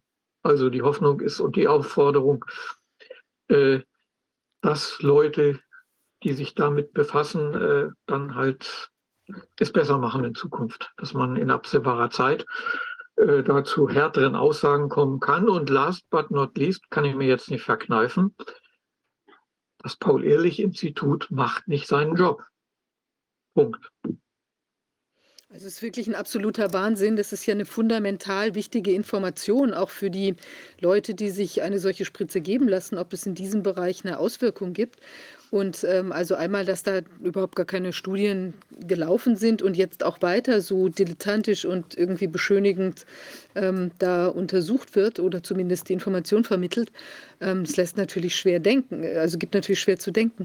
Und da müsste sofort was passieren. Ich meine, wir haben es ja hier letztlich mit einem riesigen äh, auch Bevölkerungsschutzproblem zu tun, auch an der Front. Also wenn uns jetzt irgendwie die nächsten Generationen wegbrechen sollten oder sich stark dezimieren, also wie, wie wirkt sich das denn auf die Gesamtstruktur aus? Also das ist ja, wäre wär ja wirklich katastrophal. Und es scheint ja, das fand ich jetzt auch gerade nochmal wirklich erschreckend, dass da eben dieses Recovery sich 0,0 äh, abzuzeichnen scheint. Wir wissen ja auch gar gar nicht, wenn jetzt nochmal ich, ich hatte es so verstanden, dass ja teilweise auch noch die ähm, Entwicklung nach dem Booster nicht mehr reingenommen worden ist, hat ja vielleicht auch Gründe, dass es sich vielleicht auch noch mal mehr in den Keller bewegt. Also da müssten unbedingt jetzt sehr dringend Studien angestoßen werden.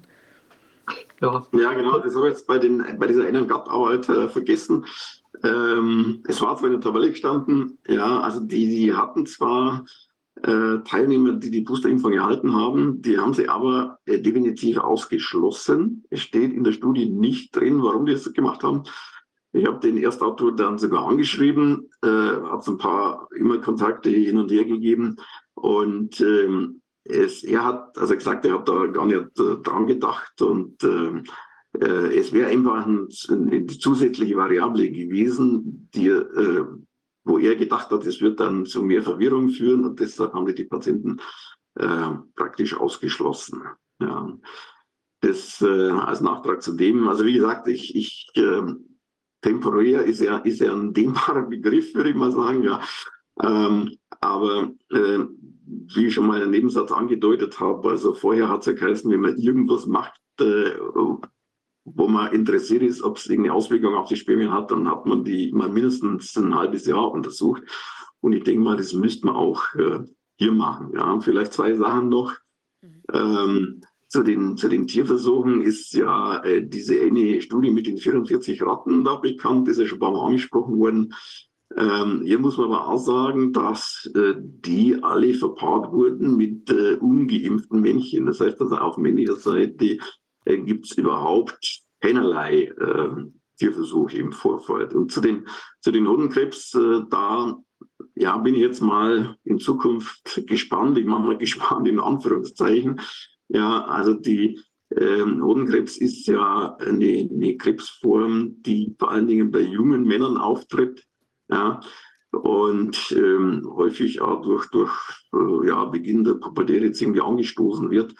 Ähm, also normalerweise, wenn man, wenn man als Mann so bis, bis 30, 35 keine Probleme hat, dann äh, kann man sich eigentlich ziemlich zurücklehnen. Dann ist äh, nochmal die, die Gefahr relativ gering, wobei es natürlich in der Biologie immer Ausnahmen gibt. Ja. Aber was, denke ich mal, hier interessant wäre, ähm, wie sich dann jetzt die ganzen Impfungen bei den Kindern auswirken. Ja. Ist das, kann ich mal eine Frage stellen? Ich, äh, ja. Es gäbe ja auch die Möglichkeit bei den Menschen, die jetzt oder bei den Männern, die jetzt wirklich Symptome haben, Schwellungen oder Schmerzen haben, äh, man macht ja auch in, bei, also bei anderen äh, Anlässen macht man ja Punkt, Punktion und gewinnt histologisches und zytologisches Material.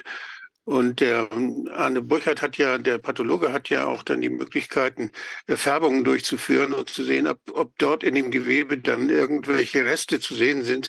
Und man kann eventuell auch histologische Schäden mit dem Vorhandensein von Spike-Proteinen zum Beispiel kombinieren. Also es kann natürlich auch indirekte Einflüsse sein über hormonelle äh, Abreize oder hormonelle Steuerungsstörungen. Aber wenn man, wenn man jetzt äh, Hodenpunkte hatte, sich anschauen würde, wäre es schon spannend, ob, ob dort lokal dann auch äh, Spuren zu sehen sind von den Auswirkungen eben dessen, was in der Spritze ist oder was durch die Spritzen eben produziert wird im Körper. Ja, also haben wir bisher nicht gemacht hier. Ich äh, äh, habe zwar Kontakt äh, mit dem Pathologenteam, aber das ist natürlich auch überfordert. Ja. Aber Klaus, hast du äh, nicht gesagt, dass du, oder habe ich das nur erfahren, dass es ein Beispiel gibt jetzt von jemand, der verstorben ist, wo man, ah, glaube ich jedenfalls, dass es ein Verstorbener war und nicht noch ein Lebender, wo man dann auch in den Hoden durch Anfärbung die Spike-Proteine gefunden hat. Ja, ich, ich äh, habe auch mal jetzt schon einen Vortrag von, von äh, Professor Burkhardt gesehen. Da hat er auch so ein äh, Bild definitiv gezeigt. Also sie konnten tatsächlich schon äh, Spike-Proteine im Hoden nachweisen. Man müsste jetzt dann noch ein paar andere Färbungen machen, zum Beispiel dieses N-Protein, ja, damit man eben tatsächlich sagen kann, es kommt von der Impfung und ist äh, nicht irgendwie von, von der Infektion tatsächlich. Also das, äh, ja. Ich weiß, dass die, die häufigsten, äh, die häufigsten Fälle von Hodentumoren, die wurden eigentlich bei den Bundeswehrkrankenhäusern gefunden, weil die, da sind die jungen Männer ja gehäuft und da hat man sehr viel Hodentumoren dann auch diagnostiziert. Und da bestand die größte Routine auch in der, in der Behandlung. Äh, das wäre, da gibt es also gute Urologen, die das, die das alles beherrschen. Da wäre es natürlich wichtig, dass man mal versucht, wenn dort jetzt irgendwie was auftritt bei den Soldaten, und wir haben ja den Prozess der Soldaten, da geht es ja darum, ob die Soldaten geimpft werden dürfen oder nicht, oder ob sie sie sich impfen lassen oder sich spritzen lassen müssen, das wäre eine Forderung, dass man sagt, komm, wenn da irgendwas ist bei denen, dann äh, muss man das so untersuchen, dass das ausgeschlossen werden kann, dass da irgendwie diese, dass die Spritze da eine Ursache war. Ja, es wäre die Ideal hier, so, so Bundeswehr, ja, die, die jungen äh, Soldaten. Ähm, gut, müsste natürlich irgendwie von anderer Seite irgendwie angestoßen werden, ja. Ich meine, ich, ich habe so Einzelberichte, die kriege ich immer mit, aber das reicht jetzt nicht für eine, für eine Studie oder so aus. Ja. Ja, das wäre also der, der, die Vertretung der, der Soldaten könnte das fordern oder sollte das fordern und eigentlich sollten wir das alle fordern, aber ich meine, irgendwie muss, da, muss das mal gesagt werden. Und die Leute, die, die es leicht machen könnten, die können einfach Präparate dorthin schicken, einfärben lassen und nachgucken lassen. Also da könnte man sehr viel wahrscheinlich nachfinden, nachschauen und, und, und auch rausfinden. Ich, das ist einfach eine Anregung. Und falls die Uro Urologen hier zuhören bei dieser bei dieser Sendung, dann äh, wäre das auch mal gut, dass vielleicht meldet sich einer und vielleicht hat einer Kontakte. Also mein, mein Aufruf wäre, da muss man unbedingt nachgucken.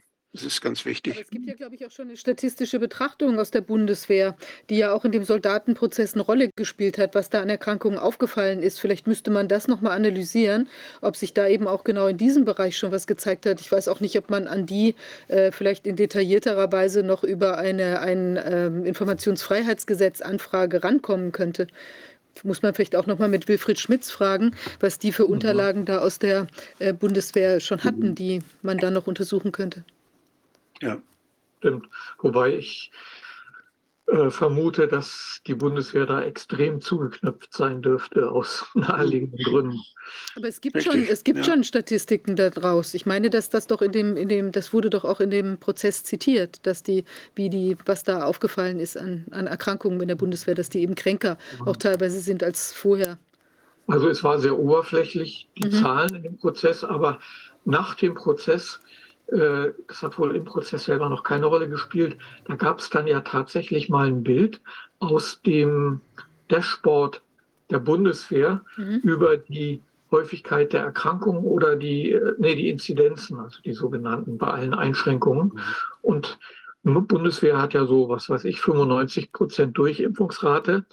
Und verglichen mit der deutschen Bevölkerung in dem entsprechenden Alter liegt die Bundeswehr halt entsprechend der, dem höheren Anteil von äh, Geimpften äh, auch entsprechend höher. Und das ist ja auch äh, das Gleiche hat ja der Tom Lausen letzten Endes übers Universitätsklinikum Eppendorf, wo 99 Prozent geimpft waren. So, weitere Daten könnte man von den Krankenkassen, denn die Diagnosen werden ja kodiert und die Krankenkassen wissen mit Sicherheit, ob jetzt Hodenerkrankungen zum Beispiel häufiger aufgetreten sind. Die und die, das, also es gibt genügend Daten, die man, die man nutzbar machen könnte, wenn man wirklich Interesse daran hätte, das zu erfahren. Und äh, ich sehe eben hier das Interesse nicht.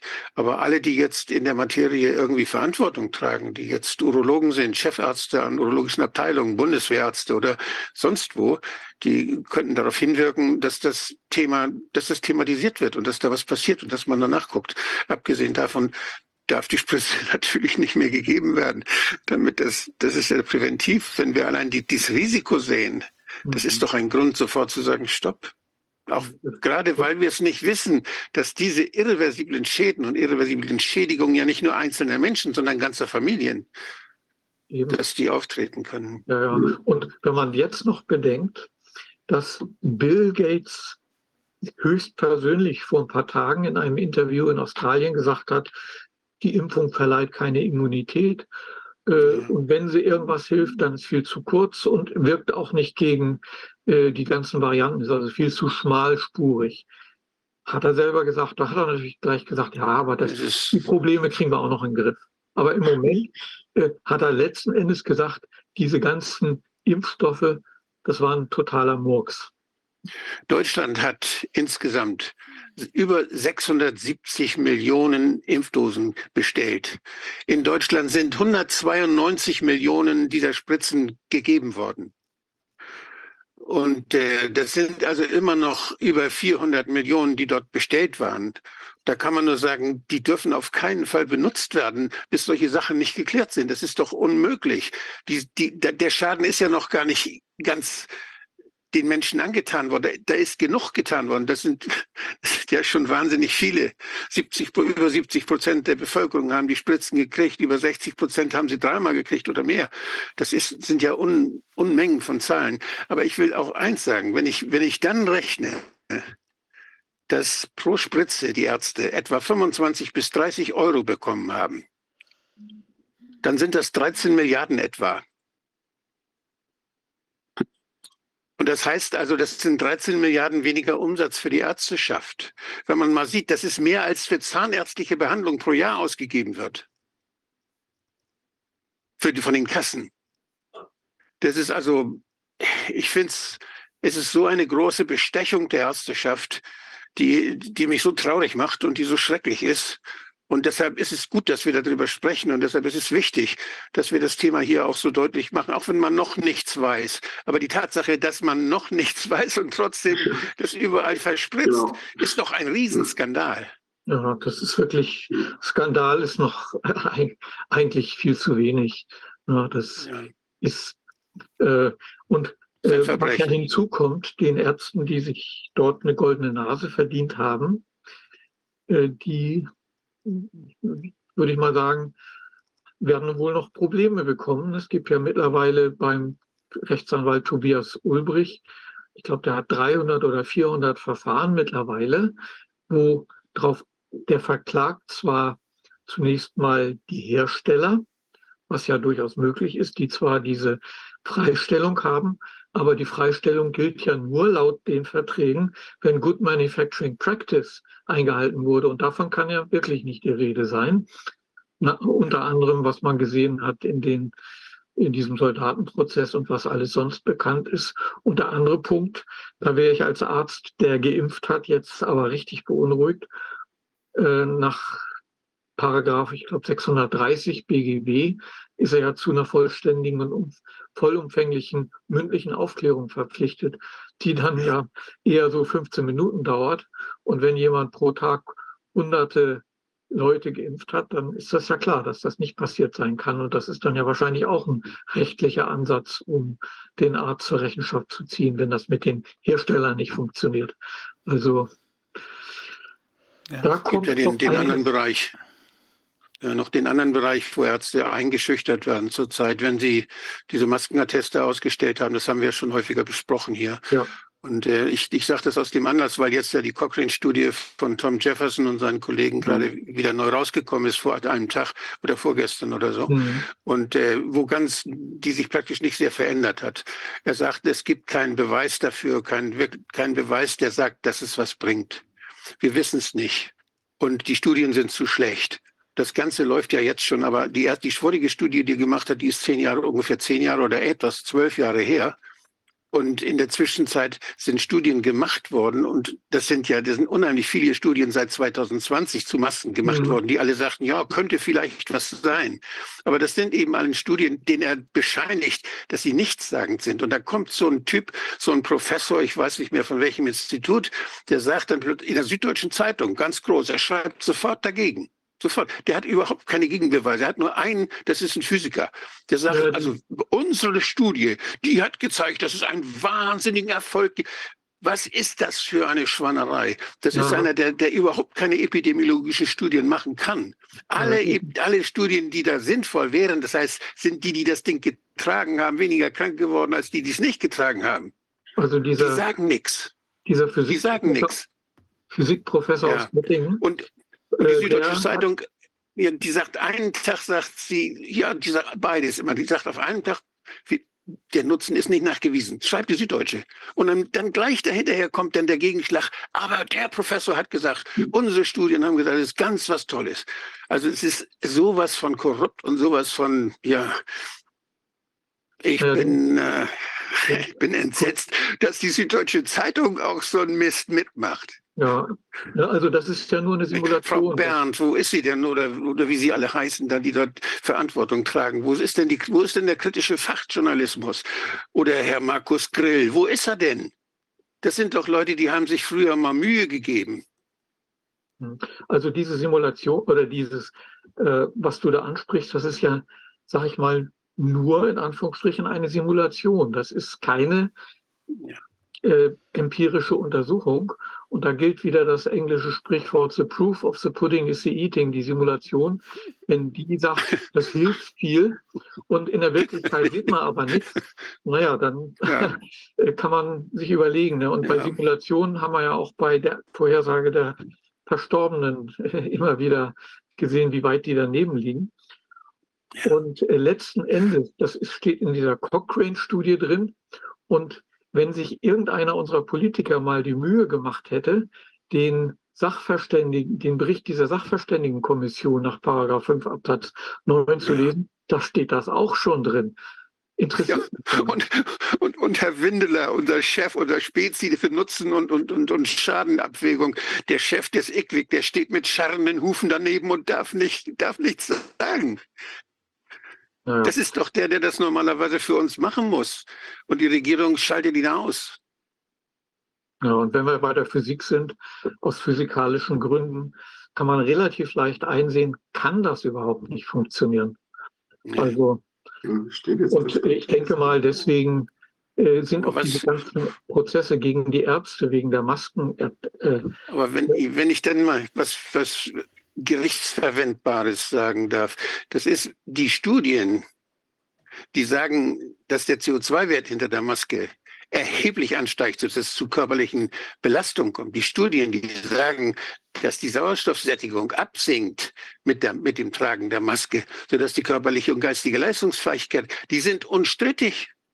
Die sind unstrittig. Das heißt, der Schaden ist unstrittig. Den Nutzen wissen wir nicht. Und dann wird ein Arzt, der seinen Patienten praktisch, der seine Patienten so berät, dass er sagt, ich bescheinige dir das, dass du die lieber nicht tragen sollst, weil sie mehr Schaden als Nutzen hat, der wird vor Gericht gestellt.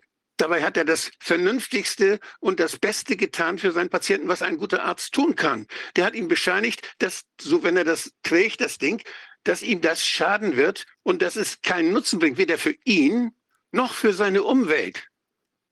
Und die anderen, die das angeordnet haben, die geben sich nicht mal die Mühe zu begründen, womit sie das denn überhaupt, weshalb sie das angeordnet haben. Weil die WHO das sagt wahrscheinlich. In dem Zusammenhang, also wir haben ja hier jetzt noch äh, die Silvia Behrendt, Dr. Silvia Behrendt und der äh, Kollege Kruse sind noch bei uns geblieben, wenn ich das richtig sehe. Ich habe jetzt mal direkt in dem Zusammenhang noch mal eine Frage an äh, Frau Behrendt. Und zwar würde mich interessieren, die, es ist also hier auch eine Frage aus dem Publikum. Ähm, es sind ja vor allem, äh, gab es ja jetzt auch diese, diese Impfauflagen im Bereich Soldaten, Polizei, Pflege. Können wir denn auch davon ausgehen, dass das jetzt eine Aktion der WHO war, also eine Vorgabe, dass das sich jetzt genau dort auswirken sollte? Entschuldigung. Ähm, naja, das ist ein bisschen schwierig einzuschätzen, äh, was, hinter, was hinter Kulissen vorgehen könnte. Äh, rein offiziell äh, denke ich mir nicht, dass etwas, also dass das damit einen Zusammenhang hat. Was natürlich einen Zusammenhang hat, ist, dass es ähm, also das Ganze, was ja die Catherine Watt und die äh, Sascha Latibova äh, so super vorbringen, ist dieser Global Health Security äh, Komplex, der ja Bioterrorismus, ähm, äh, nicht Bioterrorismus, grundsätzlich terroristische Aspekte und Militärführung implementiert. Und das natürlich dann schon auffall, eine auffallende Nähe ergibt äh, zu diesen äh, Militärproblematiken. Und es ist ja, wenn man die ganze Geschichte aufrollt, ähm, von Antrags angefangen ähm, und ähm, von diesen Impfungen, also in den USA, von diesen militärischen Impfungen in den USA, da gibt's da gibt's eine riesige Geschichte, eine Geschichte, aber eine, eine riesige ähm, äh, juristische Fälle, die aufgearbeitet wurden von Massenimpfungen von Soldaten. Also da gibt's wirklich eine Historie, die mit dieser Doktrin tatsächlich zusammenhängt. Also da kann man einen Zusammenhang bestätigen. Dass das militärische, ähm, dass die ähm, Impfstoffentwicklung militärische Ursprünge hat, äh, besonders in den USA. Das ist alles, äh, würde ich mal sagen, Impulsgeber USA. Zumindest habe ich, oder, oder China, da habe ich zu wenig Wissen darüber. Da habe ich ein paar gute Aufsätze gelesen, da gibt es auch sehr viel, aber ja, da bin ich keine Expertin. Aber in den USA kann man doch wenn man, wenn man, wenn man dann NATO-Soldaten damit spritzt, dann erfüllt das ja fast den Tatbestand des Hochverrats, dass man die eigenen Truppen dadurch schädigt. Ja, das ist mehr wie mysteriös, äh, sowas machen zu können und, und sowas an Soldaten, auch Soldaten auch als medizinisches Opfer auszu, also auch überhaupt die Produkttestung und, und die Impftestung äh, äh, an Soldaten vorzunehmen. Das ist ja sinnentleert, äh, eine kampffähige Truppe zu haben äh, und dann die zu schwächen durch solche Experimente und das schon seit Jahrzehnten ist ähm, ja mysteriös. ja, ganz ehrlich gesagt, das kann ja kein Staat wollen, nicht äh, schlagkräftig zu sein. Das kann ja nicht in, in, einen, in einer staatlichen Überlegung drinnen sein, sein eigenes äh, Volk, äh, seine eigene Kampfbereitschaft zu schwächen. Sonst hätte es ja kein Militär, kein gut ausgebildetes. Also das ist sehr widersinnig und widerspricht jeglichen Zweck. Ähm, aber diese militärische Kriegsführung durch diese Impfstoffe, ähm, da gibt es ein ganz interessantes Papier von der ähm, äh, englischen ähm, äh, Bundeswehr sozusagen, von der UK ähm, Military Authority, äh, der ist jetzt, glaube ich, letztes Jahr oder so rausgekommen. Also da werden auch ganz gezielt diese Impfstoffe als Kriegsführung angeführt. Aber warum jetzt die Soldaten wirklich Teil davon selber sind, das wäre nur erklärbar, dass das ein Gegenangriff ist von einem anderen Staat eigentlich. Äh, also vollkommen schwierig einzuschätzen. Man hat natürlich auf die Armeeangehörige am leichtesten Zugriff ähm, auch weil sie gewissen Verpflichtungen halt äh, gesetzlich unterworfen sind. Da kann man das relativ leicht in Anführungszeichen rechtfertigen. Es kann ja auch sein, ähm, dass dann teilweise auch nur Placebos verabreicht worden sind, sodass man die Truppe nicht äh, ganz so schwächt. Und man hat natürlich dann eine relativ, äh, relativ gute Vergleichsgruppe, wenn es halt auch um experimentellen ähm, Inhalt geht. Deswegen ist es vielleicht nicht ganz so fairliegend. Also wie Sie selber gesagt haben, die US-Amerikaner machen das ja traditionell. Die haben ja auch ihre äh, Armeeangehörigen den Atombombentest so mehr oder weniger ungeschützt ausgesetzt. Also das ist da vielleicht, ja, nicht, entweder nicht zu Ende gedacht oder ist es irgendwie mit eingepreist sozusagen in die Truppenstärke. Ja, deswegen so ungewöhnlich finde ich es jetzt gar nicht unbedingt. Äh, vielleicht, wenn ich gerade das Mikrofon netterweise zur Verfügung habe, möchte ich auch noch gern was äh, sagen und fragen. Also erstmal auch vielen Dank an die ähm, beiden Professoren für den Vortrag. Da habe ich auch etwas über meine eigene Anatomie noch dazu gelernt, nicht ganz unwichtigen Teil. Ähm, ich wollte mal fragen, und zwar ganz generell, weil die Frage mich länger und ich denke vielleicht auch viele Zuschauer so ein bisschen umtreibt. Also es ist jetzt ja in dem Kontext, ähm, welche Auswirkungen diese Spritzen haben, ja ähm, regelmäßig davon die Rede, dass es noch keine kausalen Nachweise gibt, aber es würde ähm, Korrelationen geben. Und ich muss zu meiner Schande gestehen, dass ich von Statistik so gut wie überhaupt keine Ahnung habe. Also mir sind die Begriffe natürlich bekannt, aber ähm, ich kann das nicht trennscharf unterscheiden. Ab wann, ähm, oder mal anders gefragt, äh, wann liegt eine Korrelation vor, beziehungsweise wann liegt eine Kausalität vor, wann schlägt das um? Wann kann man sagen, dass eine Ursache kausal für eine bestimmte Wirkung gesetzt wurde? Also wann wird die Korrelation zur Kausalität? Kann man da, gibt es irgendwelche Zahlenwerte, die man da nennen kann? Das wäre die erste Frage. Und die zweite äh, wäre ähm, äh, auch in dem Zusammenhang, oder noch, äh, noch zwei Fragen dazu, ähm, diese Unterschiede zu Frankreich sind natürlich schon sehr signifikant, weil insbesondere wenn die eine vergleichbar hohe ähm, Quote an Spritzenverabreichungen haben, dann muss es dafür ja irgendeinen Grund nachvollziehbarerweise geben.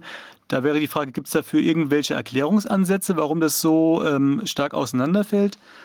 Ähm, und die dritte Frage wäre noch die, ähm, weil von den Fußballern die Rede war, gibt es noch irgendwelche anderen Hochleistungssportler, bei denen ähnliche Auffälligkeiten festgestellt worden sind? Das würde ja dann auch ähm, die Korrelationsvermutung zumindest etwas verstärken. Also die erste Frage beantworte ich vielleicht. Äh, also eine mathematische Korrelation kann nie eine Kausalität sein. Schönstes Beispiel ist, in Deutschland korreliert die Anzahl der Stärke wunder, äh, der Störche wunderbar mit der Geburtenrate, jedenfalls bis Corona kam. Ich weiß nicht, wie es jetzt ist.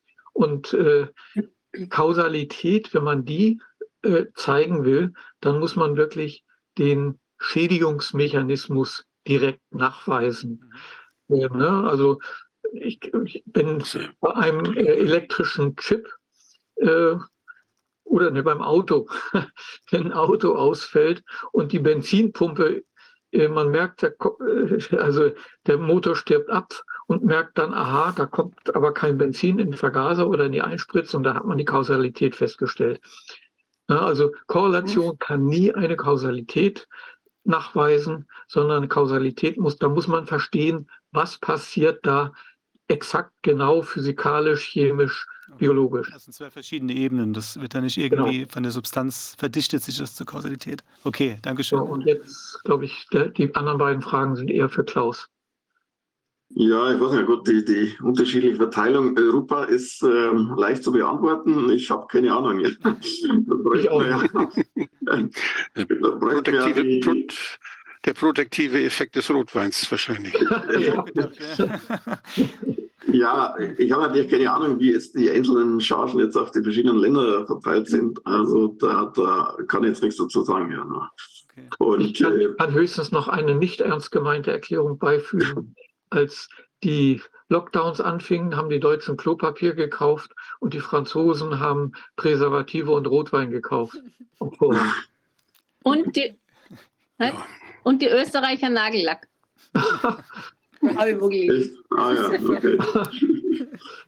Mal sehen, was da für Korrelationen dann nachher entstehen.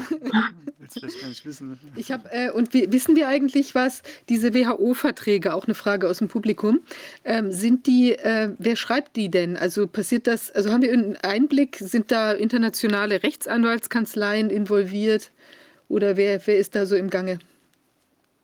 Wer soll antworten? Der Philipp vielleicht, oder? Entschuldigung, äh, ich würde begrüßen, Silvia, wenn du antwortest, weil das ist so ein äh, Hinterzimmerspiel.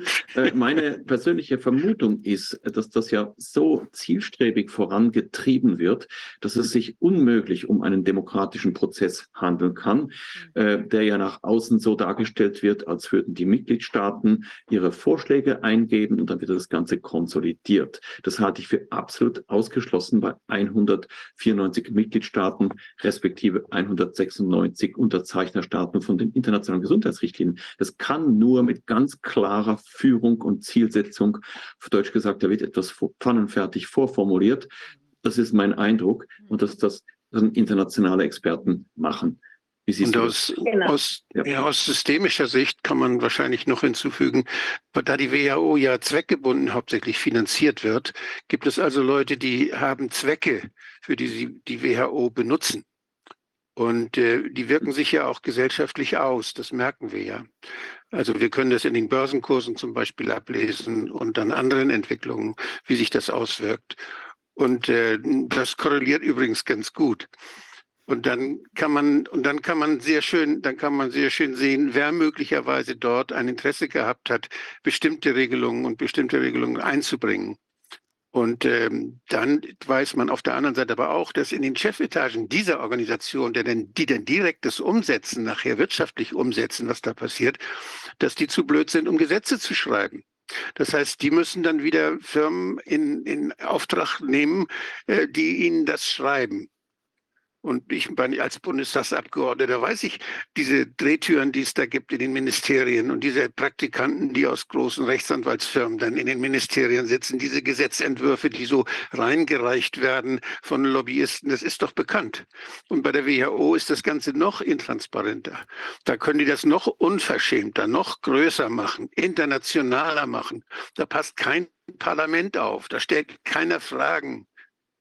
Wir haben einmal, ein einziges Mal, habe ich als Parlamentarier die WHO face-to-face eingeladen und die sind gekommen. Ein einziges Mal, das war die erste Sitzung bei der Schweinegrippe, äh, beim Schweinegrippe-Skandal. Da war Herr Fukuda von der WHO da. Und er hat Rede und Antwort gestanden und das war nicht erst, hat keinen guten, keinen guten Eindruck gemacht. Bei den nächsten Sitzungen sind die einfach nicht mehr gekommen. Diese, da, da ist die Parlamentarische Versammlung des Europarats, alle europäischen Parlamente vertreten, die wollen was wissen. Da kommen sie nicht. Haben sie nicht nötig. So ist also soweit mit der Kontrolle, soweit mit den Möglichkeiten der WHO, da was zu machen oder nicht. Und ähm, ich habe hier noch ein schönes, habe hier noch ein schönes äh, Foto. Mal sehen, ob ich das reinkriege. Kann man das? Nee, das ist es nicht. Naja, ist egal. Ich habe noch, ich habe noch ein Foto von der, von der Versammlung.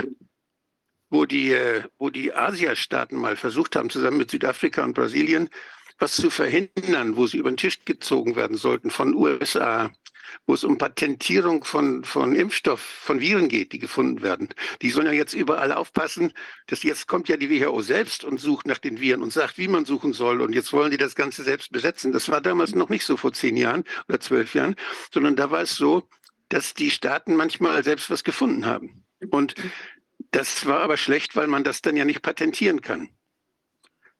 Es geht auch um die Patente dabei. Wenn ich ein Patent auf die Viren habe und auf die Strukturen des Virus, dann kann ich das wirtschaftlich viel besser umsetzen, als wenn ich das Patent nicht habe. Hier gibt es also noch Incentives, das Ganze so zu gestalten, die aus dem Patentrecht kommen und die über das Patentrecht zementiert werden.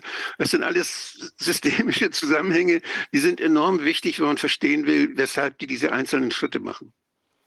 Genau, ja, das ist ein Riesenbereich, die Patentrechte. Und das ist Gott sei Dank ein Streitpunkt ein öffentlicher Streitpunkt zwischen Entwicklungsstaaten und den Vereinigten ja, das war damals schon, ja. entwickelten Staaten. Und da hat jetzt auch, also habe ich gerade diesen einen Ausschnitt, den ich zitiert habe, da war auf der nächsten Seite da von der ähm, industriellen Vereinigung der pharmazeutischen ähm, Erzeuger äh, das Statement, dass äh, IP-Rights gar nichts dazu beitragen würden, wenn es keinen Zugang zu äh, Impfstoffen gibt. Es wäre vollkommen äh, irre, irreführend zu behaupten, Impfstoffe hätten, ähm, IP-Rights hätten irgendwas zu tun mit Impfstoffen. Aber nochmal zurück zur Frage wie der Prozess äh, aussieht, der diplomatische Prozess.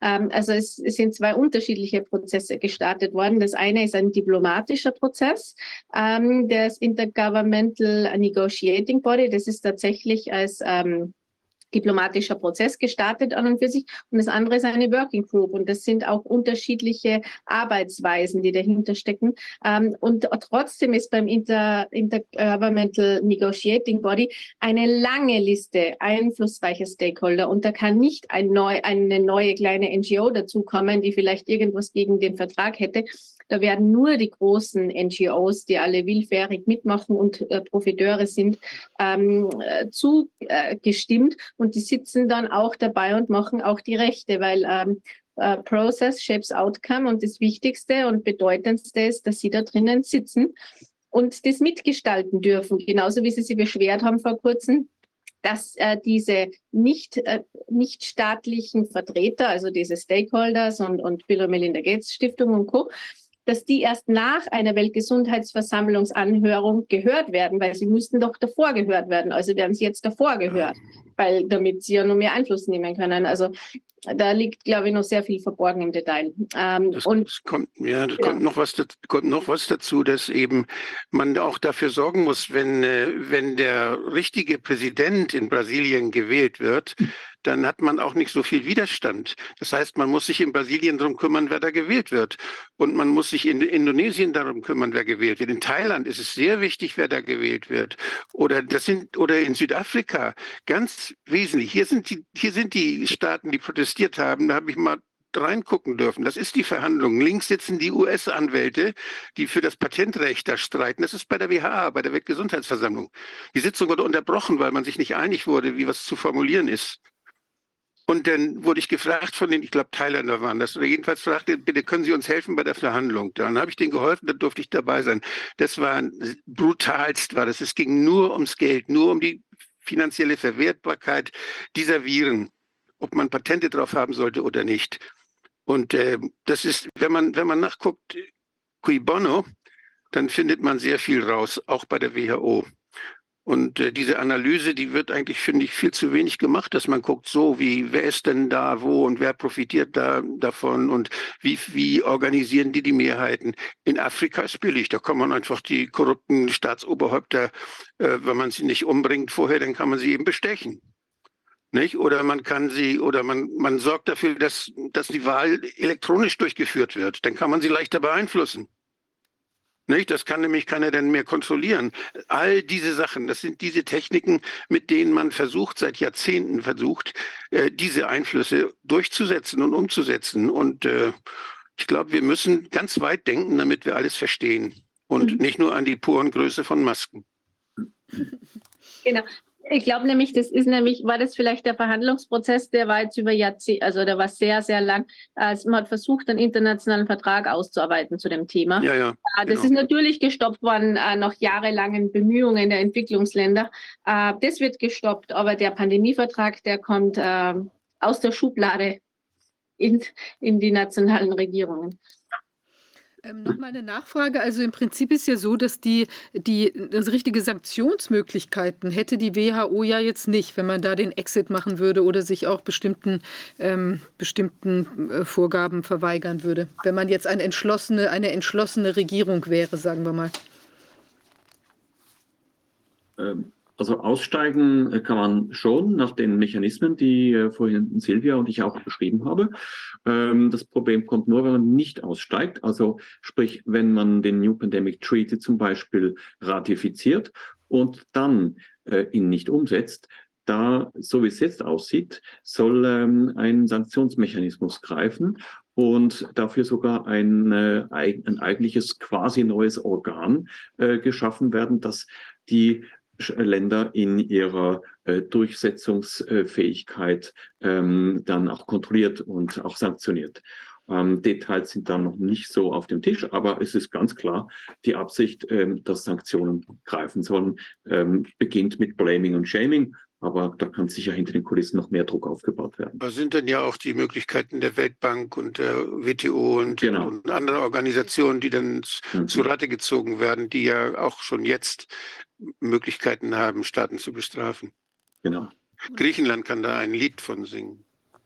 Und Russland und China, welche Rolle spielen die in der WHO? Hier wird es nur bei den Executive Board äh, Veranstaltungen jetzt gesehen, ganz aktuell, dass Russland immer sehr konkret ähm, bestimmt gesagt hat, dieser Report wird nicht unterstützt aus dem und dem Grund und ähm, sie sehr explizit gezeigt hat beim Nicht einfach nicken und Ja sagen. Das war jetzt meine Beobachtung. Ähm, ja, wie weit, weil, ja, generelle Beobachtungen weiß ich jetzt weniger, nichts dazu sagen. Sieht Russland weniger eine Verantwortung für die Welt als eine Verantwortung fürs eigene Land. Ist da ziemlich deutlich zu sehen. Und äh, wir hatten vorhin noch eine Frage aus dem Publikum, die sich an Herrn äh, Kruse wandte, und zwar die Situation in der Schweiz vor Gericht. Ist es denn da äh, im Moment, ähm, wie ist denn da so die Stimmung? Kommt man da an die, an die an Richter jetzt im Moment äh, stärker ran oder ist das auch immer noch verstockt? Äh, Also ran kommt man schon. Ähm, Und wie ich vorhin sagte, äh, man hat jetzt langsam etwas bessere Karten im wahrsten Sinne des Wortes, zum Beispiel Maskenpflicht, CO2-Studie, ähm, Hockerts, äh, Ronny Weikel vorhin erwähnt, äh, haben wir selbstverständlich eingebracht und auch darauf hingewiesen, je mehr, je mehr Zeit zur Verfügung steht, das ist jetzt alles unter dem Titel Verhältnismäßigkeitsprinzip, das ja besagt, Maßnahmen dürfen nur so lange andauern, wie sie tatsächlich notwendig sind. Und das bedeutet eben, dass man regelmäßig nachschaut, ist es immer noch notwendig und was haben wir für Evidenz. Und da sind wir sehr nachdrücklich dran. Ähm, natürlich freuen sich die Richter nicht darüber, das beurteilen zu müssen. Die zögern das jetzt ein bisschen raus. Ich kann über das Resultat hier noch nichts sagen, aber man muss nachstoßen. Das ist im verwaltungsrechtlichen Bereich, wo man langsam mehr Evidenz bekommt. Und im strafrechtlichen Bereich haben wir auch einen Fall gehabt bei uns, äh, wo es um die Durchsetzung ging dieser 3G-Einschränkung. da hat eine Fitnessbetreiberin das einfach nicht durchgesetzt ähm, vor einem Jahr. Das war genau dann, als es eben aktiv war, im September, Oktober 2021. Polizei kam, schwer bewaffnet, hat die Leute aus der Sauna rausgeholt, nackt, mussten äh, ihr, ihr Zertifikat zeigen, das sie nicht hatten. Rechtsstaat Schweiz. Äh, und ihr wurden dann, äh, wurde Buße aufgebrummt. Insgesamt mit äh, Bearbeitungsgebühren 7000 Franken. Man muss wissen, ab 5000 Franken gibt es einen Strafregistereintrag. Also das bleibt nachher, äh, wenn man sich irgendwo bewerben möchte oder einen Vertrag abschließen möchte, kann der ähm, Gegenpart im Strafregister nachsehen und sieht den Eintrag. Und hier haben wir, äh, versuchen wir, mein äh, Strafrechtsexperte, den ich schon erwähnt habe, ähm, Dr. Markus Zollinger, ehemaliger stellvertretender Staatsanwalt, hat hier eine neue ähm, Logik eingebracht, nämlich er hat gesagt, Lex Mitior, wie würde man den Sachverhalt denn heute beurteilen? Ähm, wir haben, als das Ganze in Kraft stand, bereits sehr viel äh, weniger, wie war das noch? ähm, die, die Hospitalisierungszahlen, genau, die waren zwar formell gleich hoch, ähm, aber es wurde nicht mehr gleich scharf vom Bundesrat umgesetzt. Lex Mizio ähm, ist etwas komplex und kommt sehr selten vor auch, aber hier haben wir einen Sachverhalt, wo wir mit einer neuen Argumentation eben die Dinge neu beurteilen lassen. Und das ist eigentlich ein bisschen unser Versuch. Wir versuchen, die Dinge neu beurteilen zu lassen und geben nicht auf. Wir haben stärkere Evidenz, sehr, sehr gute Zahlen. Wir arbeiten auch zusammen mit dem äh, Team Hagemann, Datenanalysten, der schon als ähm, reiner Held bei Ihnen war. Und aber wir können noch nicht von einem großen Durchbruch sprechen. Wir sind nach wie vor ähm, dabei, die Gerichte zu beschäftigen, zu bearbeiten und nicht locker zu lassen. Und das ist sehr schwierig. Ja, für, für die Individuen, für die Betroffenen ist das extrem schwierig, denn die müssen ja den ganzen Aufwand einmal treiben und haben die Gerichtskosten und alles. Das heißt, das kann man nur machen, äh, wenn man sich spezialisiert auf dieses Thema, wenn man das jetzt schon seit zweieinhalb, drei Jahren macht und wenn sich die Kläger zusammenschließen, wie zum Beispiel Eltern bei Maskenbeschwerden, oder in, im Falle unserer Strafanzeige äh, die Impfopfer, die haben sich auch zusammengeschlossen und da haben sich Unterstützer gefunden, die nach einer Weile ähm, uns angefangen haben zu unterstützen. Und dann kann man es versuchen. Schön. Genau. Solche, solche Urteile, die jetzt äh, gefällt werden in, dieser, in diesen Jahren, die werden mal mehr wert sein, das wird mal positiver für die Leute sich auswirken als ein Bundesverdienstkreuz. Da ist so viel, da ist so viel Unrecht jetzt, dass ja. das wird dokumentiert. Dieses Unrecht wird ja auch dokumentiert durch Gerichtsurteile, die äh, das Recht verbiegen. Und mhm. irgendwann, wenn die Richter sich so sehr verbiegen, tut es denen auch mal weh, glaube ich.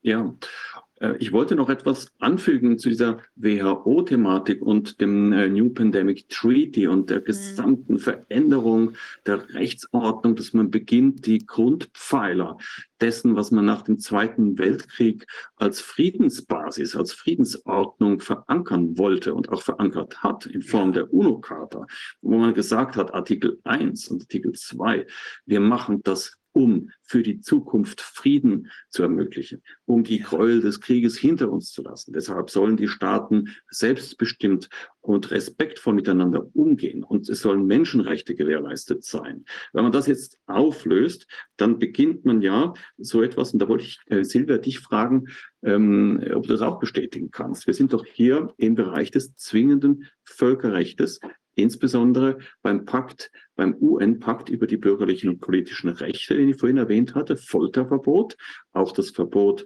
äh, Experimente äh, anzu, ähm, vorzunehmen, also das heißt, die Menschen nicht richtig zu informieren, dass sie an einem Experiment teilnehmen, äh, mit Nachteilen für sie. Das fällt ja schon unter dieses Folterverbot, ist zwingendes Völkerrecht. Und wenn man jetzt nun im ganz großen Stil einer internationalen Behörde carte blanche erteilt, sich selber zu ermächtigen, nach Belieben diese Macht zu behalten, den äh, Nationalstaaten ihre Souveränität auf beliebig lange Dauer wegzunehmen, unkontrollierbar, unbeendbar, ähm, dann kommen wir doch langsam irgendwo in den Bereich, wo wir sagen müssen, hier wird zwingendes Völkerrecht aufgehoben oder es wird zumindest latent bedroht. Und das ist deshalb wichtig, weil wir haben natürlich ähm, schon internationale Normen, die das verhindern wollen, wie zum Beispiel ähm, das, das Wiener Übereinkommen über das Recht der Verträge,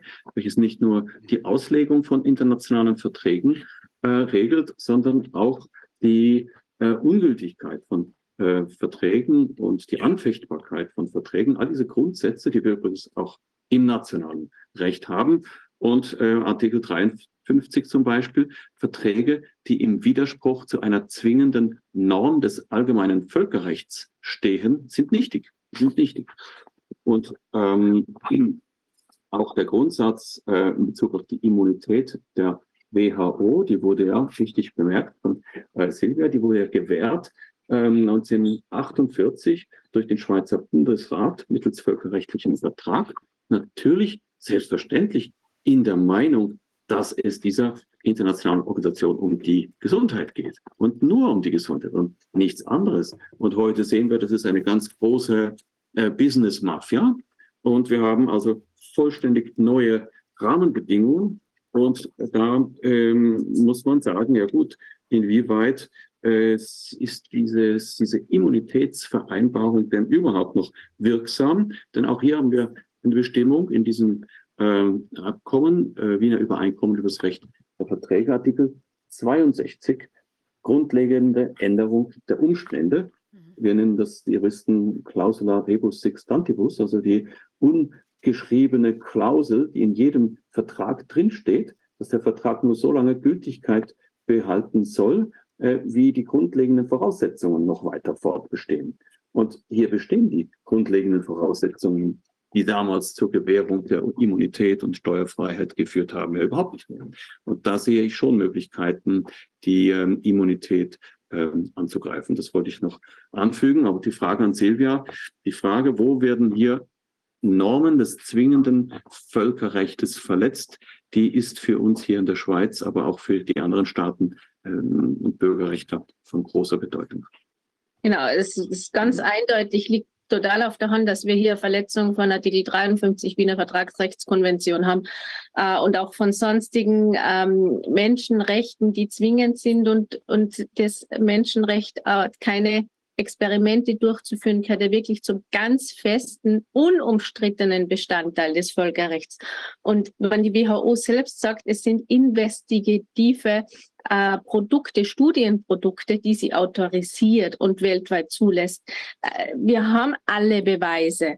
Und de, dieser gesamte Vertrag und alles, was da ausverhandelt wird, bricht ja mit der Hinterfragung von wenigen Narrativen zusammen, weil das ist ja, das stützt ja alles auf das Narrativ, dass man ohne medizinische Gegenmaßnahmen nicht überleben würde und dass die sicher und effektiv sind. Und wenn man das wegnimmt, dann ist, bleibt nichts mehr über und genauso wie die Finanzierungsmechanismen.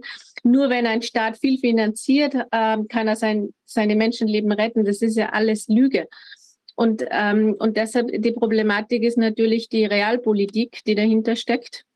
Uh, und da der, ähm, äh, der internationale äh, Strafgerichtshof äh, ist alles politische Institutionen, und deshalb braucht es auch so viel zivilen Widerstand und so viele Vorkämpfer sozusagen, die einmal äh, ein bisschen Klarheit im Kopf kriegen, äh, um was es sich da handelt. Und es, das, das Problem ist ein bisschen, dass sie das zuspitzt, besonders mit dieser Meinungsfreiheit sehen wir, dass in der ganzen Welt plötzlich jetzt auch zusätzlich Gesetze geschaffen werden, damit man wirklich totgeschwiegen wird und damit man als gefährliche Person typisiert wird wenn man das hinterfragt. Aber wir sind im zwingenden Völkerrecht drinnen und darum verstehe ich auch nicht die Abwesenheit der Völkerrechtsprofessoren. Äh, das macht ja nicht Spaß, das Leben, wenn man nie was ja. hinterfragt. Es ist ja, äh, da ist man ja nur Sklave und, und kein mitdenkender Mensch. Ja, äh, worüber, worüber redet eigentlich die Venice Commission, die beratend ist für den Europarat? Genau. Wo die ganz klugen Köpfe, die Juristen, die sich über Demokratie, Rechtsstaatlichkeit und Menschenrechte Gedanken machen, zusammensitzen und seit Jahrzehnten schon ganz kluge Ratschläge geben. Wir haben da sogar den, Euro den Europäischen Menschenrechtsgerichtshof. Wie sieht das eigentlich aus, Herr Kruse? Sehen Sie irgendeine Chance, den nochmal vorzuführen? dass man, dass man da rankommt und also ich habe gehört, der sei korrupt, der sei, der würde auch irgendwie finanziert werden von Soros und, und, und ähnlichen.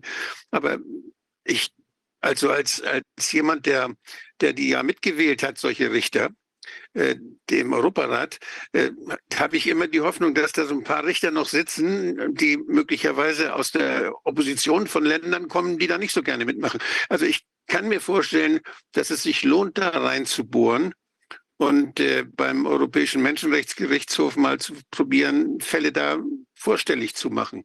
Äh, ich weiß nicht, wie Sie das sehen. Die Schweiz ist ja auch Mitglied des Europarates. Ja, der EMRK, ja, auf jeden Fall. Ähm, also wichtig ist immer, dass der Fall so deutlich ist wie möglich. Ähm, dann in verfahrensrechtlichen Fragen ist der Menschenrechtsgerichtshof in der Regel sehr stark, Verletzung des rechtlichen Gehörs. Und das ist ein großes Thema, dass äh, die Gerichte überhaupt nicht zur Kenntnis nehmen, was wir die ganze Zeit vorbringen und äh, offensichtliche ähm, schwere Verletzungen von Grundrechten eben gar nicht wahrgenommen werden vor den nationalen Gerichten. Ähm, ja, man muss auch hier, man muss es einfach probieren, ähm, nicht locker lassen. Und das, das werden wir nicht tun. Äh, ja, Silvia, und vielen Dank. Also das sehe ich eben auch so. Die globale Aufhebung, vorsorgliche Bereitschaft, ähm, Grundrechte generell suspendieren zu können aus völlig nichtigem Grund. Das ist aus meiner Sicht ein ganz klares Beispiel für die Verletzung zwingenden Völkerrechts. Und das werden wir in der Schweiz als solches definitiv äh, vorbringen und geltend machen. Ähm, das ist auch sicher erforderlich, dass wir, wir uns als Kollegen international Gehör verschaffen, um den Menschen diese Dramatik diese historische Dramatik klarzumachen, damit es den Weg in die Medien findet. Und äh, öffentlich erkannt wird und letztlich aber auch politisch und vor den Gerichten äh, behandelt wird. Also ich denke, eine Strafanzeige in diese Richtung äh, wird es geben müssen, und zwar gerichtet gegen diejenigen, ähm, die sich an den Verhandlungen beteiligen, mit dem Ziel, die Souveränität des eigenen Landes abzuschaffen oder ja. die Grundrechte im großen Stil der eigenen Bürger aufzuheben. Da muss es in dieser Richtung etwas geben. Ähm, das ist ein Aufruf generell an die Community. Und ich möchte nur sagen, wo kein Kläger, da kein Richter. Also ich hoffe, dass es in diesem Sinne ein paar äh, Leute gibt, die sich zusammenfinden und die sich bewusst dessen bewusst sind, dass es um die eigene Selbstbestimmung auch geht. Es geht um die eigene Selbstbestimmung, es geht um die Souveränität des eigenen Staates. Und wenn wir die jetzt nicht schützen, dann wird es sehr bald zu spät gewesen sein. Vielleicht darf ich, ist das Mikro an? Ja. Ja, ja. Auch noch mal ganz kurz was ergänzen. Ähm, und zwar, also die Dramatik ist in meinen Augen ja noch um einiges größer, weil es jetzt nicht nur in Anführungszeichen darum geht, dass jetzt zwingendes Völkerrecht äh, gebrochen worden ist und dann die Vertrags, der Vertrag quasi aufgehoben wurde de facto, sondern es ist ja letzten Endes so, und das ist natürlich aus einer juristischen Perspektive oder auch als juristischer Berufsträger, sage ich jetzt mal, dann nochmal besonders schwer zu realisieren. Aber wenn man es zu Ende denkt, ist es ja eigentlich so, oder nüchtern betrachtet, dass die Staaten sich gegen ihre eigenen Bürger gewendet haben. Äh, das heißt letzten Endes, wenn man das staatsphilosophisch oder rechtsphilosophisch zu Ende denkt, dass eigentlich von Seiten des Staates der Gesellschaftsvertrag aufgehoben worden ist.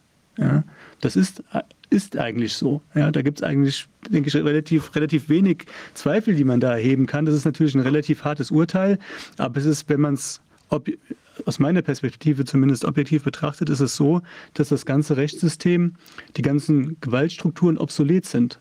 Ja, also was wir hier machen, sind, ist eigentlich Spiegelfechterei oder Scheingefechte, die natürlich trotzdem aus Dokumentationszwecken nötig sind, um das äh, der Nachwelt dann irgendwie auch nochmal darlegen zu können. Aber wenn man es realistisch sieht, ist es eigentlich so, dass sich das Ganze in Staub aufgelöst hat. Ja. Und ja, aber wenn du falsch parkst, musst du immer noch zahlen. Ja, ist richtig. Na gut, aber es ist ja nicht so, dass, also die, die Strukturen sind natürlich extrem schwierig und wie man sieht, ja auch ähm, korruptionsanfällig oder manipulierbar, benutzbar für andere Zwecke. Aber im Prinzip ist ja auch nicht so, dass all die Institutionen, die jetzt im Grundgesetz und so weiter vorgesehen sind, per se schlecht sind. Sie sind nur einfach hier also gekapert worden in, in unglaublicher Weise. Ja gut, aber und, wenn sie gekapert worden sind, sind sie natürlich auch offensichtlich sehr anfällig. Ja, also es ist ein, aber ich glaube, wir haben natürlich es hier auch mit einem absoluten Extremangriff zu tun, weil der ja, mhm. Ich meine, normalerweise hat man ja vielleicht in irgendeinem Staat Leute, die was drehen oder, oder irgendwie eine korrupte Struktur, eine mafiöse Verquickung oder sowas. Aber jetzt sehen wir ja, dass es eben dieser Gleichklang auf der ganzen Welt ist und der ist, ist ja. vielleicht mit einer solchen Wucht, dass man sich dagegen kaum schützen kann. Und darin liegt die Chance, dass man genau das jetzt erkennen kann diese Wucht, diese Offenheit, mit der das gemacht wird und die Tatsache, die, dass die Verträge auf dem Tisch liegen, die Änderungsvorschläge, die sind jedermann zugänglich. Und, und diese Chance müssen wir packen. Und äh, ja, das stimmt natürlich, was Sie sagen, Herr Kollege Jungblut. Ähm, man kann definitiv zu diesem Urteil kommen, wenn alle wesentlichen Korrekturinstanzen vollständig deaktiviert sind. Dann muss man sich schon fragen, was ist mit dem Staat los? Genau, und zwar in dem Fall, in dem es drauf ankommt, tatsächlich. Ne? Das war ja genau, sozusagen richtig. die Probe aufs Exempel und die hat nicht besonders gut funktioniert. Ja? Das ist so. Der Staat muss seine Leistungsfähigkeit gerade in Krisen beweisen und mhm. den Schutz der Menschenrechte gerade in Zeiten der Krisen sicherstellen. Und wenn er mal eine, eine kurze Phase der Unübersichtlichkeit hat, muss er wieder zur Normalität sofort zurückfinden. Und da sind wir jetzt nach drei Jahren immer noch nicht angekommen. Das ist tatsächlich eine ganz heikle Phase. Und äh, wenn sich das nicht löst, dann, dann, wird das zu ganz schweren Situationen kommen, bis hin zum Bürgerkrieg. Und das ist unsere Aufgabe als Juristen, das in eine, auf eine Art zu lösen, dass es nicht zu einem Bürgerkrieg kommt, weil dann ja nur alle ver verlieren können. Das, das komisch so, dass die Leute, die jetzt äh, das Ganze, die machen das ja übers Geld. Alles mhm. über die mhm. Finanzierung der WHO. Es läuft also alles über dieses, dieses Zeug da, wo wir uns einig sind, dass es was wert ist nicht, was denn da hin und her geschoben wird. Wenn wir, wenn wir dem Geld, wenn wir das, dem Geld die Macht entziehen würden, wäre diese Macht auch weg. Das ist ganz wichtig. Das Geld ist praktisch das, was wir alle anerkennen. Damit erkennen wir eine Macht an. Die Geld, die, das ist ja nichts eigentlich Geld. Aber wir erkennen es an, dass das was wert ist. Und dadurch, dass wir es anerkennen, geben wir denen, die am meisten davon angehäuft haben, die größte Macht. Genau. Das nutzen sie jetzt aus.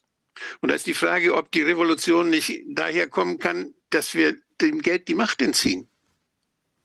Ja, das Wichtigste wäre der Korruption beenden auf internationaler Ebene. Und man muss immer nur dazu sagen, aus juristischer Perspektive, ähm, was ein, ein Public Health Emergency of International Concern ist, ja gar nichts.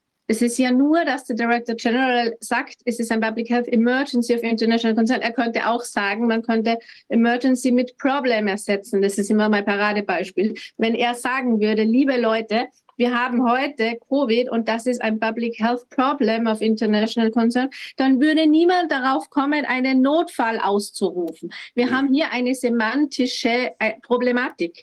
Also das ist nichts anderes wie, äh, ich glaube, das haben diejenigen, die diese Gendersprache erfunden haben, haben das mit diesem Emergency erfunden, weil es löst nur im Kopf den Notfall aus. Juristisch löst es keinen Notfall aus, gar nicht. Denn die, ähm, äh, diese Notfallprinzipien, also da gibt es Syrakusa-Prinzipien ähm, im Völkerrecht, die haben ganz bestimmte und auch die EMRK ganz bestimmte Vorgaben, wie das abläuft. Das muss ein Staat deklarieren. Das gibt es eigentlich nur aus politischen Gründen. Da steht zwar Public Health, aber grundsätzlich wird es nur aus politischen Gründen gemacht für eine kurze Zeit. Im Fall, wenn es schon so weit ist und nicht präventiv. Niemand kann präventiv sagen, äh, ich mache einen Notstand mal präventiv. Das haben sie ja gemacht. Also es war wirklich, also man kann wirklich sagen, aus juristischer Perspektive, dieser Artikel 12 in den IHA ist nur eine semantische Konstellation eines Gesundheitsnotstandes. Das hat nichts mit einem Notstand zu tun, wie ihn die Staaten gebrauchen, um äh, Notrechte auszuüben, damit das Volk noch am Leben bleibt, sagen wir mal so. Ja, umsonst, mit Worten, mit Worten lässt sich, äh, mit Worten lässt sich trefflich streiten, mit Worten ein System bereiten. Ja. Worte lässt sich ja. trefflich glauben. Von einem Wort lässt sich kein Jota rauben. Das ist äh, das semantische System von Mephisto formuliert. Ja, genau. absolut. absolut. Und, und, nicht umsonst spricht sich das ja auch Fake aus, mit dem wir es da zu tun haben. genau. Es, genau. Der Teufel verrät sich ja. ja. Ja, absolut. Absolut. Tja. Ja, wunderbar. Ich äh, wollte nur eine Zahl kurz korrigieren. Und zwar hatte ich vorhin die falsche Zahl Bill Gates an Swissmedic von irgendwie 300. Ich habe gesagt Millionen. Es waren mal 300.000 und dann nochmal insgesamt von Bill und Melinda Gates Stiftung 2,32 Millionen. Das wollte ich noch berichtigen. Mhm. 2,32 Millionen. Vielleicht könnt ihr das äh, bei meinem Vortrag dort unten reinschreiben. Das ist ein wichtiges Korrigendum. Also nicht 300 Millionen, sondern 2,32 Millionen. Entschuldigung. Okay, das können wir bestimmt noch dazu tun. Ja, also ähm, ganz herzlichen Dank ähm, ja, allen Beteiligten. Ich weiß nicht, ob die beiden, ob äh, Werner Bergholz und der äh, Professor Klaus ja, Steger, Sie sind jetzt raus. Ja, das war auch sehr wichtig nochmal, dass Sie uns das dargestellt haben. Aber ganz herzlichen Dank den noch Anwesenden. Ja, also es ist wirklich, äh, ich glaube, sehr, sehr wichtig, dass wir uns mit diesen Themen auseinandersetzen, weil die ja uns wirklich den, den Boden unter den Füßen wegziehen, auch in all dem, was wir hier als ähm, ja, also wofür wir auch äh, stehen und was wir auch weiter in Anspruch nehmen wollen für uns, nämlich die uns im Grundgesetz äh, garantierten äh, Menschenrechte und Freiheiten. Und also insofern, ich denke, wir, wir werden da zurückbeißen. Mhm. Absolut. Ganz herzlichen Dank für die Einladung. Es war ein sehr spannendes Gespräch. Herzlichen Dank an alle. Danke. Vielen, Dank. Vielen Dank. Ja. Vielen Dank. Danke. Danke. Alles Gute. Ebenso, danke. Ja, in der Zwischenzeit haben wir uns hier ein bisschen umgesetzt im Studio. Wir haben nämlich einen Gast, Es ist Peter Schröter. Er ist äh, von Beruf Heilpraktiker und Fastenleiter. Und wir wollen, er ist auch politisch aktiv, ich sage dazu gleich auch noch etwas genaueres. Wir wollen uns jetzt noch mal ein bisschen näher anschauen, was so diese ganzen äh, Dinge, die da eben jetzt auch von der WHO oder von anderen ähm, inszeniert äh, worden sind ähm, oder über uns gekommen sind, über die, durch die Regierung, die ganzen Maßnahmen und so weiter, was die eben im realen Leben auch so bedeutet haben. Und da muss man sagen, wir haben ja alle da so ein Päckchen mit uns rumzutragen über das, was wir hier, ähm, tja, was wir vielleicht auch an sozialen Verwerfungen, psychischen Belastungen und auch tatsächlich im wirtschaftlichen Bereich, was da so alles vorgefallen ist in den letzten ähm, zwei, drei Jahren, kann jeder ein Lied von singen. Und wir wollen uns heute hier noch mal ein bisschen genauer ähm, äh, anschauen, was da so bei dir geschehen ist. Ja, erstmal danke für die Einladung. Die war sehr kurzfristig, bin ich aber gerne gefolgt. Du hast erwähnt, ähm, ich bin Heilpraktiker und Fastenleiter und bis 2020 ähm, bin ich dieser ganzen Sache auch äh, mit Leidenschaft und ist ja auch eine sehr sinnstiftende Arbeit nachgegangen, was sich dann äh, 2020 mit dem Ausrufen der Pandemie dann schlagartig verändert hat. Ähm, Kurz nochmal der Hintergrund, warum ich Heilpraktiker geworden bin. Ich habe nach meinem Abitur ähm, äh, Zivildienst gemacht, mhm. also Wehrdienstverweigerer und äh, durfte dann mal in so einer Sozialstation tätig sein und mal dort die Abläufe von innen sehen. Und dann wird man, äh, ja, ich sag mal als Abiturient, wenn man noch so glaubt, man hat die Weisheit mit Löffeln gefressen am Anfang des Lebens, direkt so mit dem Ableben konfrontiert. Mhm. War dann noch berufsorientierend für ein halbes Jahr in einem Krankenhaus, habe dort ein Praktikum auf einer inneren Station gemacht. Ähm, war dann extremst erschrocken darüber, dass äh, das Frühstück der Medikamentencocktail oft größer war als das, was die Patienten dann äh, so an Nahrungsmitteln zu sich genommen haben. Habe dann äh, auch in einer Zeitarbeitsfirma gearbeitet und bin dann sozusagen durchgereicht worden und konnte ganz, ganz viele verschiedene Pflegeheime äh, von innen sehen. Und da war ich so erschrocken drüber, wie es am Ende des Lebens aussehen kann, dass ich ja, mich da entschlossen habe, irgendwie muss man doch einen Weg finden, ähm, dem am Ende des Lebens aus dem Weg zu gehen. Mhm und ähm, nicht so zu enden, wie ich es dort an Masse gesehen habe. Und ähm, die Dinge, die jetzt ja auch während der sogenannten Pandemie ja immer so hervorgestellt worden sind, dass es dort äh, Überlastungen in, äh, in den Krankenhäusern gibt oder in den Pflegeheimen, das ist alles, was ich da schon vor Jetzt muss ich mal gucken, wie alt war ich da, vor ungefähr 20 Jahren schon erlebt habe. Also das ist alles nichts Neues. Und das war dann für mich der Weg in Heilpraktiker oder Heilpraktika-Ausbildung und mich dann eher mit evidenzbasierten Sachen zu beschäftigen und vornehmlich der Salutogenese. Mhm. Das ist also die Beschäftigung damit, was führt zur Entstehung oder was trägt der Gesundheit bei und der Erhaltung, also das Gegenteil von der Pathogenese. Ja, und ähm, das war dann nachher, nach zehn Jahren, weil eben mein Anspruch ist immer evidenzbasiert, und ähm, das war dann sozusagen irgendwann der Punkt, wo ich dann das Fasten entdeckt habe. Ähm, da könnte man jetzt richtig schön viel Werbung äh, für machen, weil das ja eine ganz einfache Möglichkeit ist, wie man ganz viele, ähm, ich sage mal, gewohnheitsbedingte Zivilisationserkrankungen gut in den Griff bekommt. Problem ist nur, da werden dann keine Medikamente verkauft, oft das Gegenteil. Also wenn Leute Bluthochdruck haben oder Diabetes, dann gehen die dann nach so einer äh, Fastenkur oft mit weniger Medikamenten raus, als sie gekommen sind. Und da verdient dann im Grunde genommen keiner. Und das Schöne ist, dass dann auch, ich sage mal, es gibt so eine Art Co-Abhängigkeit von Menschen, die sich daran gewöhnt haben, wenn ich Kopfschmerzen habe, dann schmeiße ich mir eine Tablette ein. Oder Blutdruck nehme ich den Blutdrucksenker, ist alles schön bequem. Und ähm, oft geht da den Menschen dieses, diese Erfahrung, der, dass der Körper so Selbstheilungskräfte hat, verloren. Und ähm, im Fasten wenn man all diese Sachen wegnimmt und der Mensch wieder die Erfahrung macht, dass er aus eigener Kraft, ja, diese Selbstermächtigung gesunden kann, dann ist das doch für alle Beteiligten eine Win-Win-Situation, außer für die Pharma. Stimmt, ich habe das tatsächlich auch selber mal gemacht und muss sagen, dass ich den Zustand extrem angenehm fand. Also ich habe das, glaube ich, mal zwei Wochen betrieben, aber ich weiß nicht, wie lange jetzt die äh, Fastenkur ist, die man da durchführen muss, um dann tatsächlich auch einen Heileffekt zu erzielen. Aber auf jeden Fall fand ich das sehr angenehm. Und ich glaube, dass wir tatsächlich, also du weißt da viel mehr, aber dass so der Normalsterbliche, der sich mit äh, Medizin so ganz normal irgendwie durchs Leben bewegt, der wird, ähm, der hat natürlich gar nicht den Einblick da rein, was, was eben tatsächlich noch an anderer Stelle gut hilft. Und das, das ist ja auch im Prinzip äh, kaum, äh, ähm, weiß ich nicht, das ist auch, man muss schon sich tiefer reinbohren, um diese Punkte überhaupt zu finden. Also insofern finde ich das auch extrem wichtig, dass, äh, dass es eben Leute gibt, die sich genau mit sowas beschäftigen. Ja. Ich sage mal auch das klassisch, klassisch sogenannte schulmedizinische äh, Wesen ähm, hat ja nicht wirklich den Menschen im Mittelpunkt. Also man ist ja oft beim, beim, äh, beim Arzt, sitzt dann zwei, drei Stunden äh, im Wartezimmer, um dann zehn Minuten drin zu sein. Und dann geht man mit Medikamenten wieder raus. Und meine Erfahrung oder mein Anspruch ist auch immer, dass der Mensch in den Vordergrund gerückt wird. Mhm. Und da haben wir natürlich, weil wir, ähm, ich sage mal, ähm, wir, unsere Arbeit wird nicht anerkannt von den gesetzlichen Krankenkassen. Das heißt, es ist sehr oft eine Selbstzahlerleistung. Mhm. Und ähm, da ist es dann so, dass man sich natürlich viel Zeit für den Menschen nehmen kann, den auch in den Mittelpunkt stellt und dann auch dementsprechend eine Vergütung hat.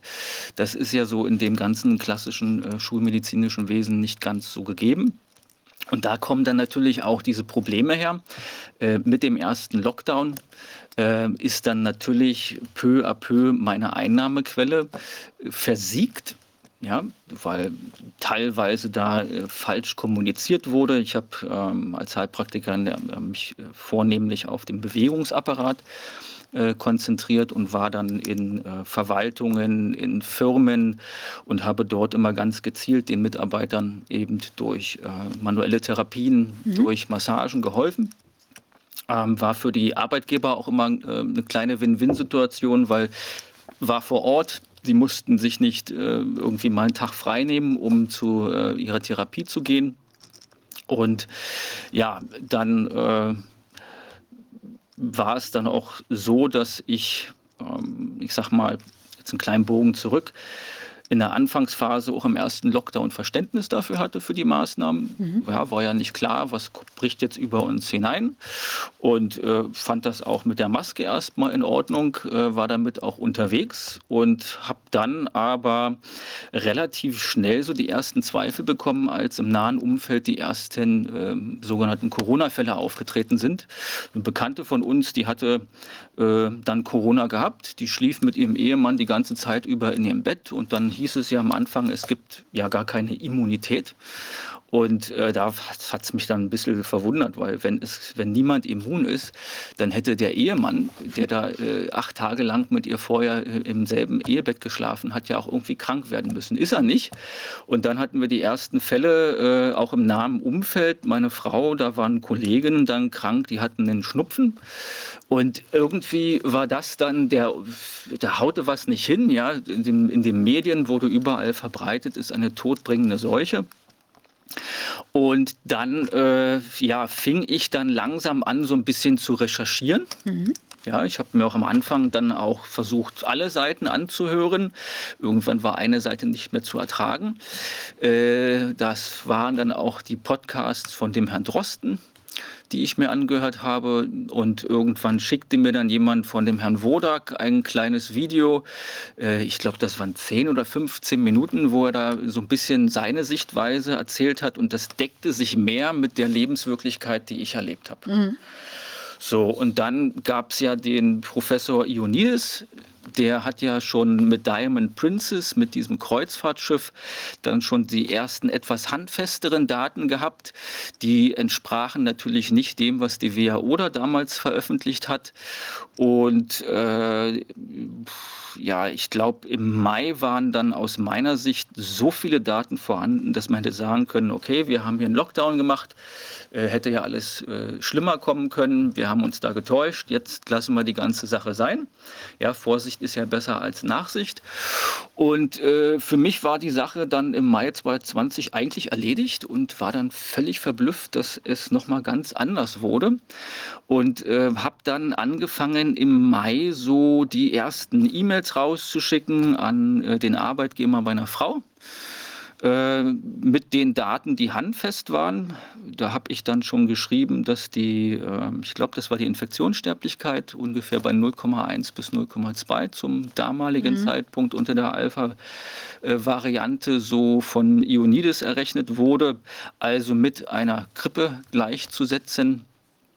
Und ähm, ja, da, also ich weiß noch, dass es mich viel, viel Überwindung gekostet hat, da ja so ein wahnsinniger medialer Konformitätsdruck aufgebaut worden ist und war mir dann auch klar, wenn ich das, äh, weil ich nicht anders konnte, als meinen Mund aufzumachen, wenn mhm. ich das jetzt so verschicke, dann hat das Konsequenzen. Mhm. Habe mir aber nie vorstellen können, was das alles für Konsequenzen haben könnte. Und das ist etwas, was mich bis heute erschreckt, dass das hier in diesem Land äh, mit so einem Grundgesetz und auch mit einer gewissen Vergangenheit, die man ja auch im Geiste des mhm. Grundgesetzes äh, wiederfindet, um bestimmte Situationen nicht wieder ja, aufkommen zu lassen ist wirklich erschreckend. Ähm, also Folge war natürlich, dass dann man erstmal relativ zügig in eine gewisse Schublade gesteckt worden ist.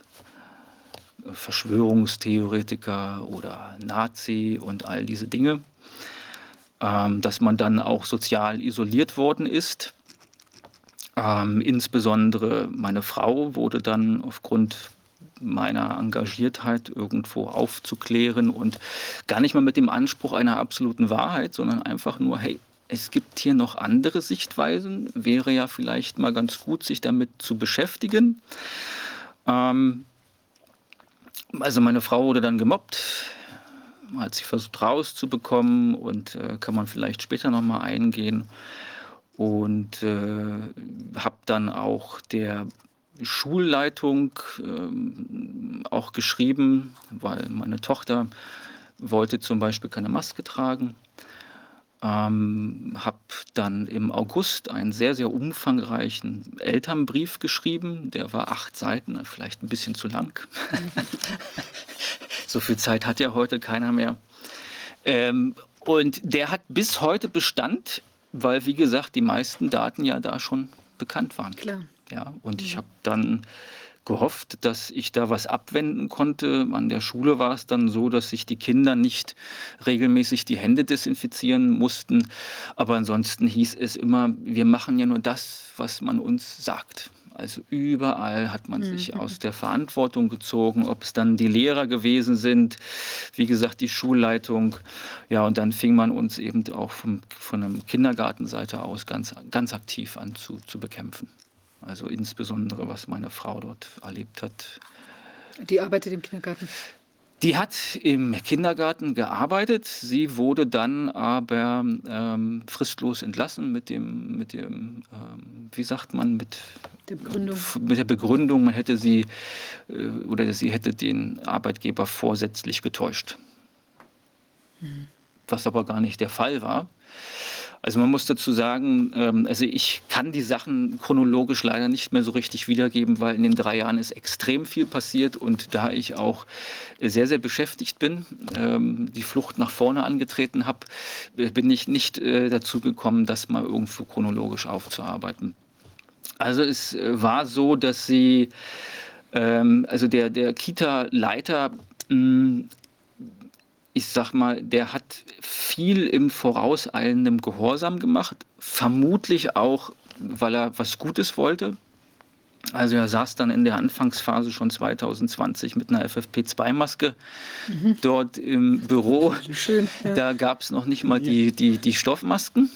Mhm. Da gab es auch keine Pflicht zu. Ja, ähm, ist für mich gar kein Problem. Ich habe kein Problem damit, wenn jemand ähm, sowas trägt, wirklich nicht. Mein Problem ist nur, wenn man mir versucht vorzuschreiben, äh, dass ich etwas zu tragen hätte, wovon ich erstens nicht überzeugt bin und inzwischen ja auch nachweislich äh, kein Beleg dafür da ist, dass es irgendetwas gebracht hat. War ja auch schon vor Corona so, aber ist nochmal ein anderes Thema.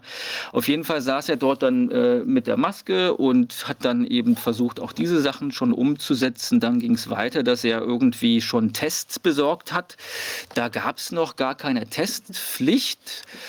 Ähm, und ja, meine Frau eben im Grunde genommen, dadurch, dass ich mich mit dem Thema sehr intensiv beschäftigt habe, eben von mir eingefärbt, eben auch so ihre Schwierigkeiten hatte, all diese Dinge da mitzumachen. Und ähm, wurde dann eben, hat dann halt, wurde dann immer so als, ihr könnt das ja alles freiwillig machen. Mhm. Ja, diese Tests, sie sind ja, mhm. aber durch diesen Konformitätsdruck, ne, der da aufgebaut worden ist, ganz, ganz massiv, ähm, wurde sie halt ausgegrenzt. Ähm, später ging es dann auch noch äh, darum, dass dann schon erfragt worden ist, wer hat sich denn nun impfen lassen und wer nicht. Da wurde dann auch ich weiß gar nicht, ob ich ja sagen kann, also wurde dann mit dem Datenschutz auch nicht ganz so sauber gearbeitet. Es war also bekannt, mhm. wer sich nicht testen lässt. Es war auch bekannt, äh, die Liste lag da einfach so im Büro rum, wer sich hat nicht impfen lassen. Ja, und ähm, ja, dann äh, hat man sie halt versucht, so rauszubekommen, indem man eben ihr einfach immer wieder Druck gemacht hat. Zum Beispiel so einen schönen Aufkleber an ihrem Gruppenraum ähm, Impfen ist Liebe. Wahnsinn. Den gab es dann nur noch wirklich an ihrem Gruppenraum. Und die, bei mir fing man dann an, äh, so heimlich in Anführungsstrichen meinen WhatsApp-Status mitzulesen, womit ich dann immer so ähm, Leute informiert habe. Darauf wurde dann immer indirekt Bezug genommen in den, in den äh, wie sagt man, äh, Mitarbeitersitzungen ja, äh, da wurde nochmal gesagt, die Tests, die wir verwenden, die sind dann sicher und verprobt und all so eine Dinge und bliblablub. Ähm, ja, und meine Frau litt dann so stark darunter, dass sie dann einfach sich hat krank schreiben lassen. Ja, auch weil, ähm, ich weiß nicht, ob ich es mehr so richtig chronologisch zusammenbekomme. Es gab dann eben auch eine Testpflicht. Ähm, wo sie, oder das war vorher, ich kriege es nicht mehr ganz zusammen. Auf jeden Fall war es so gewesen, dass sie nicht alles mitgemacht hat und eben auch aufgrund von äh, traumatischen Erfahrungen in, in, in ihrer Jugendzeit ähm, eben doch große Schwierigkeiten hatte, wenn ähm, sie ohne ihre Zustimmung etwas in Körperhöhlen hineingesteckt wird. Und der äh, hatte dafür auch einen Attest Mhm. von einem Arzt, was von dem, nicht vom Kita-Leiter, sondern es war, so ein bisschen Good Cop, Bad Cop-Spiel, ähm, von demjenigen, der da über die Finanzen entscheidet, so angezweifelt wurde. Ne? So äh, ist ja nicht so schlimm, ne? so ein bisschen Test in die Nase. Auch Mitarbeiterinnen sagten dann, ähm, ja, so ein bisschen Nasenbluten, was da auftreten kann, haben wir ja schon gehabt, ist aber alles nicht so schlimm. Und meine Frau hat eben tatsächlich auch wirklich richtig Panikanfälle bekommen hat aber nie sozusagen ähm, gesagt, sie hat ihre Bereitschaft geäußert, dass sie ähm, gerne diese Spucktests macht. Ja, die hat sie dann auch selber bezahlt und ähm, hat dann dort wirklich sitzen müssen unter Beobachtung, ja, also so. Sie da auch reinspuckt oder was? Nee, nee, da war es dann ja noch, so Tests, also das war dann noch in die Nase ja. und aber wirklich so wie so ein, keine Ahnung, also hm ja, und ähm, dann hat sie für sich eine Lösung gefunden, um, ich sag mal, für sich auch die Würde zu behalten. Dass sie, gab es ja dann im Internet so diese, diese Tests, die man zu Hause machen kann und mit, mit Abfotografieren oder mit Video. Und ähm, da hat sie dann ähm, das alles dem Arbeitgeber mitgeteilt, so als Lösung. Und Ende vom Lied war, dass sie dann eben plötzlich die fristlose Kündigung hatte. Äh, die Unterlagen, die sie beim Arbeitgeber eingereicht hat, sind dann plötzlich verschwunden. Mhm. Ja, die gab es dann nicht mehr und damit hatte man dann ähm, sozusagen dieses, diesen, diesen Vorwand, dass sie dass dort sie vorsätzlich äh, getäuscht hätte. Und dann ging es so noch weiter, also total krass, ja, dass äh, sie dann äh, die Mitarbeiterin, die sie aus unserer Sicht vornehmlich auch gemobbt hat, dann ging dann an ihr vorbei, ja, ohne sie zu grüßen. Und dann hat meine Frau gefragt, hey, also irgendwie so früher hat man sich ja gegrüßt. Und ähm, dann kam so wohl ja, also du bist ja gekündigt worden und so reden wir nach dem Ring so, ja. Und dann wurde daraus gebastelt, dass sie die Mitarbeiterin ähm, beleidigt hätte. Und dann hat man noch ein Hausverbot ausgesprochen, dass sie nicht mehr das Gelände hätte betreten dürfen, wo ja unsere Tochter auch war. Also unsere Tochter war, beide unsere Töchter waren halt an, an dieser Kita. Äh, was mich dann halt irgendwie in Zugzwang gebracht hat, weil ich musste dann ja die Tochter hinbringen. Dann gab es noch einen Gerichtsprozess, der natürlich zu unseren Ungunsten ausfiel. Äh, von der Gegenseite, von der Anwaltsseite waren auch teilweise Dinge behauptet worden, die nicht stimmen über mich, die ich auch teils als beleidigend empfinde. Also da wurde man da auch in die äh, Leugnerecke geschoben. Und der Gerichtsprozess ja, war sehr, sehr spannend. Sowas haben wir ja vorher auch noch nicht erlebt. Äh, da wurde meine Frau im Grunde genommen in einen Vergleich genötigt. Da hat dann die Richterin einfach gesagt, äh, wie war das sinngemäß, ähm, ja, also dieses Testverfahren wurde mal in Hamburg als Täuschung äh, geurteilt, sagt man das so? Mhm, ja, das, sind, mhm. das wurde dann so. Aber meine Frau hat dem Arbeitgeber alles mitgeteilt und dann wurde halt einfach nur gesagt von der Richterin, naja, das kann ich alles nicht überprüfen. Also da auch überhaupt gar nicht mal sich irgendwie die Zeugen oder die ganzen äh, Belege, die meine Frau da erarbeitet, angeschaut. Und ja, wenn Sie dann jetzt nicht dem Vergleich zustimmen, dann gebe ich dem Arbeitgeber sozusagen 100% recht. Und dann wäre gute arbeitsgerichtliche Praxis. Ja, das die, die sich nicht vergleichen wollen, kriegen ein bisschen Druck und dann wird es so reguliert. Ja. Mediationsstelle eine schlechtere. Ja.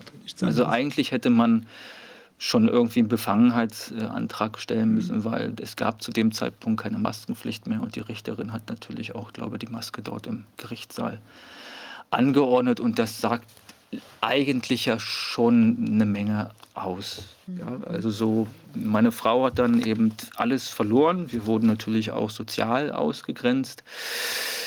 Äh, in der Schule, also ich habe, wie gesagt, dadurch, dass ich dann angefangen habe, meine Patienten eben nach bestem Wissen und Gewissen eben aufzuklären, war natürlich auch immer in Sorge, dass sich man da spritzen lässt, gerade insbesondere diejenigen, die ja keiner äh, Risikogruppe äh, irgendwo zuzuschreiben ähm, waren. Und ja, die haben dann alle peu à peu eben, da kamen dann so Sachen, ach, den Herrn Lauterbach, ich kannte den zwar vorher noch nicht, aber der scheint ja sehr kompetent zu sein. ja, also ich kann ich natürlich verstehen, wenn ein neuer Patient ist, mit dem man vorher noch keinen Kontakt hatte, der mich nicht kennt, aber das waren ja Patienten, die ich über Jahre begleitet habe, auch geholfen habe, die einen dann so aufs Abstellgleis für Herrn Lauterbach stellen, ja. Also ist schon unglaublich, wie sich die Werte da auch verändert haben. Also auch, ich meine, dieses jetzt bei deiner Frau, dass dann äh, einfach erwartet wird, dass man da so mitspielt bei diesen ganzen Geschichten, dass es selbstverständlich ist, man soll sich da nicht drücken oder irgendwas. Also es ist schon, früher war das alles äh, für einen selbst zu entscheiden, was man machen wollte oder wie man sich gesundheitlich darstellen möchte oder was immer man, man da so für sich äh, ob man irgendwo zwischen gesund beten oder Hardcore-Antibiotika, also ich meine, jeder konnte machen, was er wollte. Sollte und äh, so sollte es auch weiterhin sein. Ja. Also es ist schon echt unglaublich. Also auf der anderen Seite, was man ja eben sieht, was jetzt auch nochmal mir gerade, also ich finde eben die, die Bedeutung des Einzelnen, also auch diese Entscheidung eines jeden Einzelnen, was zu tun ähm, oder eben sich dagegen zu wenden. Also wenn man auch nochmal sieht, dass zum Beispiel Wolfgang Wodak oder eben der John Ioannidis ja sehr früh eben einfach äh, die das erkannt haben, eigentlich man, es hat sich ja bestätigt, was die gesagt haben, ja. Und aber dass sie, wenn sie das nicht getan hätten, dann wäre auch, ähm, naja, also für ganz viele äh, wäre das wahrscheinlich auch anders verlaufen. Also ich meine jetzt vielleicht für dich, für mich auch. Ich habe tatsächlich Wolfgang Wodak auch als einen der ersten äh, wahrgenommen, der da sich äh, dagegen artikuliert hat. Mhm. Und es war für mich unglaublich erleichternd, das eben zu sehen und auch äh, seine Einschätzung. Und er streitet da auch eine Ruhe und äh, der sagte ja auch irgendwie, bleiben Sie gelassen, die Viren, äh, das, das Problem sind nicht die Viren oder so. Ähm, und, ähm, und ich glaube, das ist eben schon extrem wichtig, dass man sich halt auch eins als Einzelner entscheidet, so wie die sich entschieden haben und dann eben auch Einfluss bekommen haben auf das, was, was andere dazu dachten. Ja, also ich denke, das ist und genau so, wie ihr dann eben auch gesagt habt, okay, das machen wir an dem und dem Punkt nicht mit. Also jetzt schade, dass natürlich die Patienten dann ähm, eben, dass da nicht, nicht äh, also teilweise jetzt vielleicht nicht so beeinflusst werden konnten dann von dir in dem Fall, aber die waren natürlich auch die ganze Zeit wahrscheinlich dem Druck dann in der Arbeitsstelle und so weiter ausgesetzt, ja. Also ich, das ist natürlich jetzt schon lange her, ne? aber da wurde ja wirklich nur völlig einseitig berichtet. Ja. Ich habe da auch Verständnis für meine Mitmenschen auch entwickelt. Ähm, es ist ja so systematisch mit Ängsten gearbeitet worden und wenn man da als Laie äh, ja, nicht in der Lage ist, es einzuschätzen, dann kann ich ja auch nachvollziehen, dass man sich irgendwo jemanden sucht, den man für kompetent hält. Ja, also Herr Drosten ist ja aus ja, meiner... Man kriegt die Leute vorgesetzt, man muss es sich ja gar nicht so... Man hat sie vorgesetzt bekommen, genau. Ne? Und also, man ist gar nicht gegen dieses Narrativ angekommen als Einzelner. Mhm. Ja? Und gerade so in der Anfangszeit äh, man hat ja da auch, ich war ja auch richtig im Selbstzweifel, ne? so, und, und äh, man ist dann immer wieder für bescheuert erklärt worden, in Anführungsstrichen, ja und ist nirgendwo durchgekommen. Im Gegenteil, die andere Seite fühlte sich ja äh, total bekräftigt, ja, äh, dadurch, dass sie ja immer wieder mit diesen Informationen versorgt worden sind. Und das hat sich bei mir zum ersten Mal gewandelt, wo ich mir dann erlaubt habe, auch relativ frühzeitig so an den ersten Demonstrationen teilzunehmen, um mir auch mein eigenes Bild zu machen. Ähm, bin da ja auch das habe ich früher auch relativ wenig gemacht, weil ich da nicht so, ich war völlig zufrieden mit meinem Leben. Mhm. Ähm, bin da sinnstiftenden Arbeit nachgegangen, äh, wusste zwar schon, dass viele Sachen hier nicht ganz sauber laufen, ähm, so im Hintergrund, wenn man es so formulieren kann. Ähm, und ja, war dann auf den ersten Demos, glaube ich, war noch Rosa-Luxemburg-Platz diese Hygienedemos. Ja, ich weiß nicht mehr, wie sie. so, das war, glaube ich, April, April 2020. Ja. Ne? So. Dem März sogar, denke ich. Ja, oder, das waren vielleicht 100, vielleicht um die 1000 Menschen, die da waren. Meditierende, friedliche Leute, von der ging wahrscheinlich eine ganz gefährliche Aura aus. wenn man dort so sitzt und die dann teilweise wirklich von Polizisten in einer Montur dort äh, weggebracht worden sind. Das waren ja noch die harmlosen Sachen in der Anfangsphase. Da konnte man sich auch noch teilweise so mit den Polizisten ganz gut austauschen. Und ähm, dann war ich halt auch bei den ersten größeren Demonstrationen. Ich glaube, das war der 1. August. Mhm dabei und äh, das war für mich dann so ein, ein richtiger Kippmoment. Einmal in, in die Richtung ein Aufatmen, oh mein Gott, man ist nicht alleine, weil da war ja die Straße des 17. Junis voll, mhm. was dann in den Medien natürlich äh, sehr kaufmännisch abgerundet. Ne? Äh, vorsichtig aus. 17.000. 17.000. Äh, ja. Versus ich, also 400.000 ich kann es nicht einschätzen, aber 17.000 waren es garantiert nicht. Ja. Es waren bedeutend mehr.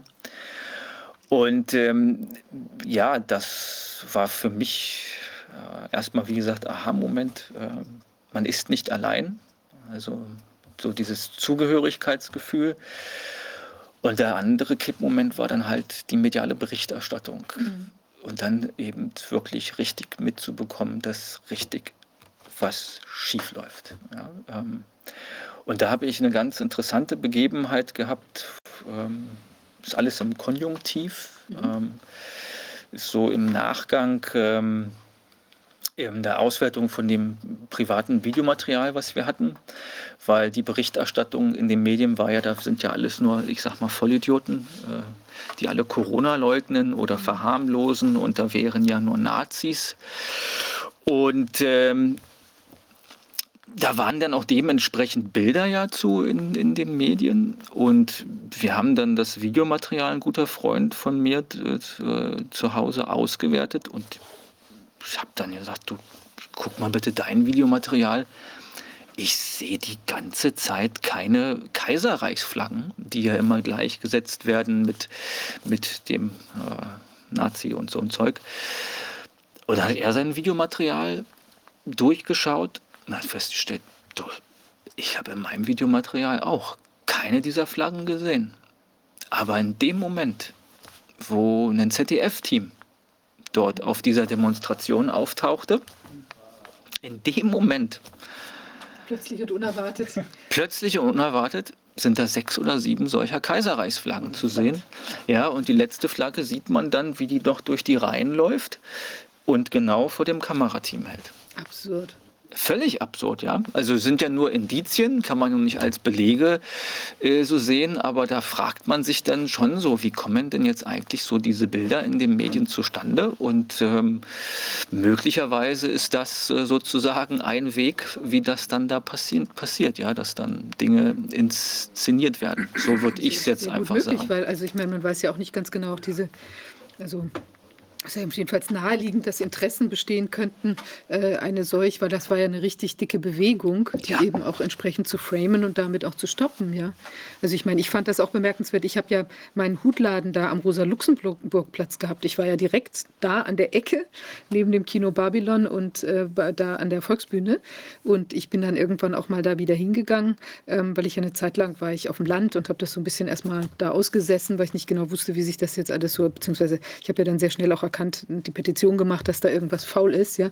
Aber trotzdem war ich da eine Weile nicht im Laden gewesen, weil ich eben auch dachte, das ist ja der Wahnsinn. Also jetzt mit irgendeiner Maske oder was weiß ich, das äh, kann man ja da niemand bedienen. Aber das war wirklich abgeriegelt wie in einer, also als sei da ein mega terroristischer Anschlag im Gange. Und das konnten auch, es gab dann um diesen Platz herum auch so, so, äh, so Gatter, ja, mhm. dass eben überhaupt auch nur 30 Leute oder so auf diesen Platz gehen konnten, um dann mit ihrem Grundgesetz in der Hand so rumzulaufen. Es war absurd, es war wie, also es war diese, diese, diese Flaggen, die dann da plötzlich auftauchen. Nicht?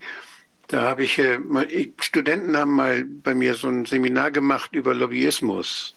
Die haben sich dann die, die Angebote der Lobbyfirmen, die kannst du ja, die PR-Firmen, kannst du ja sehen, was sie so anbieten. Monitoring von Abgeordneten zum Beispiel, wenn sie wissen wollen, was der für Interessen hat und so.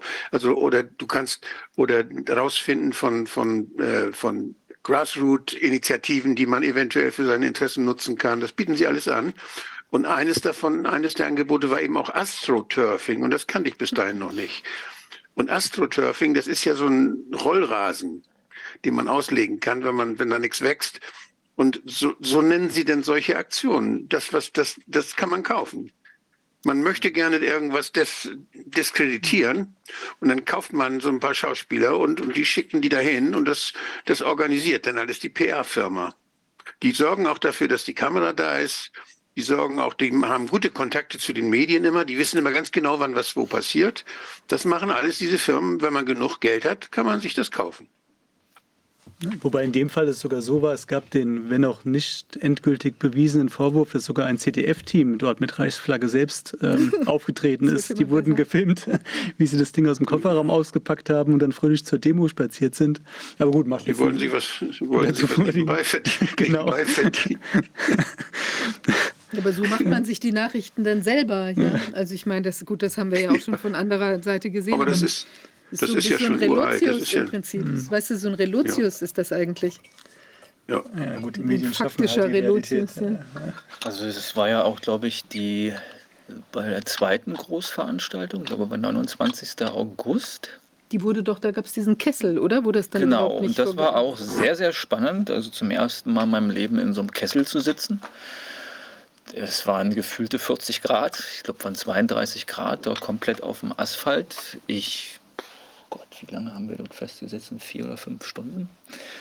Und es war auch ganz spannend, ähm, weil dann wurde der Kessel dann nachher geöffnet, sodass man Richtung Brandenburger Tor wieder gehen konnte, um sich dieser Veranstaltung, der größeren dort auf der Straße 17. Junis anzuschließen. Und dann wurde der Aufzug, ähm, ich glaube, vor der russischen Botschaft, mhm. wurde der wieder zugemacht. Mhm ganz spannend. Ne? Also von der russischen Botschaft waren dort zu diesem Zeitpunkt auch wieder sogenannte Reichsbürger mit ihren, Stimmt, so mit ihren äh, Flaggen unterwegs. Ja. Und spannenderweise wurde dann eben dicht gemacht, sodass der Aufzug genau vor dieser Botschaft zum Stehen kam. Und dann hatte man wieder dementsprechend in den Medien die passenden Bilder von ganz normalen, friedlichen Leuten aus der Mitte oder ein großer Querschnitt, die dort friedlich für Grundrechte demonstriert haben und ich sag mal für einen vernunftbasierten Umgang mit dieser, mit dieser ganzen Geschichte. Und äh, da hatte man auch wieder die entsprechenden Bilder. Mhm. Und ich glaube, das war ja auch der Zeitpunkt, wo ähm, dieser Sturm auf den Reichstag stattfand. Ähm, das war auch ganz spannend. Da gab es äh, auch viel Verwirrung. Das war, war bestimmt eine teure, eine teure Aktion. ja. Also es wurde viel Verwirrung gestiftet unter den Teilnehmern. Dann gab es da Ordner, also dann gab es Ordner, die wahrscheinlich gar nicht zu dem äh, Team von dem Querdenken äh, gehört haben. Das war wirklich völlig durcheinander. Und dann wurde dazu aufgerufen, irgendwie da zum Reichstagsgebäude zu gehen, um sich davor zu versammeln, weil die äh, Versammlung auf der Straße 17 Juni wurde aufgelöst. Und dann wurde gesagt, es geht dort weiter. Und ich bin dann auch anfangs in diese Richtung marschiert, um ja, wusste ja auch nicht, wie geht es jetzt weiter und habe dann relativ schnell festgestellt, dass das irgendwie nicht so meine Demo ist, weil die hatten ja eine eigene Versammlung und waren völlig entkoppelt von dem Geschehen dort auf der Straße des äh, 17. Junis.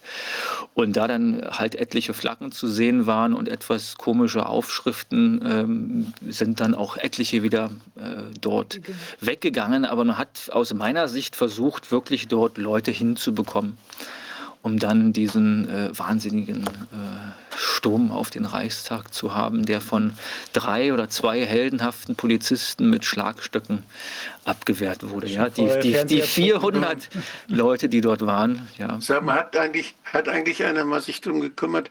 Ich habe gehört, dass bei diesen Demos, dass die, der Berliner Senat da auch Firmen geheuert hatte, dass das gar keine richtigen Polizisten waren manchmal, sondern dass da auch so so ja, private Sicherheitsfirmen dann äh, eingesetzt wurden. Weiß da jemand was davon? Also ich weiß ich nur, dass sogar mal einen Firmennamen gelesen. Der eine, der sich da im Nahkampf erprobt hat, äh, der war bei RTL 2, soweit mhm. ich weiß, schon aktiv gewesen als Laiendarsteller. Äh, da hat er auch einen Polizisten gemimt, also der hat schon Fernseherfahrung zumindest gehabt. Was jetzt so private Firmen betrifft, müsste man noch mal recherchieren. Ich kann hier noch mal was beitragen. Ja, Wenn man das noch mal sehen kann, hier, ich habe ein Foto von diesem Kessel. Der war nämlich auch Friedrichstraße, Ecke Torstraße. Da sollten dann, wenn man das sehen kann, hier bei, bei mir, ähm, dann, äh, also das, ich habe dieses Foto gemacht und zwar, das zog sich schon irgendwie, eigentlich war alles ganz friedlich und dann kam 10, 11 Uhr oder so, war das plötzlich ähm, von der Polizei abgesperrt und auch mit der Ansage, dass da man da große Gefahren erwartete. Das Abgefahrene war aber, dass die, die Präsidentin der Polizei, also die, ich weiß nicht, wie die Funktion genau heißt, also die, die Chefin der Berliner Polizei und auch der Innensenator Geisel hielten sich dann dann ganz eng hinter dieser Absperrung da, ab, äh, da auf. Also ich meine, wenn das wirklich so unglaublich gefährlich gewesen wäre, hätten die da doch ganz sicher das, äh, das Weite gesucht und die ganzen Leute, die, die man, also man konnte das beobachten, waren alle total friedlich. Aber die haben da den Kessel, das war möglicherweise eben der Kessel, der kam dann an der einen Seite und an der anderen Seite halt auch. Deshalb konnten die Leute ja also auch nicht weg solche Sachen schon für gefährlich, aber nicht für uns, sondern tatsächlich für diejenigen, die an der Macht sind. Weil ja, wenn man so einen riesengroßen Aufzug hat, ja, ähm, die Leute, die stehen ja an den Fenstern. Und die sehen ja, dass der erst, was der, der, der dass der erste Aufzug, der noch nicht gekesselt worden ist, dass der sich ja anderthalb Stunden lang zog war riesig. Das, das war riesig. Und wenn man natürlich so einen Aufzug vor seinem Fenster dort langlaufen sieht, Hört gar nicht mehr auf. Ne? Und dann in den Medien hört, das sind nur 17.000 Leute. Ich denke, das bringt dann die meisten Bürger so ein bisschen zum Nachdenken. Und ich denke, dass das eigentlich der Grund war, warum man überall, es ist ja dann egal, ich bin ja dann wirklich ein Jahr lang, war ich ja auf, auf jeder Demo quer durch, durch Deutschland, in Leipzig, Bodensee und so weiter. Und Aufzüge wurden eigentlich immer dann verhindert oder, ist, oder nicht verhindert oder man musste dann so ein bisschen durch diese äh, äh, Ketten dann ein bisschen durch. Aber ich denke, dass das wirklich der einzige Grund ist, warum man uns immer wieder festgesetzt hat, weil das macht natürlich Eindruck. Natürlich, ja. wenn sich das normal hätte fortsetzen können dann wäre das eine Riesenwelle geworden. Das ist total klar, aber die Leute haben ja alle gesehen und, und waren auch wirklich glücklich, dass sie nicht allein sind. Ja? Weil jeder war ja im Prinzip äh, völlig atomisiert, hockte da irgendwo, war dann auch im Prinzip, im, also viele ja mit den Familien überkreuzt oder mit, äh, von Freunden isoliert und so weiter. Und plötzlich sah man, mein Gott, da gibt es so viele andere, die das ganz genauso sehen, die auch hier genauso die Grundrechtsverletzung erkennen. Und das wäre eine, also wenn das ganz normal weitergelaufen wäre, so wie man damals ja auch diese, äh, als Obama da, da war, ja, war doch alles voll und da waren, wurde natürlich alles zugelassen, als der mal irgendwie ein Staatsbesuch, ist jetzt nochmal eine andere Thematik, aber da war es ja auch kein Problem, die Straße zu nutzen für irgendwelche ähm, äh, Begeisterungsbezeugungen. Und jetzt war halt das nicht mehr möglich, weil es wirklich gefährlich gewesen ist. Es, hat, es waren so viele Menschen, so viele Menschen zu dem Zeitpunkt unterwegs und das sahen ja alle.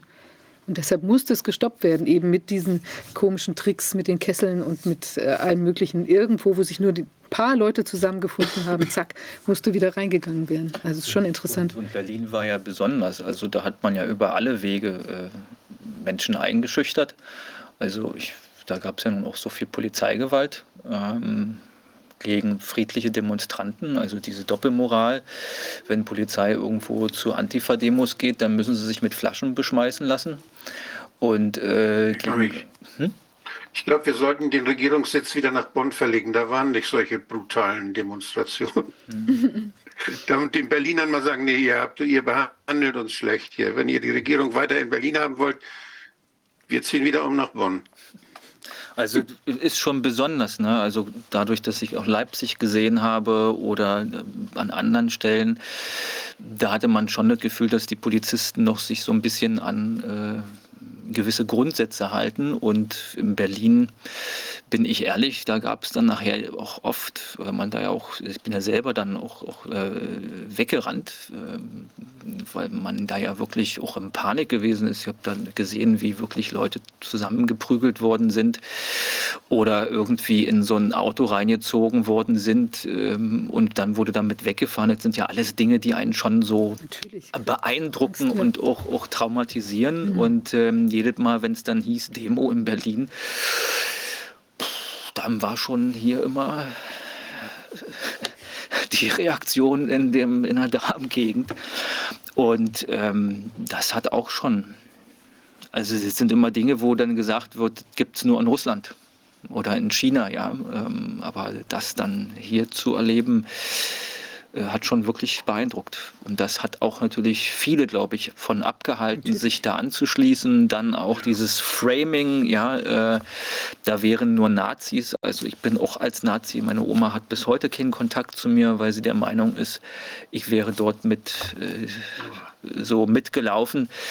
Und diese Risse sind ja die Spaltung, die man da betrieben hat, zieht sich ja auch in unserem Fall in die Familien. Und ich habe dann noch irgendwann ähm, so viel Mut äh, ja, mir erarbeitet, dann auch eigene Demonstrationen in Spandau äh, zu veranstalten, 40 Mal jeden Montag.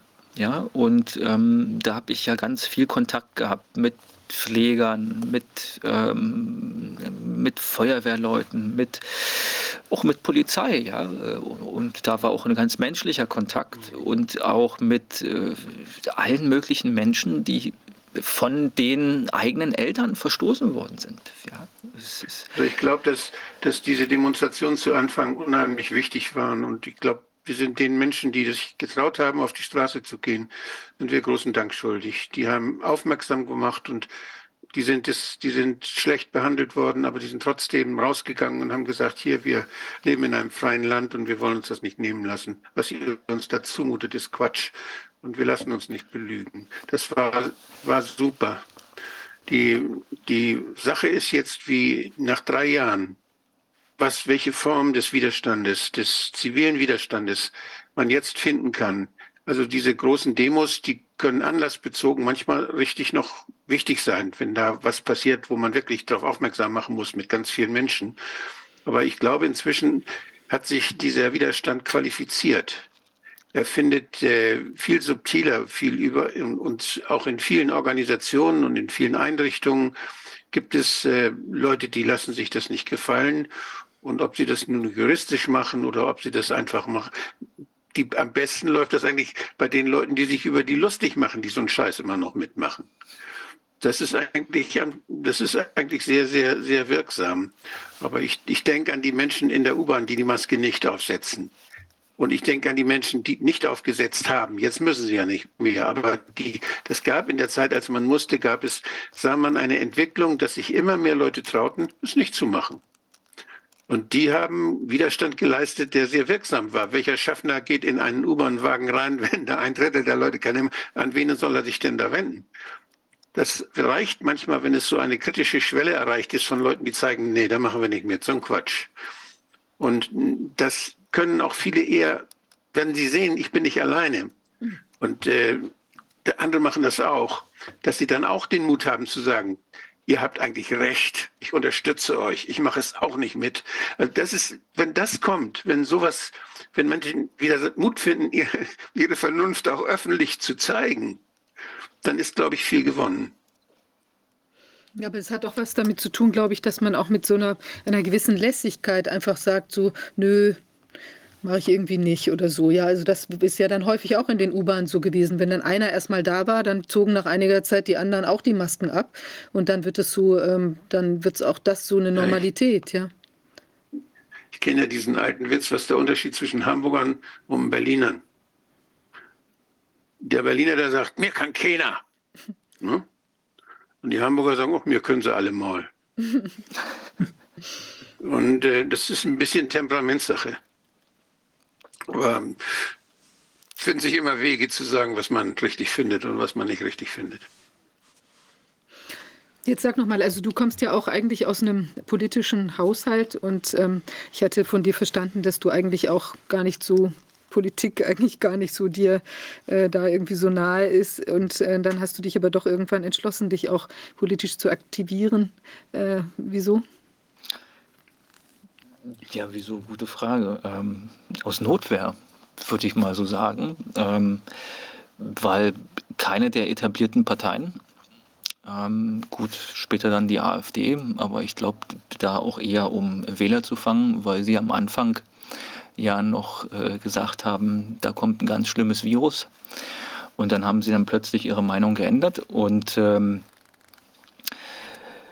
ich habe einen langen Weg hinter mir, ähm, der mich so ein bisschen in die Verzweiflung geführt hat, mhm. ähm, weil mir ja durch die ganze mediale Berichterstattung, diese ganzen Maßnahmen, das, was ich mir über 13 Jahre aufgebaut habe, auch einen Großteil meiner Identität ausgemacht hat, ist mir ja sozusagen kaputt gemacht worden.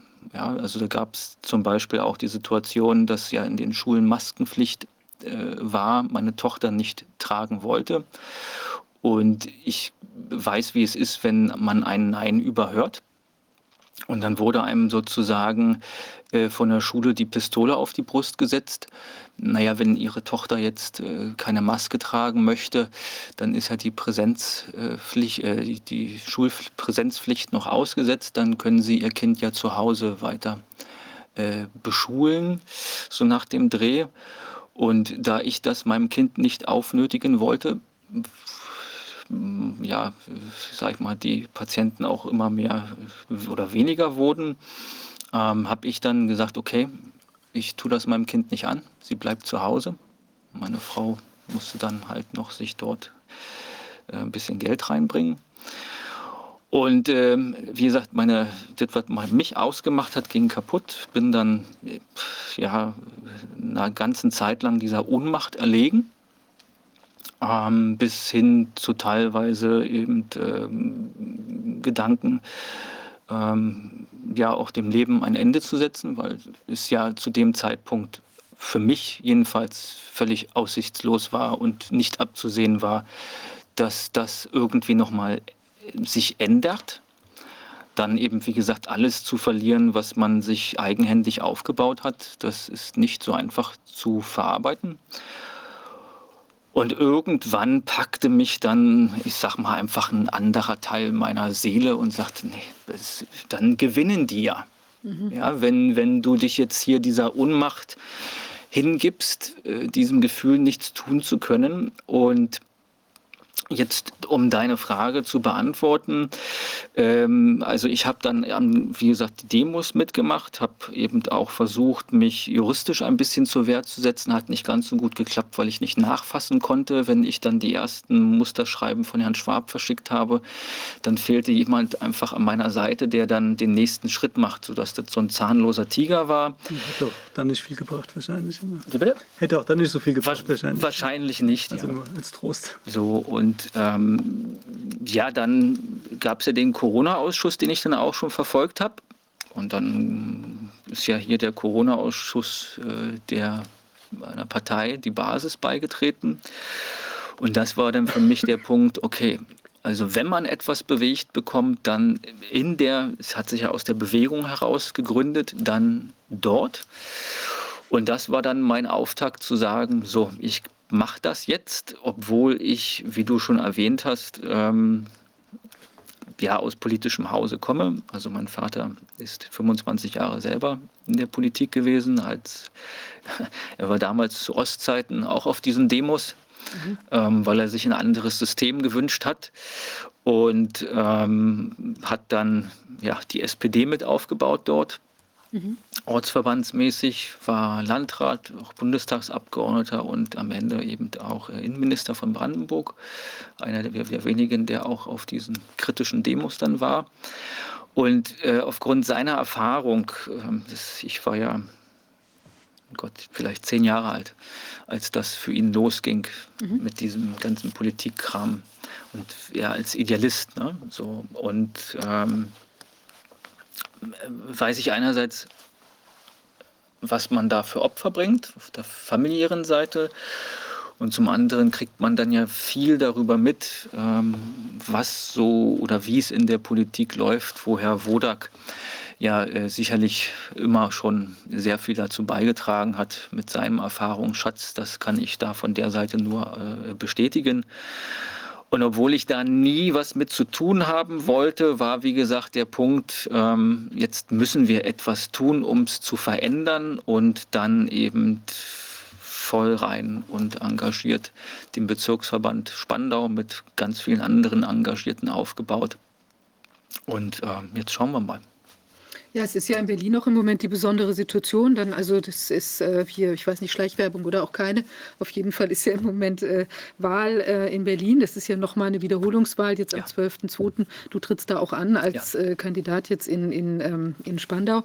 Ähm, aber ich finde eben auch da wieder faszinierend von dem Punkt, was ich vorhin gesagt habe. Das haben ja jetzt, äh, viele haben gesehen, dass bei dieser Wahl ähm, der, also der ursprünglichen äh, Wahl hier ziemlich viel schiefgelaufen ist. Also ich habe das selbst sogar mit eigenen Augen Augen gesehen, weil wir nämlich feststellen konnten, dass in einem Wahllokal noch irgendwelche Leute längst nach 19 Uhr reingelassen wurden, die irgendwie Termine gemacht hatten, dass sie später kommen sollten. Also wir haben das sogar noch gefilmt, ja, und fanden das schon bemerkenswert, weil ich meine, das kann ich ja dann überall oder auch nicht machen und also und vorher waren dann irgendwie angeblich keine Wahlzettel da oder so, aber es haben ja wenige Personen, es haben ja, ich weiß nicht konkret irgendwie, ich glaube ähm, zwei, drei Leute haben ja irgendwie sich dann rein, rein oder haben diese Sache aufgemischt jetzt, so dass man, dass diese Wahl auch tatsächlich wieder stattfinden kann. Also ich finde, das, das ist schon wichtig, wirklich, dass wenn man eben so einen Missstand sieht, dass man sich dann auch reinbohrt und den Finger in die Wunde legt und eben auch nicht locker lässt. Und ich finde, dass das hat eben, also wie das Ergebnis jetzt ausgehen wird, ob es so groß anders ist und ob da nicht auch wieder andere, ähm, wie will man sagen, Tricksereien oder Speziali Spezialitäten auftauchen während der Wahl.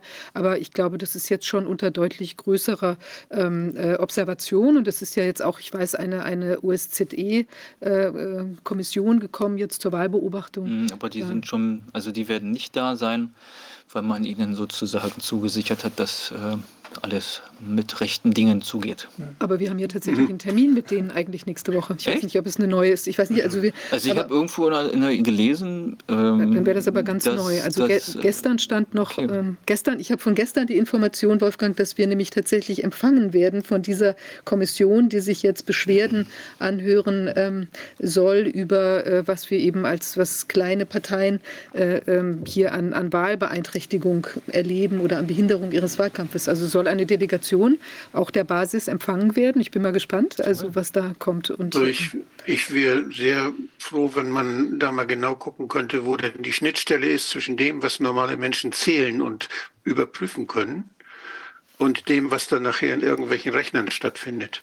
Mhm. Das ist, glaube ich, ein, ein ein großes, ein großes Werkzeug. Seit wir diese, diese Wahl haben, wo es nicht nur darum geht, dass Wahlzettel da sind, die gezählt werden von Leuten, die vor Ort sitzen, die genau wissen, wie viele in dem Bezirk zur Wahl gegangen sind, die, die nachher die Haufen machen, die, dies, dass es übersichtlich wird für Wahlbeobachter ohne irgendwelche Maschinen und die sich selbst Notizen machen können.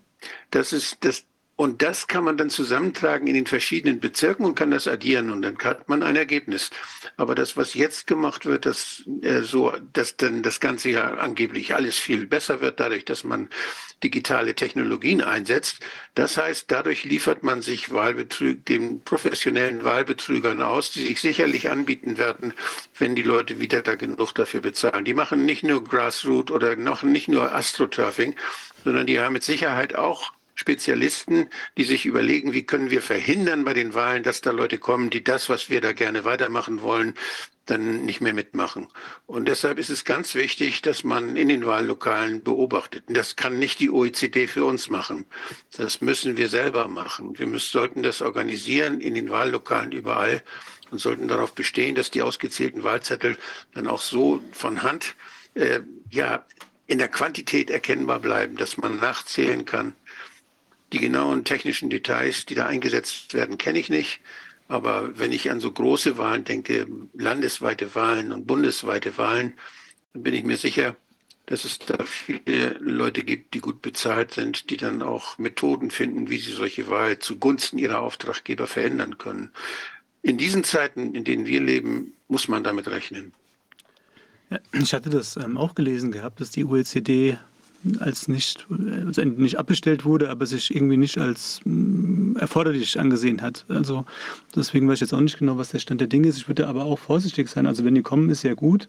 Aber die OECD hat ja jetzt auch in den letzten Jahren in diversen Regionen eine etwas, sagen wir mal, zweifelhafte Rolle gespielt. Deswegen sollte man auch aufpassen, dass das jetzt nicht so eine Feigenblattaktion wird, dass nein, die nein, halt absolut. vorsprechen. Also den würde ich auch mal auf den Zahn fühlen, wenn ja. die Möglichkeit Nein, nein, ich finde es jetzt einfach auf die OECD kann man, sich kann man sich nicht verlassen. Nein, nein, das ist mir total klar. Ich finde es nur einfach insgesamt einen, einen äh, interessanten Vorgang, aber ich verspreche mir davon jetzt auch nicht irgendwie, dass da. Wahlausschuss, mhm. ähm, so heißt das, glaube ich. Äh, da ging es eben auch um die Wahlwiederholung und ähm, da war dann der jetzige Leiter für diesen ganzen Vorgang und er hatte da die bestellt und dann fand ich mal ganz spannend, weil er das dann vorher und hat immer drei oder vier, fünf Mal gesagt, also die sind jetzt, also unsere Demokratie, die funktioniert noch und die sind jetzt ja nicht, die kommen jetzt nicht, weil unsere Demokratie mhm. jetzt nicht mehr funktioniert, sondern die sollen einfach für Transparenz sorgen und ähm, das fand ich dann sehr, sehr spannend. Ich genau das die, die, äh weil äh, mein Erleben ist etwas anderes. Ja. Ich meine, wir waren ja tatsächlich in dem, in dem betreffenden Wahllokal. Wir haben dann insistiert, dass wir da bei der Auszählung dabei sein konnten und konnten das dann auch. Also uns sind da jetzt keine Unregelmäßigkeiten zu dem Zeitpunkt aufgefallen. Die haben das ja. äh, dann ausgezählt und so weiter. Aber wir wissen ja nicht genau, welche Wahllokale jetzt möglicherweise von Manipulationen betroffen gewesen sein könnten. Und zumal, was wir natürlich auch nicht wissen, was ist dann passiert, wenn sie das dann wegtransportieren. Ja? Die Briefwahlen also, ne? die, sind ja auch so ein Thema. Ja. Ähm, also das habe ich jetzt mal miterlebt. Ähm, bei einer Patientin, die verblieben ist, die ähm, das auch ganz ähnlich sieht. Und da kann man mit einem, seinem Handy so einen QR-Code abscannen und dann kommt ein Brief nach Hause. Also da wird nicht überprüft, wer diesen QR-Code abgescannt hat.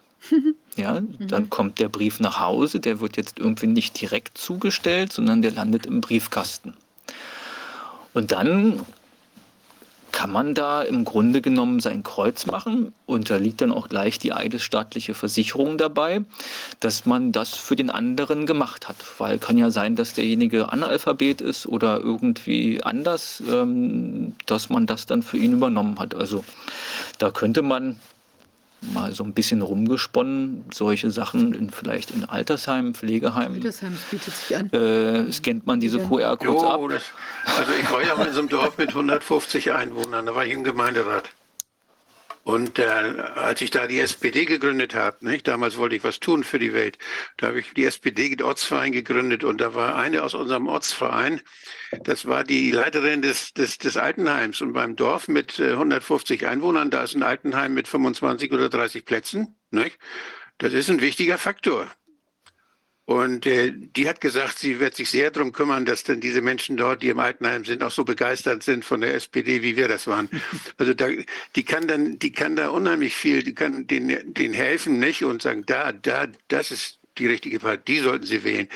Und solche Sachen sind da natürlich möglich. Und äh, aber das war ja wohl schon immer so.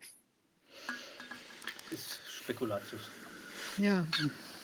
Tja, ich meine, es ist schon irgendwie, ich finde es wirklich auch wichtig, dass wir uns diese Sachen einfach nur auch noch mal vor Augen führen, wie das alles so war, weil man ist ja jetzt auch, äh, die anderen wollen ja irgendwie diese, was wir da, dieser Film, den es da gibt, irgendwie verzeih mir doch endlich äh, gefälligst du dumme Sau, du, ja.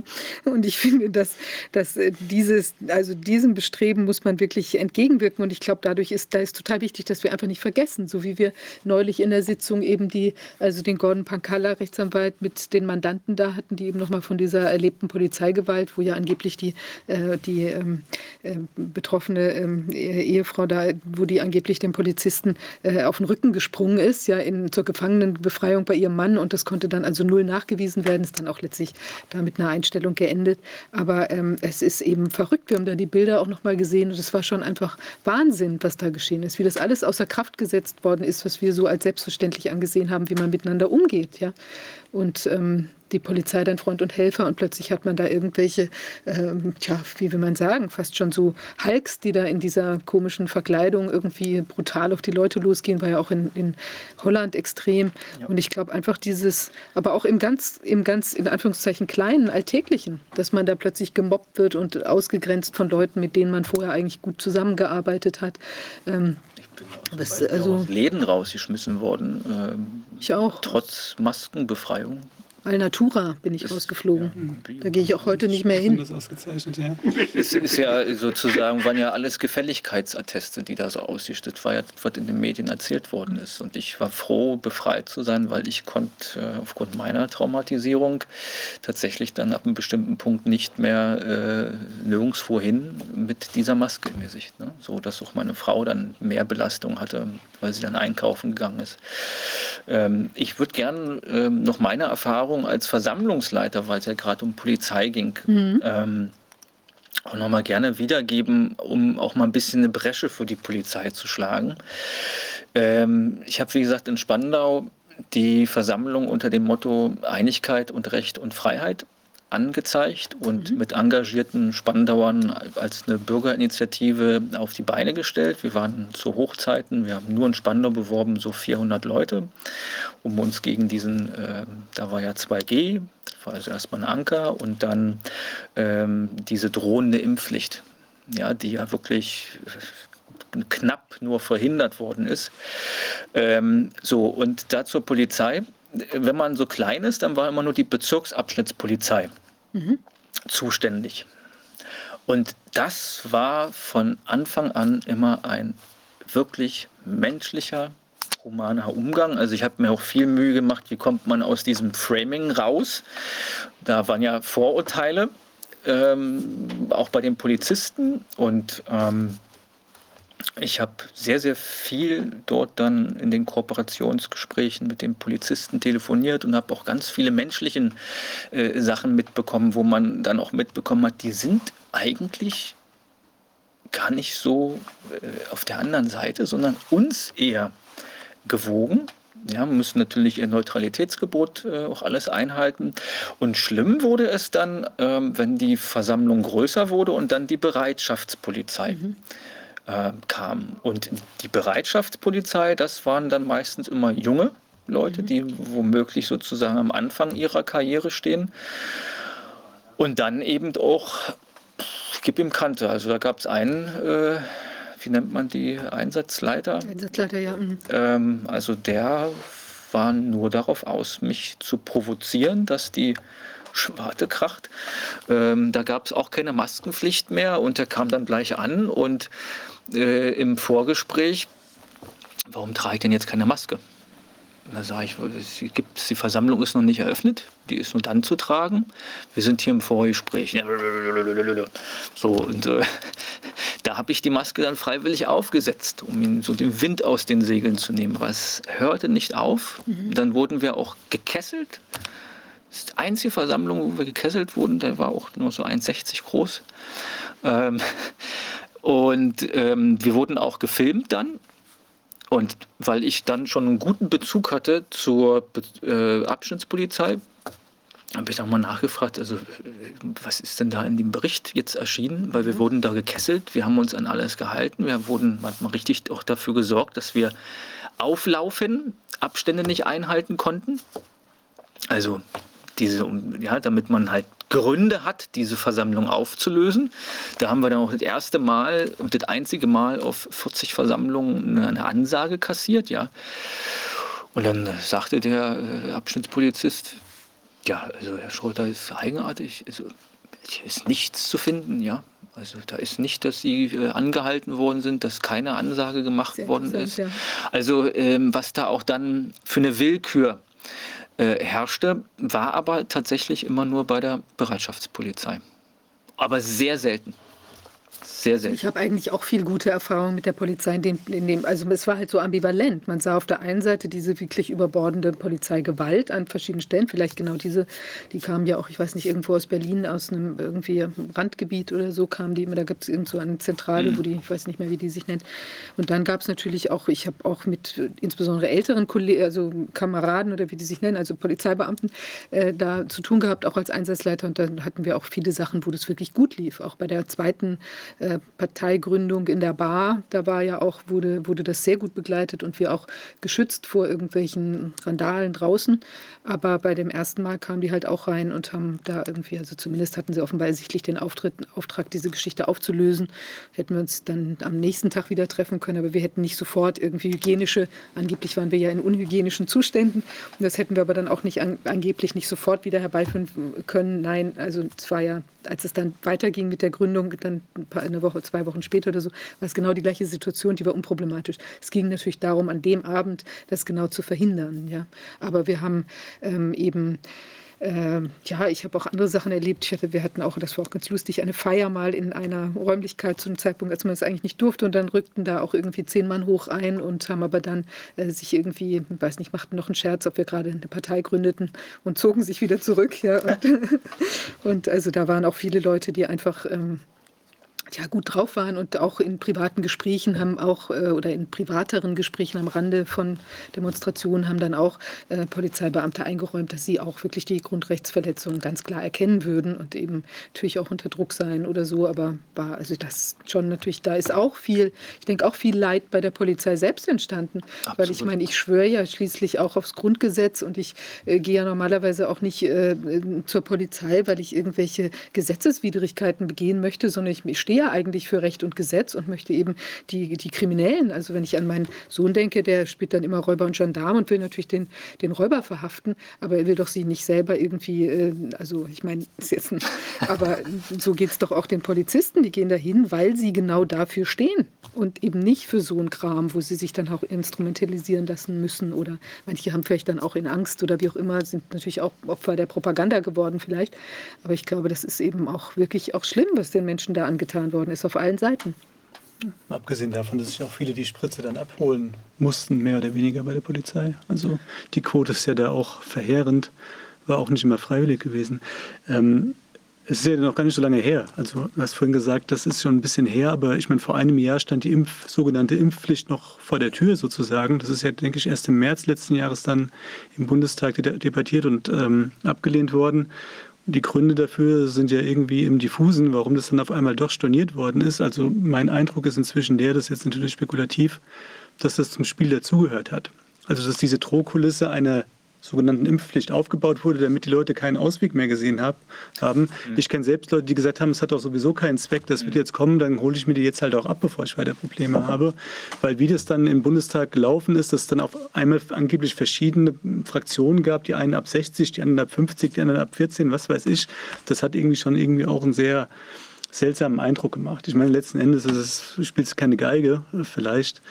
Aber ähm, ja, also ich, deswegen weiß ich halt auch nicht, wie weit jetzt die Aktionen da ursächlich gewesen sind, aber ist ja egal. Hauptsache sie ist nicht gekommen. Aber ich meine, der entscheidende Punkt ist halt der, es ist nicht vorbei. Ähm, es wird mit Sicherheit weitergehen, aber ich denke, unser großer Vorteil ist, dass wir jetzt gewappnet sind in einer gewissen Art und Weise, weil ich denke, wir sind ja schon alle in gewisser Art und Weise überrumpelt worden, außer Wolfgang Wodak vielleicht durch die Schweinegrippe vorgeprägt. War schon ein bisschen besser, ein bisschen besser äh, ähm, ja, äh, sozusagen in den Startlöchern. Aber ich meine, wenn jetzt was kommt, dann wissen wir, was Sache ist. Ja? Und ähm, deswegen gehe ich auch davon aus, dass ähm, das so nicht nochmal durchgezogen werden kann, egal mit was die da ankommen. Genau. Was mich noch interessieren würde, ist, weil das finde ich auch ähm, sozusagen kulturphänomenologisch interessant, ähm, wir haben schon öfters darüber geredet, dass in anderen Regionen dieser Welt das nicht so durchgesetzt wurde wie hier, weil die Menschen es halt auch nicht so mitgemacht haben. Das ist der Befund auf der einen Seite. Auf der anderen Seite denke ich, dass so diese hm, Demonstrationskultur, nenne ich es jetzt mal, dann auch vergleichsweise sehr stark hier ausgeprägt gewesen ist. Also diese gerade in Berlin, das war ja einmalig gewesen, diese beiden Demonstrationen von der Größenordnung her. Und das ist natürlich auch ähm, ja, schon irgendwie bemerkenswert. In Holland und Frankreich wird auch relativ stark, auch etwas handfester, denke ich, demonstriert. Aber in dieser Größenordnung und auch in dieser Penetranz, sage ich jetzt mal, das gab es, denke ich, nur in Deutschland. Das ist ja auch erst was, was positiv festzustellen ist. Und da sieht man aber halt auch diese Kluft, dass wir auf der einen Seite dieses ganz stark ausgeprägte Mitläufertum und auch Denunziantentum haben und auf der anderen Seite aber auch wirklich sehr viele Leute, die da auf die Straße gehen und sich nicht irgendwie da nur irgendwie wegducken oder vielleicht auch versuchen irgendwie durchzuschlängeln. Und ähm, gut, was man jetzt mit diesem Befund anfängt, ist nochmal eine andere Frage. Was mich interessieren würde, ist, was die Erfahrung von der Ehefrau betrifft. Wie war das denn so ganz generell in der Belegschaft im Kindergarten? Weil ich habe auch Freunde, die im Kindergarten gearbeitet haben in der Zeit und da gab es gerade auf der Erzieherinnen-Ebene viele, die das auch nicht mit, mitmachen wollten auch nicht mitgemacht haben teilweise. Die haben sich dann bis zum Erbrechen testen lassen, dann als diese 3G-Regelung gab. Kam gestern gerade die Zahlen nochmal durchgegeben. Ja, also deswegen war das jetzt eher was, was von der Führungsebene dann durchexekutiert wurde. Der Herr war ja da sehr vorreitermäßig offensichtlich unterwegs oder war das so durch den ganzen, durch den ganzen Laden sozusagen, hat sich das durchgezogen? Also ich glaube, da ist äh, meine Frau tatsächlich die bessere Ansprechpartnerin. Mhm. Ähm, ich weiß, dass ähm, sich bis auf drei haben alle spritzen lassen. Ähm, so von dem, was ich von außen mitbekommen habe, hat einfach der Kita-Leiter bewusst, unbewusst einfach unglaublich viel Druck aufgebaut. Mhm. Ja, auch durch diesen vorauseilenden äh, Gehorsam. Vermutlich wollte der wirklich nur was Gutes tun und die Leute vor irgendwie vor, vor, vor, äh, vor Schaden bewahren. Ähm, aber man konnte sehen, sogar bei einigen, äh, dass sich plötzlich die Geschichte verändert hat, die sie erzählt haben. Mhm. Also das fand ich dann, also da hat sich einfach irgendwie etwas gewandelt. Also eine Mitarbeiterin, die ja am Anfang noch erzählte, ach, ich hatte Corona, mein Sohn auch. Und wir hatten irgendwie alle nichts, verschnupfen. Die erzählte irgendwie ein paar Monate später, dass ihr das richtig schlecht ging. Und dass sie ganz schlimm Corona hatte, mhm. um vermutlich diesem Konformitätsdruck mhm. und nicht aus der Gruppe ausgeschlossen also zu werden, irgendwie nicht mehr standgehalten hat. Da gibt es ja dieses Milgram-Experiment und Ash-Experiment. Ähm, und ich denke, das sind, da kann man gar nicht so richtig jemanden festmachen, weil es sind so selbstorganisierende Dinge unter Menschen, die dann sich einfach verselbstständigen mhm. und dann eine Eigendynamik aufnehmen. Genau, aber das, das finde ich halt interessant oder auch einen ganz wichtigen Punkt, weil das, wie gesagt, nicht in allen Gesellschaften gleich abgelaufen ist. Also diese Regelung gab es ja schon mehr oder weniger überall. Dann war die Frage, wie weit die Staatsmacht sie auch durchgesetzt hat, aber also, es hat oft auch daran gelegen, wie, also Supermarktverkäufer hat dann halt gesagt, ist mir egal, ob du eine Maske auf hast oder nicht, kannst reinkommen. Und hier ist man, also ich selber habe ja keine keinen Attest mhm. mir auch besorgt. Ich habe mir das auch überlegt am Anfang, aber ich dachte, ich spiele das Spiel überhaupt nicht mit. Mhm. Und ich bin teilweise wirklich durch den Supermarkt gejagt worden von den Verkäufern, wenn ich da ohne Maske reingegangen bin. Und in so einer Ausprägung habe ich das in anderen Ländern nicht erlebt. Also meine Schwiegereltern kommen aus der Ukraine mhm. und dadurch haben wir immer relativ direkt mitbekommen, ähm, wie dort die Sachen stattfinden und da kann ich nur sagen, da ist Deutschland irgendwie was Besonderes, hm. was diesen, äh, diese Obrigkeitshörigkeit. Also da gab es auch etliche Regeln, die sind bei Weitem nicht so weit gegangen wie wir hier. Wir haben ja, glaube ich, europaweit äh, fast am längsten Maßnahmen gehabt. Ne? So, und äh, da hörte Bis es. Äh, hm? Bis gestern. Ja. gilt es eigentlich auch jetzt, BVG kann man jetzt direkt. Ja, ohne. So super. Mhm. Endlich wird man nicht mehr ausgegrenzt. Ähm, also in der Ukraine haben sie so lange noch mitgemacht, bis, äh, also diesen, diesen Spaß, äh, das Virus gibt es nur auf dem Flur, nicht in den Klassenräumen. Ähm, das heißt, dort durfte man im Schulunterricht äh, ohne Maske sein und musste das dann eben nur auf dem Flur aufsetzen. Und ähm, da sind die Leute anders. Ähm, vielleicht ist das etwas, was wir jetzt lernen. Da ist die Spaltung zwischen Regierendem und dem Volk. Mhm. Und bei uns ist die Spaltung irgendwie in der Bevölkerung und nicht irgendwie, ich äh, will jetzt nicht sagen, wo sie sein sollte, aber äh, hier vertraut man noch so sehr äh, vermeintlichen Experten und Kompetenzen. Das war da nicht der Fall. Also da gab es dann auch so, du darfst nicht äh, mit Maske in den Supermarkt, aber da hat dann Kinder was gesagt. Interessiert Kinder, sind die auch ohne, äh, gab es auch irgendwie die Anordnung, Maske in den, in den äh, Zügen zu haben, aber da hat sich eben keiner dran gehalten. Die, als die hier hergekommen sind, als der Krieg jetzt da also das war ja schon vorher, ähm, aber als es dann äh, in der Ukraine losging, die waren ja völlig von den Socken, dass die dann plötzlich überall Masken tragen sollten. Die sind ja auch völlig überfordert äh, gewesen. Ja. Und die erste Frage war ja, wie die jetzt ihre Schutzimpfung bekommen. Äh, sie haben dann relativ zügig, äh, eine Woche nach Ankunft hatten sie Corona gehabt als Ungeimpfte gehörten zur Risikogruppe. Da war ich kurz in der Panik, weil sie noch keine Krankenversicherung hatten. Aber mhm. sie leben noch. Okay. Ihnen geht's gut. Und sie hatten den genesenen Status. und sie hatten den genesenen Status. Ähm, ja, und wir hatten dann schon wieder Panik. Oh Gott, jetzt sind wir gerade aus der eigenen Quarantäne, weil wir Corona hatten. Vorher aus irgendwelchen Lockdowns und jetzt müssen wir gleich schon wieder in die nächste Quarantäne. Also, ähm, ja, ich denke, das liegt bei uns irgendwie tatsächlich ähm, diese Obrigkeitshörigkeit. Das mit, der, das mit der Quarantäne, das kann auch spannend werden. Es gibt äh, schöne Zusammenstellungen über, über dieses Shedding, dass Menschen, die diese Spritze gekriegt haben, jetzt des Spikes oder aber das sogar diesen, diesen sogenannten Impfstoff selbst ausscheiden. Da gibt es also sehr, sehr viele Wege über Schweiß, Spucke und alle Körperflüssigkeiten. Und das ist jetzt mal so richtig schön zusammengefasst worden. Ende vorigen Jahres war das. Das ist ganz spannend, sich mal anzugucken. Und ich, ich habe schon überlegt, ob ich einen Artikel schreibe mit dem Titel äh, alle, die jetzt diese Spritze gekriegt haben, die müssen direkt nach der Spritze vier Monate in Quarantäne. Mindestens. Denn so lange, so lange, so lange, so lange scheiden sie nämlich diese Impf, äh, sogenannten Impfstoffe oder die Produkte aus. Und das ist durchaus so, dass man die auch aufnehmen kann. Auch das ist bekannt. Man weiß nur nicht, was dann der Körper damit macht. Da gibt es noch keine Untersuchung. Aber vorsichtshalber sollten wir alle, die mhm. gespeikt sind, nach der Speikung erstmal vier Monate in Quarantäne Quarantäne schicken, nicht? Wenn man, wenn wir so denken würden, wie die mit uns mhm. umgegangen sind, dann ich halt, ich finde es ein bisschen, finde es ein bisschen komisch. Natürlich würde ich das nicht ernsthaft fordern. Aber das wäre die Konsequenz, wenn man jetzt so genauso denken würde, wie die damals gedacht haben. Naja, im Sinne auch des Bevölkerungsschutzes im Prinzip. Also wenn das so, so ist, äh, wenn ja. das vorher nötig war. Wobei wir wissen ja auch aus der, äh, tja, auch aus den äh, ja aus den Gerichtsverhandlungen da um, im Zusammenhang mit Stefan Kohn, dass zum Beispiel. Also wir, wir, wir haben die doch in den Arm genommen, die Leute, obwohl sie eine Spritze gekriegt haben. Wir sind ja schon längst infiziert. Wir haben ja schon längst Kontakt mit Spikes und allem gehabt.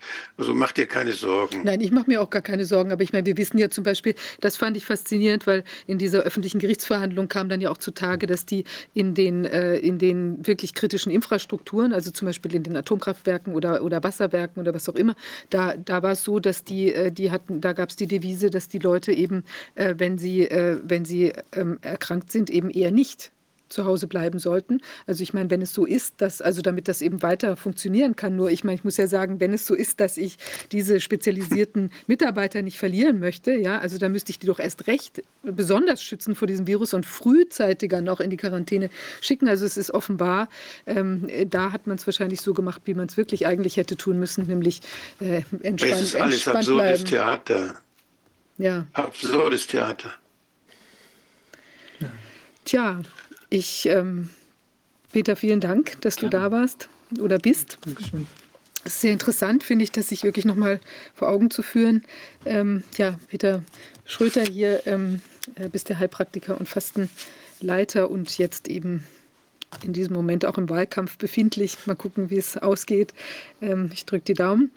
Und ich hoffe, dass wir vielleicht mit dieser ähm, Sendung auch ein, ach so, ja, hier genau, du kannst auch hier dieses, ähm, schau mal, kriegst du auch ein Buch, da kannst du auch noch mal ein paar, also es sind ja viele Bilder drin, sodass du auch vielleicht noch mal ein, die ein oder andere Erinnerung auch an den damaligen Wahnsinn, also äh, Man möchte es eigentlich vergessen, aber aber es sind auch viele, es sind auch viele erfreuliche Bilder drin. Also ich finde, man kann sich da auch ähm, äh, in angenehmer Weise drin wiederfinden. Dankeschön.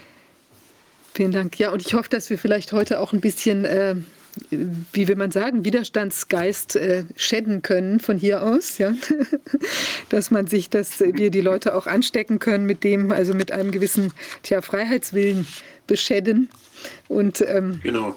Ja, wir haben auch noch einen äh, kleinen, ähm, wir haben noch, noch Einspieler zum Schluss und zwar äh, hier, ich weiß nicht, äh, eine Sache, ich habe das selbst noch nicht gesehen, AHA-Regeln neu definiert, News aus Berlin und dann noch, ich glaube, das ist Also von das- dir, genau, hast du das geliefert. Ist das äh, Video, was ähm, ein guter Freund von mir, mit dem ich ähm, im ersten Jahr quer durch Deutschland ähm, zu jeder Demo gegangen bin. Ich habe die Sache beobachtet und da ich noch nicht so öffentlichkeitsmäßig so sichtbar sein wollte, auch wegen meinem Vater, ähm, hab ich, hat er das Video dann geschnitten. Mhm. Also was wir beobachtet haben und er stellt es als eine Verschwörungstheorie dar Mhm. im Konjunktiv und ähm, da kann man einfach mal sehen, wie eine mögliche Inszenierung aussehen könnte. Mhm. Okay, interessant. Und dann haben wir noch ein weiteres, äh, eine, oder das ist, das gehört auch noch zum Titel dazu, die Anleitung zum Nachdenken. das ist Okay, alles klar, super. Ja, also insofern, wir sind am Ende der Sitzung angekommen ähm, und ähm, ja, bedanke mich fürs Zuschauen und wir sind ja für unsere weitere Arbeit auch auf Ihre Unterstützung angewiesen. Also ich würde mich freuen, wenn Sie uns auch weiterhin unterstützen würden und jetzt gucken wir uns noch das an, was äh, zum Schluss hier für uns vorgesehen ist und ich wünsche allen einen erfreulichen Freitagabend noch und ein schönes Wochenende und wir sehen uns in der nächsten Woche. Bis denn. Wenn Flaggen laufen lernen. Mein Name ist Lars Töpfer, ich bin 50 Jahre alt, selbstständiger Unternehmer und ich mache dieses Video aber als Privatperson, weil ich habe viele offene Fragen, die mir von der Politik nicht beantwortet werden. Und ja, ich war Teilnehmer der Demo am Samstag, dem 1. August 2020 in Berlin. Und ich sage euch, Wenn man den offiziellen Medien Glauben schenken darf, dann muss ich also ein Verschwörungstheoretiker, ein Aluhelm, ein Covidiot oder möglicherweise ein Nazi sein. Woran erkennt man denn aber einen Nazi? Gehen wir mal davon aus, dass man einen Nazi an einer schwarz-weiß-rot gefärbten Flagge erkennen kann. Ihr seht hier die Bilder von vielen, vielen tausend Menschen und den ganzen Nachmittag konnte ich in diesem Bereich, wo ich mich aufgehalten habe, nur eine einzige schwarz-weiß-rote Flagge sehen. Nicht mehr. wenn nur der römische Geschichtsschreiber Die Flagge stand den ganzen Nachmittag an einer Stelle und der, der sie gehalten hat, verkörpert für mich auch nicht unbedingt das Sinnbild eines Nazis. Und jetzt mache ich mich mal selbst zu einem Verschwörungstheoretiker. Was wäre denn, wenn von den Medien ganz bewusst ein solches Bild geschaffen werden soll? um andere Menschen von der Demonstration fernzuhalten. Wie würde ich das anstellen? Sehr wahrscheinlich würde ich vorher ein Drehbuch schreiben, um alles perfekt in Szene zu setzen. Allein wird das nicht möglich sein. Ich brauche dazu Menschen, die mich dabei unterstützen. Ich würde Folgendes machen. Ich würde dafür sorgen, dass ich überzeugende Bilder für die Massen kreieren kann. Logistisch wäre das eine kleine Herausforderung. Denn es wäre nicht so einfach, sich auf einer solchen Demonstration auch wiederzufinden. Ich würde also einen sehr markanten Treffpunkt vereinbaren. Nehmen wir mal an, ein großes Plakat von Mahatma Gandhi, was weithin sichtbar ist und eigentlich das Ziel für alle, die zusammentreffen wollen, darstellen könnte. Was für ein Zufall, ein solches Plakat gab es direkt neben mir. Und genau dort war auch die erste schwarz-weiß-rote Flagge zu finden, die ich gesehen habe und die bis dahin einzige Flagge. Um eine perfekte Illusion zu schaffen, brauche ich eine Ablenkung. Dazu würde ich einen Zeitpunkt wählen, wo möglicherweise die Demo beendet wird, wo Lautsprecheransagen kommen und die Masse unruhig werden und die Konzentration in eine andere Richtung geht. Lustigerweise ist genau das passiert, genau in dem Augenblick, als die Polizei die Veranstaltung beendete, bekam die erste und bis dahin einzige schwarz-weiß-rote Flagge Besuch. Kurz darauf erschien dann noch eine dritte Flagge an dem Plakat von Mahatma Gandhi. Alle guten Dinge sind ja bekanntlich drei. Wäre das jetzt der perfekte Moment, um ein Kamerateam auch zu dieser Position zu schicken? Das Plakat von Mahatma Gandhi ist ja gut zu finden. Tja, ich würde die Fahnen jetzt einfach mal wedeln lassen, damit sie wirklich gut sichtbar sind, wenn ein Kamerateam kommt. Das ist mit Sicherheit medienwirksam und wenn ich dazu noch ein bisschen Lautstärke habe, dann könnte das der ziemlich perfekte Moment sein. Jetzt beobachten wir doch einfach mal, was passiert ist. Die Stimmung unter den Anwesenden war nicht mehr ganz so ruhig, weil in diesem Augenblick wurde die Veranstaltung durch die Polizei, durch die Lautsprecher abgesagt. In diesem Augenblick erschien das Kamerateam von Dunia Halali. Gleichzeitig lief die Polizei in voller Montur an den Demonstranten in Richtung Bühne vorbei. Die Demonstranten riefen, schließt euch an, schließt euch an. Die Polizei wurde also nicht beschimpft, wie es in den Medien dargestellt wurde. Im Gegenteil, man wollte, dass sie sich der Demonstration anschließt. Jetzt brauche ich nur noch ein, zwei Leute, die laut rufen, Lügenpresse, Lügenpresse und ich kann mir sicher sein, die Massen machen mit. Und ist das passiert? Wir schauen es uns mal an. Sieht so aus, als wenn die Presse filmt und Leute lügen. Achtet jetzt bitte mal auf die Fahnen am rechten Rand.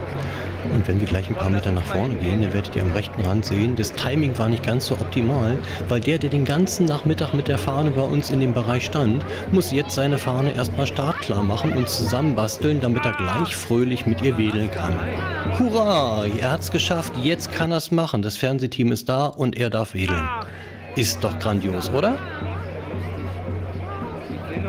Er hat es den ganzen Nachmittag nicht geschafft, mit der Fahne zu wählen. Und genau jetzt, als das Kamerateam dort erschienen ist, jetzt tut er es. Darf ich da die Frage stellen, warum das genau jetzt passiert? Vorher war vor den anderen Fahnen nicht zu sehen und die sind genau jetzt da. Und weil die ganze Situation noch nicht skurril genug ist, kommt jetzt hinten in der Mitte im Bild eine weitere Fahne. Die habt ihr jetzt gerade am linken Rand, aber es kommt eine weitere Fahne, die den Weg irgendwie nicht so richtig findet. Jetzt ist sie so halb links. Wir ändern nochmal die Kameraperspektive und jetzt schaut mal bitte, folgt der Fahne. Ist es nicht lustig? Es ist kein Mensch da, aber eine Fahne, die geht und sie bleibt genau vorne beim Kamerateam stehen. Die Person, die die Fahne trägt, ist so klein, dass sie das Kamerateam nicht so richtig finden konnte. Deshalb ist sie so ein bisschen hin und her geirrt.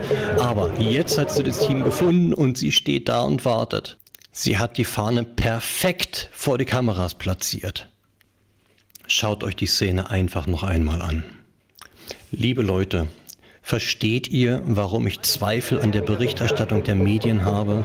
Ich war den ganzen Nachmittag vor Ort und ich kann euch sagen, das, was hier passiert, ja, ich bin ein Verschwörungstheoretiker, nur die Fragen kommen bei mir einfach aus der Praxis, weil ich bin ein aufmerksamer Beobachter. Ich hinterfrage sehr, sehr viel. Und genau das Hinterfragen ist ja aktuell nicht gewünscht. Und genau dann, wenn man mich daran hindern möchte zu hinterfragen, dann frage ich mich, warum? Denkt bitte einfach drüber nach.